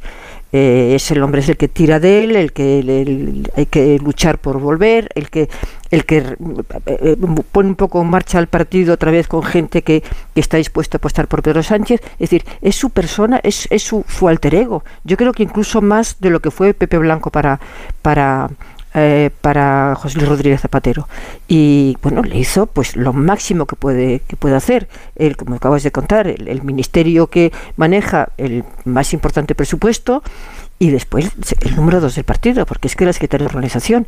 Y cuando, cuando le cesa de forma fulminante, ahí son dos ceses, porque eh, un presidente de gobierno siempre está mm, capacitado o mm, para, para en un momento de, en dos horas echar a un, ministro. Lo hemos visto muchas veces, pero en este caso es que no solamente cesó un ministro, es que le, le, cesó también de la Secretaría de Organización, con lo cual todas las alarmas se nos pusieron, eh, se encendieron, ¿no? Porque evidentemente tenía que haber una razón muy poderosa para prescindir de su amigo, porque era amigo, del hombre al que le debía no todo, pero casi todo, en su reaparición, y además le echa del ministerio justo cuando empezaban rumores de la vida personal y política de, de, precisamente de, de, de Ábalos, eh, ya se hablaba de Coldo, es decir, eh, que durante aquellas semanas, eh, bueno, es que todos estábamos, ¿qué ha pasado aquí? ¿Qué ha pasado aquí? Se hicieron suposiciones que ahora parece que son acertadas. Hay que recordar lo que fue aquel, aquella época. Y ahora es un poco las consecuencias de aquella mosca que teníamos detrás de la oreja, que, que sí había mosca, ¿no? Y, y, bueno, yo creo. Y luego me ha contado, los bueno, entre otros, eh, eh, ¿cómo se llama? Eh, Juan de, que fue a, Marruecos. Y hablé con otra persona más, otro compañero que también estuvo en el viaje de Marruecos con los periodistas que van habitualmente, que cubren la información de Moncloa que a Sánchez se le veía muy, muy incómodo, eh, tanto en la rueda de prensa como en el avión que, estaba muy desolado ¿no? por lo que, estaba, lo que le preguntaban y, las consecuencias de lo que estaba ocurriendo en Madrid. Caraballo. A ver, eh, empiezo por lo de hoy, eh, por, porque a mí me ha llamado mucho la atención que, que Coldo se haya negado a declarar ante el juez de la Audiencia Nacional. Está eh, acusado de delitos muy graves, tráfico de influencia, cohecho, blanqueo de capitales y, se ha negado a declarar. Está en libertad porque la Fiscalía Anticorrupción no ha pedido su ingreso en prisión y si no recuerdo mal, eh, si la Fiscalía no lo pide, el juez no puede decretar el ingreso en prisión. Pero este, este proceder de, de Coldo ante el juez de no declarar, de negarse a declarar, a mí me parece muy significativo. Y lo de la Fiscalía Anticorrupción, bueno, puedo entenderlo, porque como tú decías, da la impresión de que esta es una investigación que está muy amarrada. Llevan 17 meses investigando esta trama, 17 meses. La la UCO de la Guardia Civil y la Fiscalía Anticorrupción. Y cuando se han eh, decidido a detener a esta veintena de personas, eh, es de suponer, con las grabaciones que tenían y todo el material documental que, que, habrán acumulado, que, que eh, la, denuncia pues, pues está bastante fundada y, los hechos que se les imputan está bastante fundado. Lo digo también porque si en estos 17 meses no ha salpicado al, eh, al, que fuera ministro en ese momento, a José Luis Ábalo, pues eh, eh, hay que entender que por lo menos por ahora no hay nada contra él. Pero eso es en el aspecto penal. En el aspecto político las responsabilidades son muy distintas, muy distintas. Este es objetivamente el primer caso de corrupción que le, que le afecta al gobierno de Pedro Sánchez porque los, los hechos se producen cuando eh, hay un ministro que es secretario de organización del Partido Socialista que está en el gobierno. Entonces es el primer gran escándalo de corrupción que le afecta al, eh, al, Partido Socialista en el gobierno con Pedro Sánchez de presidente. Ya pueden intentar desviar la atención, pero esto objetivamente es así. No, no, no es la trama del Tito Berni. Esta es una trama que se establece en el gobierno de Pedro Sánchez. Yo aquellos días de, de julio, cuando se produjo la crisis de de gobierno en la que sale Ábalos de forma sorprendente, la he rescatado estos días porque yo, eh, y, además lo, escribí entonces, eh, a mí me sorprendió mucho que cuando me, hablé con algunos dirigentes del PSOE y me dijeron que, que, Pedro Sánchez eh, estaba muy atento a cualquier cosa que pudiera afectar a las irregularidades y que eh, había detectado Pedro Sánchez que, que, había mucha presión sobre el Ministerio de Fomento. Y eso lo dejaron ahí en el aire y, por supuesto decían, no, no, pero no es que haya irregularidades, pero eh, algo se ha olido Pedro Sánchez que ha apartado a Ávalo. Mi información de entonces es que eh, Ávalo, desairado, fue el que renunció a la Secretaría de Organización del Partido Socialista. Y, y aquella rueda de prensa que él dio diciendo poco menos que era cabeza de turco, ¿no? Todo eso, e, esas piezas de, de, entonces empiezan a encajar ahora en este puzzle. Y lo sorprendente es que Ávalo no haya percibido nada. Esto es lo mismo que, que, ocurría con el otro, el primer gran asistente que acabó en un caso de corrupción en España, que fue Juan Guerra. El primer gran asistente, ahí no estaba todavía determinado eh, penalmente ni el tráfico de influencia, se empezó a, tipificar a raíz de Juan Guerra. Pues de, de, ese primer asistente de Juan Guerra pasamos a este otro, a Coldo García Izaguirre, que es un asistente que tiene despacho oficial junto al ministro y ejerce influencia que es lo que, eh, la, eh, la, denuncia de la Fiscalía Anticorrupción eh, destaca, ejerce influencia para que se le dé determinados contratos a una sociedad que no que pasa de, no facturar nada a facturar 53 millones de euros, con un beneficio que, también se calcula en torno a los 17 millones de euros. Eh, el crecimiento del nivel de vida de Coldo García Izaguirre es lo que hace sospechar a la Guardia Civil y la Fiscalía eh, por encima de otros muchos contratos que se han investigado, que aquí podría haber algo. Y si la Fiscalía Anticorrupción y los guardias civiles eh, detectan que hay un incremento del nivel de vida de Coldo García Aguirre que no se justifica con su sueldo, la persona que lo tiene al lado no detecta nada, no sabe nada. A partir de ahora, Coldo García Aguirre va a empezar a ser esa persona de la que usted me habla, del Partido Socialista, pero sabemos que era una persona que, que, en fin, cercana para muchos de ellos, empezando por, por el propio Pedro Sánchez.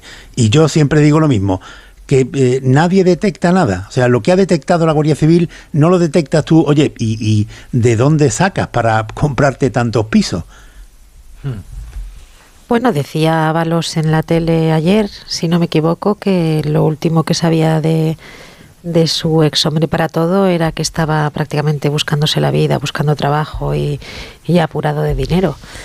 No lo sé. Yo tengo la sensación de que es como la gran historia anunciada todo esto que está pasando, porque eh, siempre se habló mucho. Es verdad que también los periodistas tenemos que ser eh, rigurosos y no, y no publicar rumores. Yo por lo menos lo he intentado, pero pero siempre ha habido muchísimo, muchísimo, muchísima conversación en torno a José Luis Ábalos y a, y a Coldo García Izaguirre porque a veces tengo la sensación también de que las cosas a veces son lo que parecen. Y es que la actuación, al final las formas son importantes. La actuación, el comportamiento eh, de esta pareja, del ministro y del asesor, llamaba muchísimo la atención. Eh, eh, actuaban o se comportaban con, un, con una cierta impunidad y con una cierta ostentación constantemente nos llegaban a todos, y seguro que no solo a mí, estoy convencida, eh, voces de, que habían ido a una comunidad autónoma y había habido un lío en un hotel, que había habido en otro sitio eh, que este coldo se había pegado con no sé quién. Y todo la verdad es que, claro, luego hay que, hay que ver en qué se, en qué se sustenta. Pero todo, eh, yo entiendo que tiene que estar poniendo muy nervioso al Partido Socialista y a la Moncloa. No solo por. Eh, por el tema de las escuchas, porque luego sabemos que cuando te escuchan el teléfono a veces aparecen cosas que no nos podemos ni imaginar, eh, y que luego pueden ser utilizadas de, de maneras distintas. que a mí me parece una práctica perversa. ¿eh? No, no, claro que, lo es. En la que se está investigando un caso eh, por parte de la Guardia Civil y los audios que nada tienen que ver con ese caso terminan eh, en la prensa. En manos de la prensa, claro. ¿Por qué? Porque las investigaciones prospectivas, primero, están prohibidas. pero es que lo hemos visto demasiadas veces, ¿eh, Caraballo? Y segundo, porque es muy fácil destruir a una persona en función de sus conversaciones privadas. A cualquiera de nosotros. Claro. Bueno, es más, eh, voy, a, voy a ir más allá.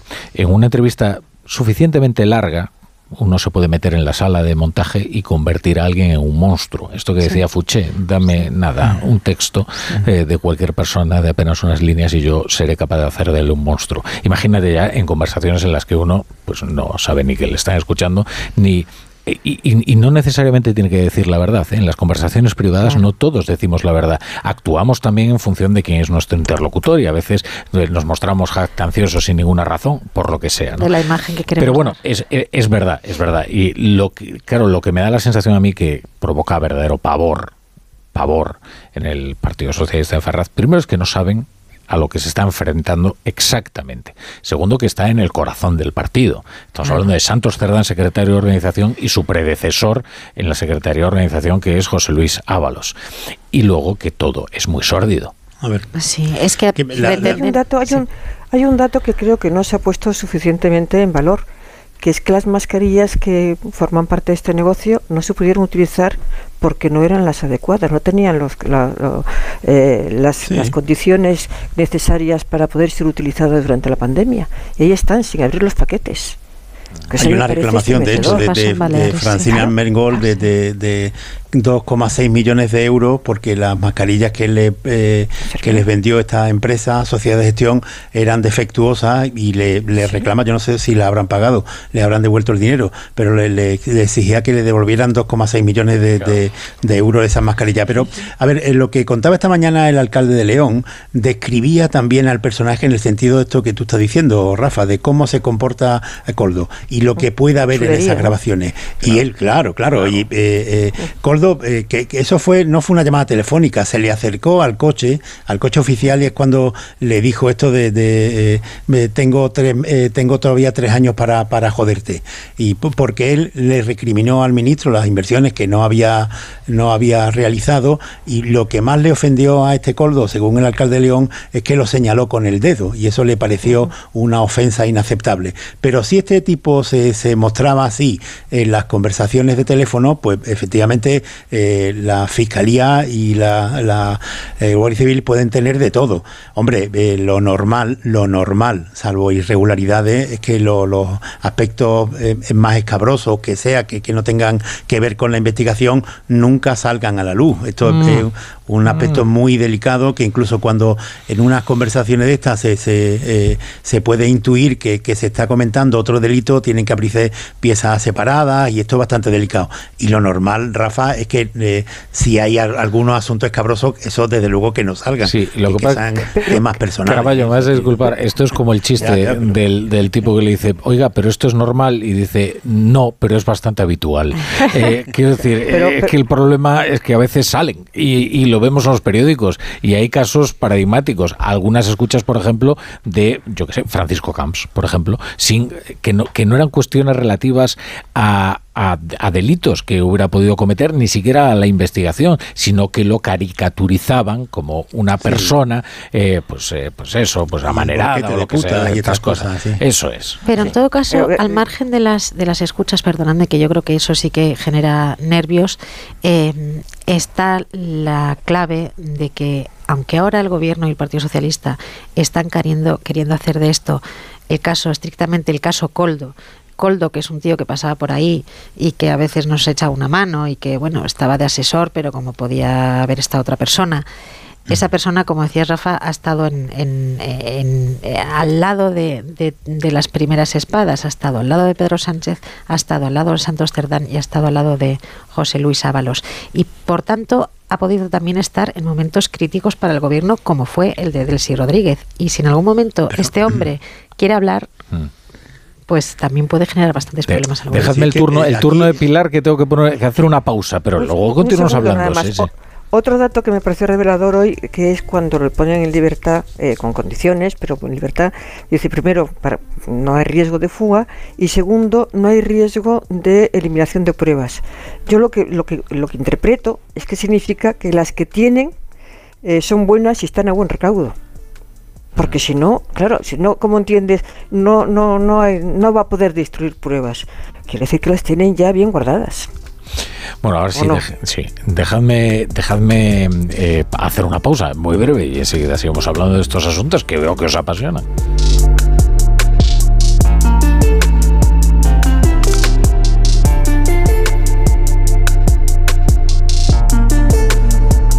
La brújula. La torre. ¿Qué tal, vecino? Oye, al final te has puesto la alarma que te recomendé. Sí, la de Securitas Direct. La verdad, es que es fácil que puedan colarse al jardín saltando la valla. Y mira, no estábamos tranquilos. Lo sé. Yo tuve esa misma sensación cuando me vine a vivir aquí. Protege tu hogar frente a robos y ocupaciones con la alarma de Securitas Direct. Llama ahora al 900-272-272. Recuerda, 900-272-272. Una de cada tres víctimas mortales en carretera es por una distracción. Cuando conduzcas, mete el teléfono móvil en la guantera para evitar tentaciones. Al volante, solo el volante. Ponle freno y Fundación AXA, unidos por la seguridad vial. Hay dos tipos de motoristas, los moteros que se saludan por la carretera y los mutueros que hacen lo mismo pero por menos dinero. Vente a la mutua con tu seguro de moto y te bajamos su precio sea cual sea. Llama al 91 555 5555. Hay dos tipos de motoristas, los que son mutueros y los que lo van a ser.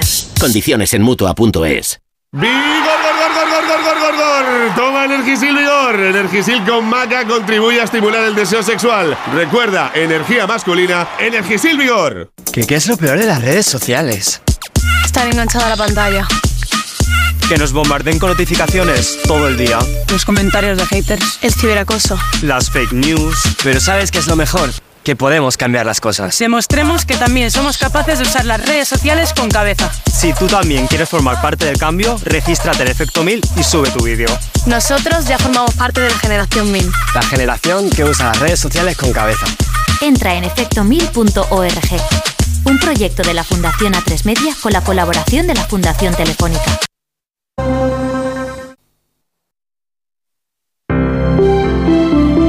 Buenas noches. En el sorteo de mi día de la 11 de hoy, la fecha ganadora ha sido 17 de mayo de 2019.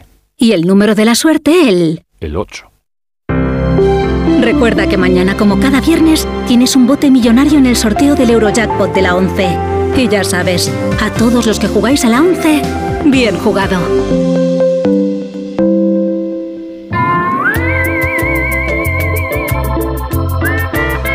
Si este 2024 te has propuesto sentir la tranquilidad de ahorrarte una pasta, te interesa el seguro de moto de línea directa. Sí, porque te bajan el precio de tu seguro sí o sí y además tienes cobertura de equipación técnica para casco, guantes y cazadora. Ve directo a lineadirecta.com o llama al 917 700 700. El valor de ser directo, consulta condiciones.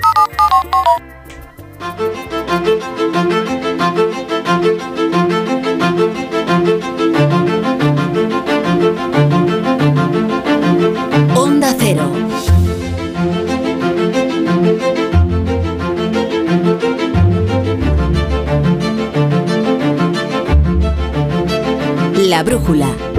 La torre. Bueno, estamos en la tertulia de la brújula, aún con el susto en el cuerpo, ¿eh? por el incendio terrible de, en, el, en este edificio de 14 plantas en, en Valencia.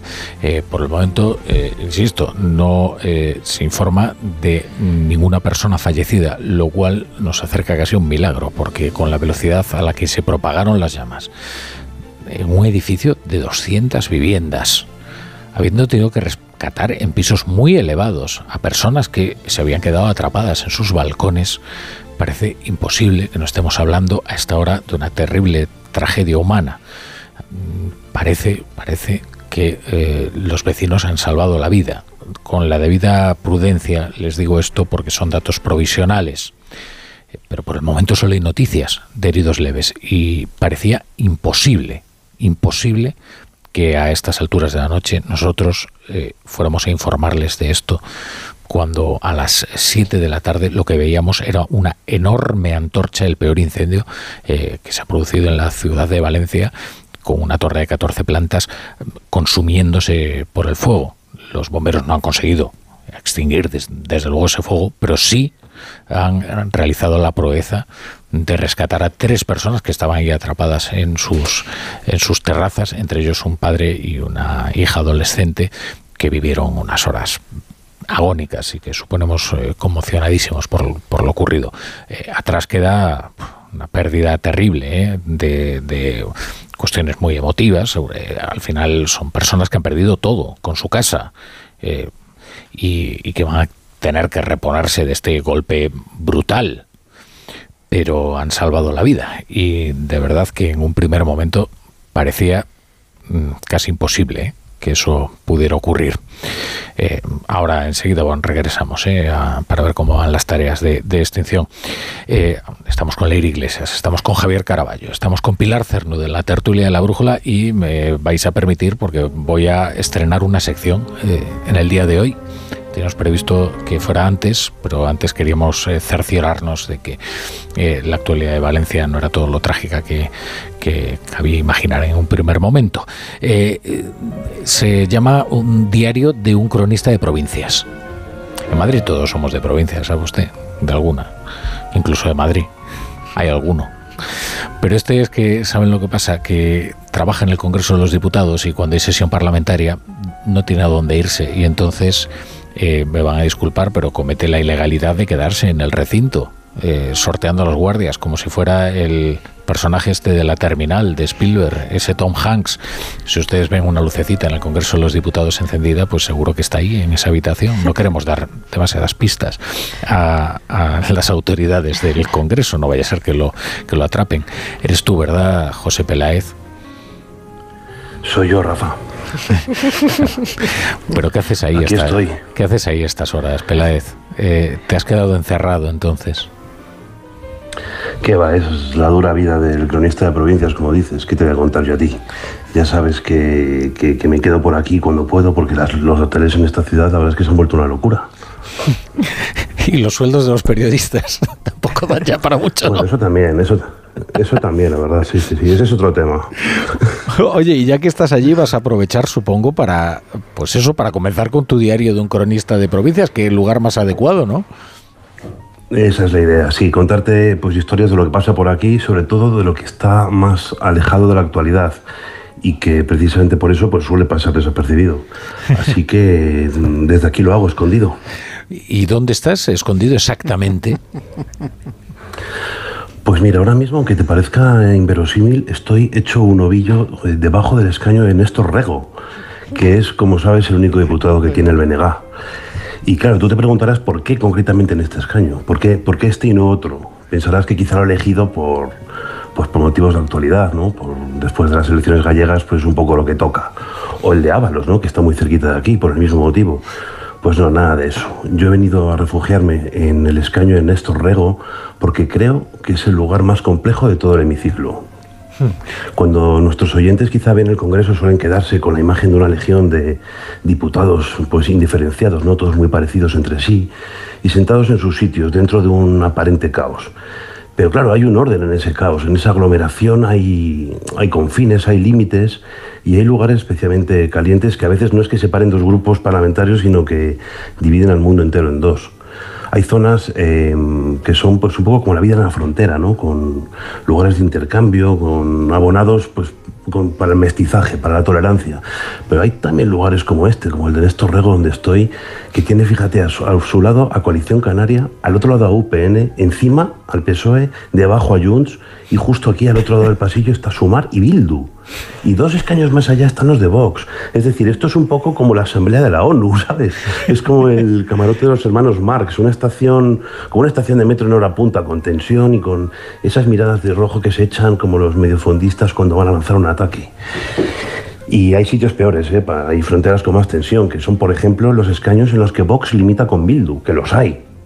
O Vox con Esquerra, que también los hay. O con Sumar. imaginaos las miradas que por ahí saltan chispas. Pero bueno, al final tú tienes la sensación de que los diputados hablan entre ellos como compañeros del cole, ¿no? Que se piden un boli rojo, que se ofrecen un chicle de menta, que se felicita la Navidad y que se hacen gracias. Pero es que en ocasiones no es así, no hay intercambio, solo hay silencio.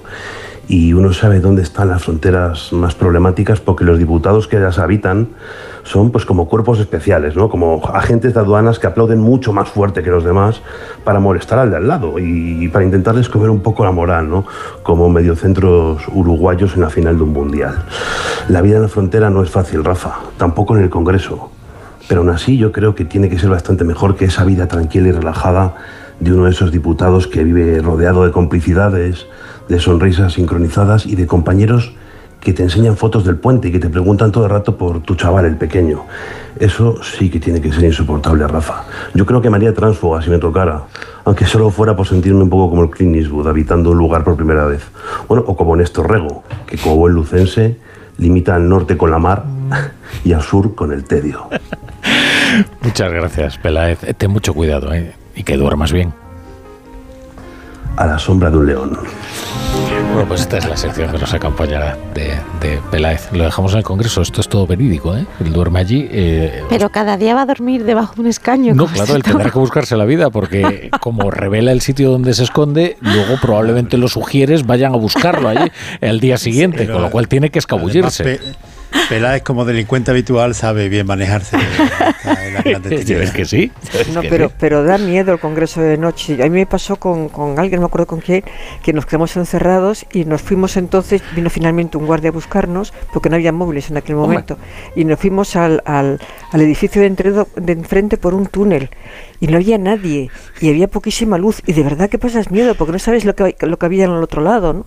Eh, vamos, no os aconsejo que estéis allí por la noche, yo por lo menos pasé miedo. O sea que Pilar Cernuda... y tan desolador. nosotros pensábamos que estábamos a la vanguardia, pero Pilar Cernuda es pionera de este diario de un cronista de provincias, porque ya se quedó encerrada en el Congreso. Eh, sí, oye, eh, yo, una cosa que, que ahora lo, lo estaba, lo apuntaba, cuando ves un diputado, yo lo he pensado muchas veces en estos años, cuando te toca de alguien con el que es un partido con el que al, que detestas, ¿no? Como acaba de contar ahora con, con, con, con Néstor Rego. Eh, me imagino que te harás íntimo amigo del que tienes en el otro lado, que eh, es decir, porque son horas y horas y horas todas las semanas, no pudiendo mirar a tu izquierda o a tu derecha, porque tienes un personaje que no puedes ni, no puedes ni verle, y entonces te vuelcas en ser especialmente cariñoso y amable con el, el único que te queda, ¿no? Yo me mm. imagino que deben hacerse amistades esas inquebrantables, ¿no? Amistades, mira qué bien me lo ha puesto Pilar Cernuda, porque ahora digo, para retomar el tema que antes eh, dejamos amistades inquebrantables, como la de Coldo y, y Ábalos, y así ya continuamos. capacidad continuamos tienes que por eso llevas este programa. Madre Mirad, antes, antes estábamos diciendo, claro, todos los temores que tenía el Partido Socialista a lo que pudiera salir. Es tal el aluvión de informaciones continuas, ¿eh? Eh, que están sacando las cabeceras digitales, las cabeceras que luego tienen eh, su edición en papel, las que estarán esperando a esa edición de papel, embarcando sus, eh, sus informaciones. Es continuo, continuo, es un flujo continuo en el que ya se señala pues la posible responsabilidad de Salvadorilla por las adjudicaciones que hizo como ministro de Sanidad, también leo en Voz Populi. bueno, todo tipo de tejemanejes que, claro, sobre todo amenazan con que este serial sea interminable y que pues termine desgastando al Partido Socialista mortalmente. Veremos, eh, tenemos que ver eh, a ver cómo, cómo continúa la cosa. Yo tengo la sensación de que hay, aparte de Coldo, que podía funcionar efectivamente como una especie de intermediador que cobró sus mordidas, ahí las personas, eh, las figuras más relevantes son otras y uno de los que emerge como más como, como una, de una de las figuras con más peso es eh, Víctor de Aldama, el, presidente, sí. Ese es, ese es el que parece que está un poco, no sé si en la cúspide, pero desde luego que es una, una clave la importante. Clave, sí, Lo que pasa que es que es como siempre, que, que, también todas las historias a veces, pues como esto de que Al Capone le cogieron por, el, por los impuestos, pues a veces las grandes tramas caen pues por un por un tío que era segurata que luego se hizo escolta y que acabó de, de consejero de Renfe Mercancías. Y no supo qué hacer con un ascenso tan fulgurante. O no supo ocultarlo, digo. Vamos, porque comprarse, unos pisos, comprarse pisos en Benidorm, eso yo creo que en las películas de los 70 aprendimos que no había que hacer pero bueno. A ver, para mí está muy claro que este es el primer caso, como decía antes, el primer caso de corrupción que se da en el gobierno de Pedro Sánchez por la sencilla razón de que se produce con licitaciones públicas del gobierno de Pedro Sánchez y un asistente, un conseguidor, que es eh, la, eh, la, mano derecha del ministro de, Fomento de entonces, José Luis Ábalo, y que como nos ha explicado esta mañana, eh, más de uno, el alcalde de León, todo el mundo en el Partido Socialista sabía que cuando hablaba Coldo, quien estaba hablando era el ministro. Y esa era la autoridad que tenía Coldo. Para mí, eh, y vamos, que no hay la menor duda. Luego ya la consideración que le den los electores será otra muy distinta y por supuesto que será otra muy distinta si en algún momento de esta investigación sale salpicada la financiación del Partido Socialista, que eso todavía no está ni se le espera. Pero por encima de eso, en el, eh, en el momento actual, quien ha dado el nivel de la responsabilidad en un caso como este ha sido el propio presidente del gobierno cuando se empieza a denunciar eh, y lo alienta el Partido Socialista eh, la compra de mascarillas por parte del hermano de, Isabel Díaz Ayuso, el, presidente del gobierno, que lo, repitió hasta ayer mismo, considera que el responsable es no solo Díaz Ayuso, sino el Partido Popular. Pues ahora, siguiendo esa misma línea argumental, la responsabilidad de todo esto es del Partido Socialista y de su secretario general y presidente Pedro Sánchez evidentemente. Eh, lo que pasa que en la comparación con el caso de, del Partido Popular es que las denuncias contra el hermano de Isabel Díaz Ayuso lo que tiene son dos archivos en España y en Europa y en este caso hay 20 detenciones. Dos archivos, 20 detenciones. Hmm, Pilar. Eh, eh, bueno, es que estoy escuchando a, a Javier y, me estoy yo misma asombrando de, de, la hipocresía de que intenten hacer un paralelismo como, como se ha intentado eh, ayer mismo por el presidente de gobierno entre lo que pasó con el hermano de Ayuso y lo que ha pasado ahora, ¿no? Porque efectivamente el hermano de Ayuso, la fiscalía eh, eh, española y la fiscalía europea archivó aquello inmediatamente, ¿no? Y cuando tú tiras tiras balones fuera con tan poquísima eh, inteligencia o con, tanta torpeza, mejor dicho, pues quiere decir que, te preocupa mucho lo que te está ocurriendo y que, no sabes a dónde amarrar una disculpa mínimamente sólida. ¿no? Y luego hay algo que hemos dejado de lado y que a mí me parece también muy, muy, muy sórdido, ¿no? que todo este negocio se ha hecho al hilo de una pandemia al hilo de una tragedia inconmensurable y que alguien aprovechó esa situación de, angustia, de, drama, de urgencia para hacer negocio. Y eso me parece de una falta de moralidad tan absoluta. Yo siempre digo que es mayor la corrupción moral que la corrupción dineraria, ¿no? Y en este caso se dan los dos. Pero a mí la que más me asusta es la, es la moral. Es decir, te has aprovechado de que España tuvo que, que, que bueno, como todo el mundo, ¿no?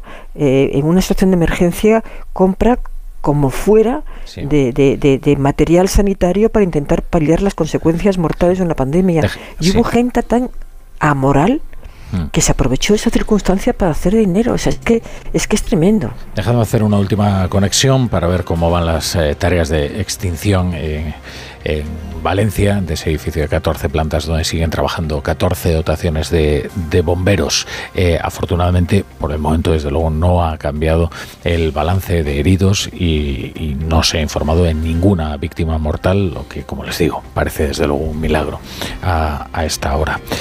Amparo Piqueres, ¿qué tal? Eh, eh, buenas noches. Buenas noches, Rafa. Pues bueno, a estas horas el incendio sigue bastante activo en algunos puntos del edificio. Desde hace ya un rato no paramos aquí de escuchar fuertes chasquidos y pequeñas explosiones que la verdad impactan bastante por el miedo que da a que el edificio pueda en cualquier momento derrumbarse, aunque algunas personas dicen que eso eh, es bastante improbable, pero tampoco se descarta con fuentes oficiales. Los bomberos y equipos de emergencia siguen trabajando sin descanso, intentan controlar las llamas que en algunos puntos siguen muy activas, mientras que en la parte trasera le hemos dado la vuelta al edificio entera, sí que impacta mucho la columna de humo, sobre todo los cristales eh, que hay por el suelo. Durante la tarde, como hemos estado contando desde primera hora, se han vivido momentos de muchísima tensión con dos personas que habían quedado atrapadas en un balcón y que finalmente los bomberos han podido rescatar tras unas horas con dos grúas y también entre aplausos de los vecinos que estaban concentrados en las cercanías del lugar y que poco a poco han ido marchándose, aunque aún, aún hay curiosos que están por aquí. El viento sigue soplando, parece que ha mainado un poquito, pero bueno, sigue soplando con fuerza y hemos hablado con un vecino de la zona que nos ha relatado cómo él y sus nietas, mientras jugaban en el parque, muy cercano aquí, se han dado cuenta del fuego. Nosotros vivimos a 300 metros de aquí y a unos 500 metros estábamos jugando con las nietas en un parque sobre las 5 de la tarde. 5 y algo, han salido del cole a las 5. Hemos empezado a ver las columnas de humo. Da la circunstancia además que estaba con nosotros una pareja que hace pocos días han vendido un piso allí y han comprado un piso exactamente en esta finca. Estaba él, empezó a poner desencajado. Mira, tu hija está bien, vosotros estáis bien. Y le ha dicho, es verdad, los seguros ya se arreglarán. Este vecino vive cerca de la zona, igual que otros muchos que siguen llegando hasta aquí, hasta la Asociación Valiente, que ha abierto sus puertas para ayudar a los afectados. Él tampoco ha dudado en venir a traer, dice, ropa de abrigo y otros enseres. Un WhatsApp, no sé cómo nos ha llegado, imagino que va corriendo por la zona, pero eso que pedían mantas, agua, hemos cogido las mantas que teníamos por casa, hemos cogido ropa de mi mujer y mía, el agua que teníamos embotellada y, mira, nos hemos venido para aquí, dando las gracias a vosotros, a los sanitarios, a las fuerzas de seguridad, a todos los que estáis colaborando. Recordar que como consecuencia del incendio y como tú, Rafa, bien decías, de momento no se ha confirmado la muerte de ninguna persona a causa del fuego. Sí que se ha tenido que asistir a 14 personas, nueve son hombres de entre 25 y 57 años, cuatro son mujeres de entre 27 y 81 años y también un menor de 7 años. De estos 14 heridos, 6 son bomberos. Además, se han habilitado, como ya hemos contado también, 50 habitaciones en el Valencia Palace y autobuses de la MT para que sean trasladados las personas afectadas. Además, hay un gabinete psicológico de ayuda y de apoyo a las familias que muchas de ellas, eso sí, no han querido irse porque hay algunas demasiadas, creo yo, que siguen buscando a sus familiares con los que no dan.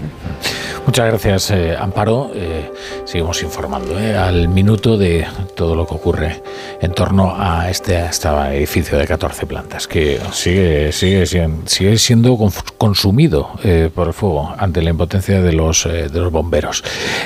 Juanjo de la Iglesia, ¿qué tal? buenas noches. Vamos a leer rápidamente. Muy rápidamente, además, la, cosecha de periódicos de las portadas de mañana hoy es pequeña. ABC abre con este asunto, con una fotografía tremenda del edificio que ardió hoy, con este titular. Ardió todo en 30 minutos. Un pavoroso incendio devora las 138 viviendas de dos edificios en de apenas 15 años en Valencia. Esta es la primera portada de ABC. En la segunda se hace referencia al otro tema del día. El caso Coldo salpica a Illa, Armengol, dos ministros y al número 3 del PSOE. En el 20 minutos, conmoción en Valencia por un devastador incendio que devora dos bloques de pisos. Y sobre el otro asunto, la juez deja en libertad a Coldo García y el PP pide la dimisión a Ábalos.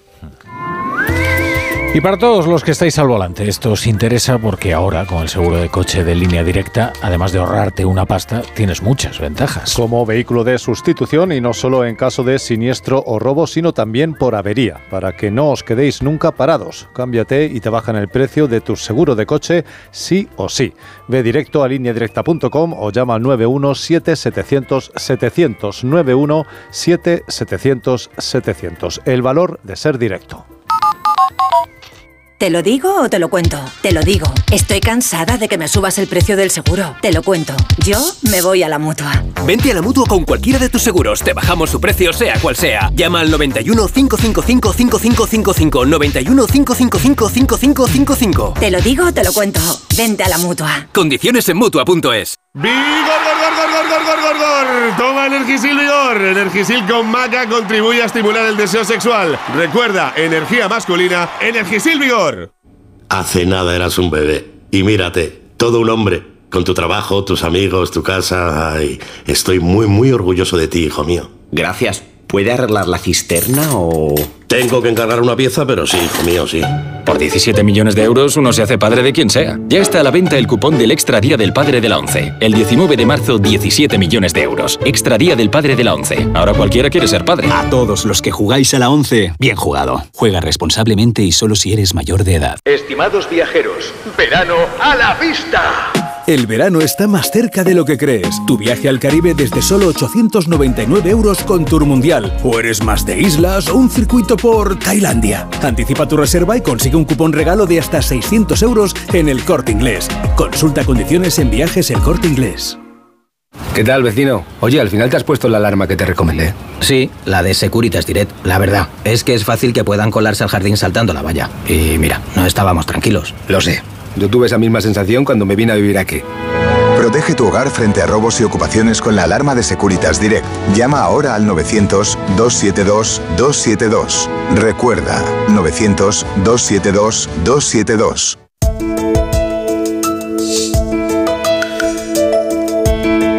Chapa Baolaza, buenas noches. Buenas noches, Rafa La Torre. Vamos a ver qué traes ahí anotado en el cuaderno. Pues mira, hoy traigo que, como sabéis, en lo de Alsina se ha quejado el alcalde de León de que Coldo García lo amenazó por meterse con el Ministerio de Fomento. Con el alcalde de León yo no me la jugaría. Tiene el brazo como una encina. Si Díez es jugador de frontón y Coldo cortaba troncos, España esta mañana era un videojuego de Aiscolaris contra Pelotaris. Por la Audiencia Nacional va Coldo con el coldismo a cuestas. Esta es una fascinación por ese andar suyo, brutote y gigantón y desmadejado, una mitología de neones y escoltas como de Basajaun, de señor de los bosques presuntos del PSOE, espesura de contratos y orinocos interiores, favores del que solo él conoce las claves. Coldo, con su hacha, se abre paso, en esa tierra ignota que es la política de contratos públicos, que cruza sin despeinarse, sin tocar a nadie. También es casualidad. La política tiene estos desagües. Les prometen a los tipos el oro y el moro a cambio de hacer lo que nadie quiere hacer y después los señalan a ellos como estos son los responsables del sin Dios. Porque somos un país de toreros sin contratos, amigos sin lealtades y descurridores del bulto. En las crónicas de sucesos siempre aparece un vecino que conocía al asesino, de cruzárselo de vez en cuando, pero jura, pues siempre saludaba. A Coldo, en cambio, nadie lo conoce de nada. Hasta mañana, Chapú. Siempre amanece.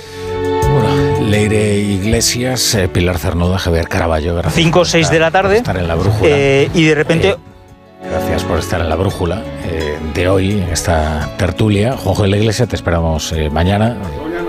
Justo nos saltaba un resumen de los eh, sonidos de, de, esta jornada tan, tan tremenda en la que desde luego nos tememos lo peor eh, y finalmente al menos por el momento, desde luego, no hemos tenido que lamentar una tragedia humana que a las 7 dábamos por segura, por segura.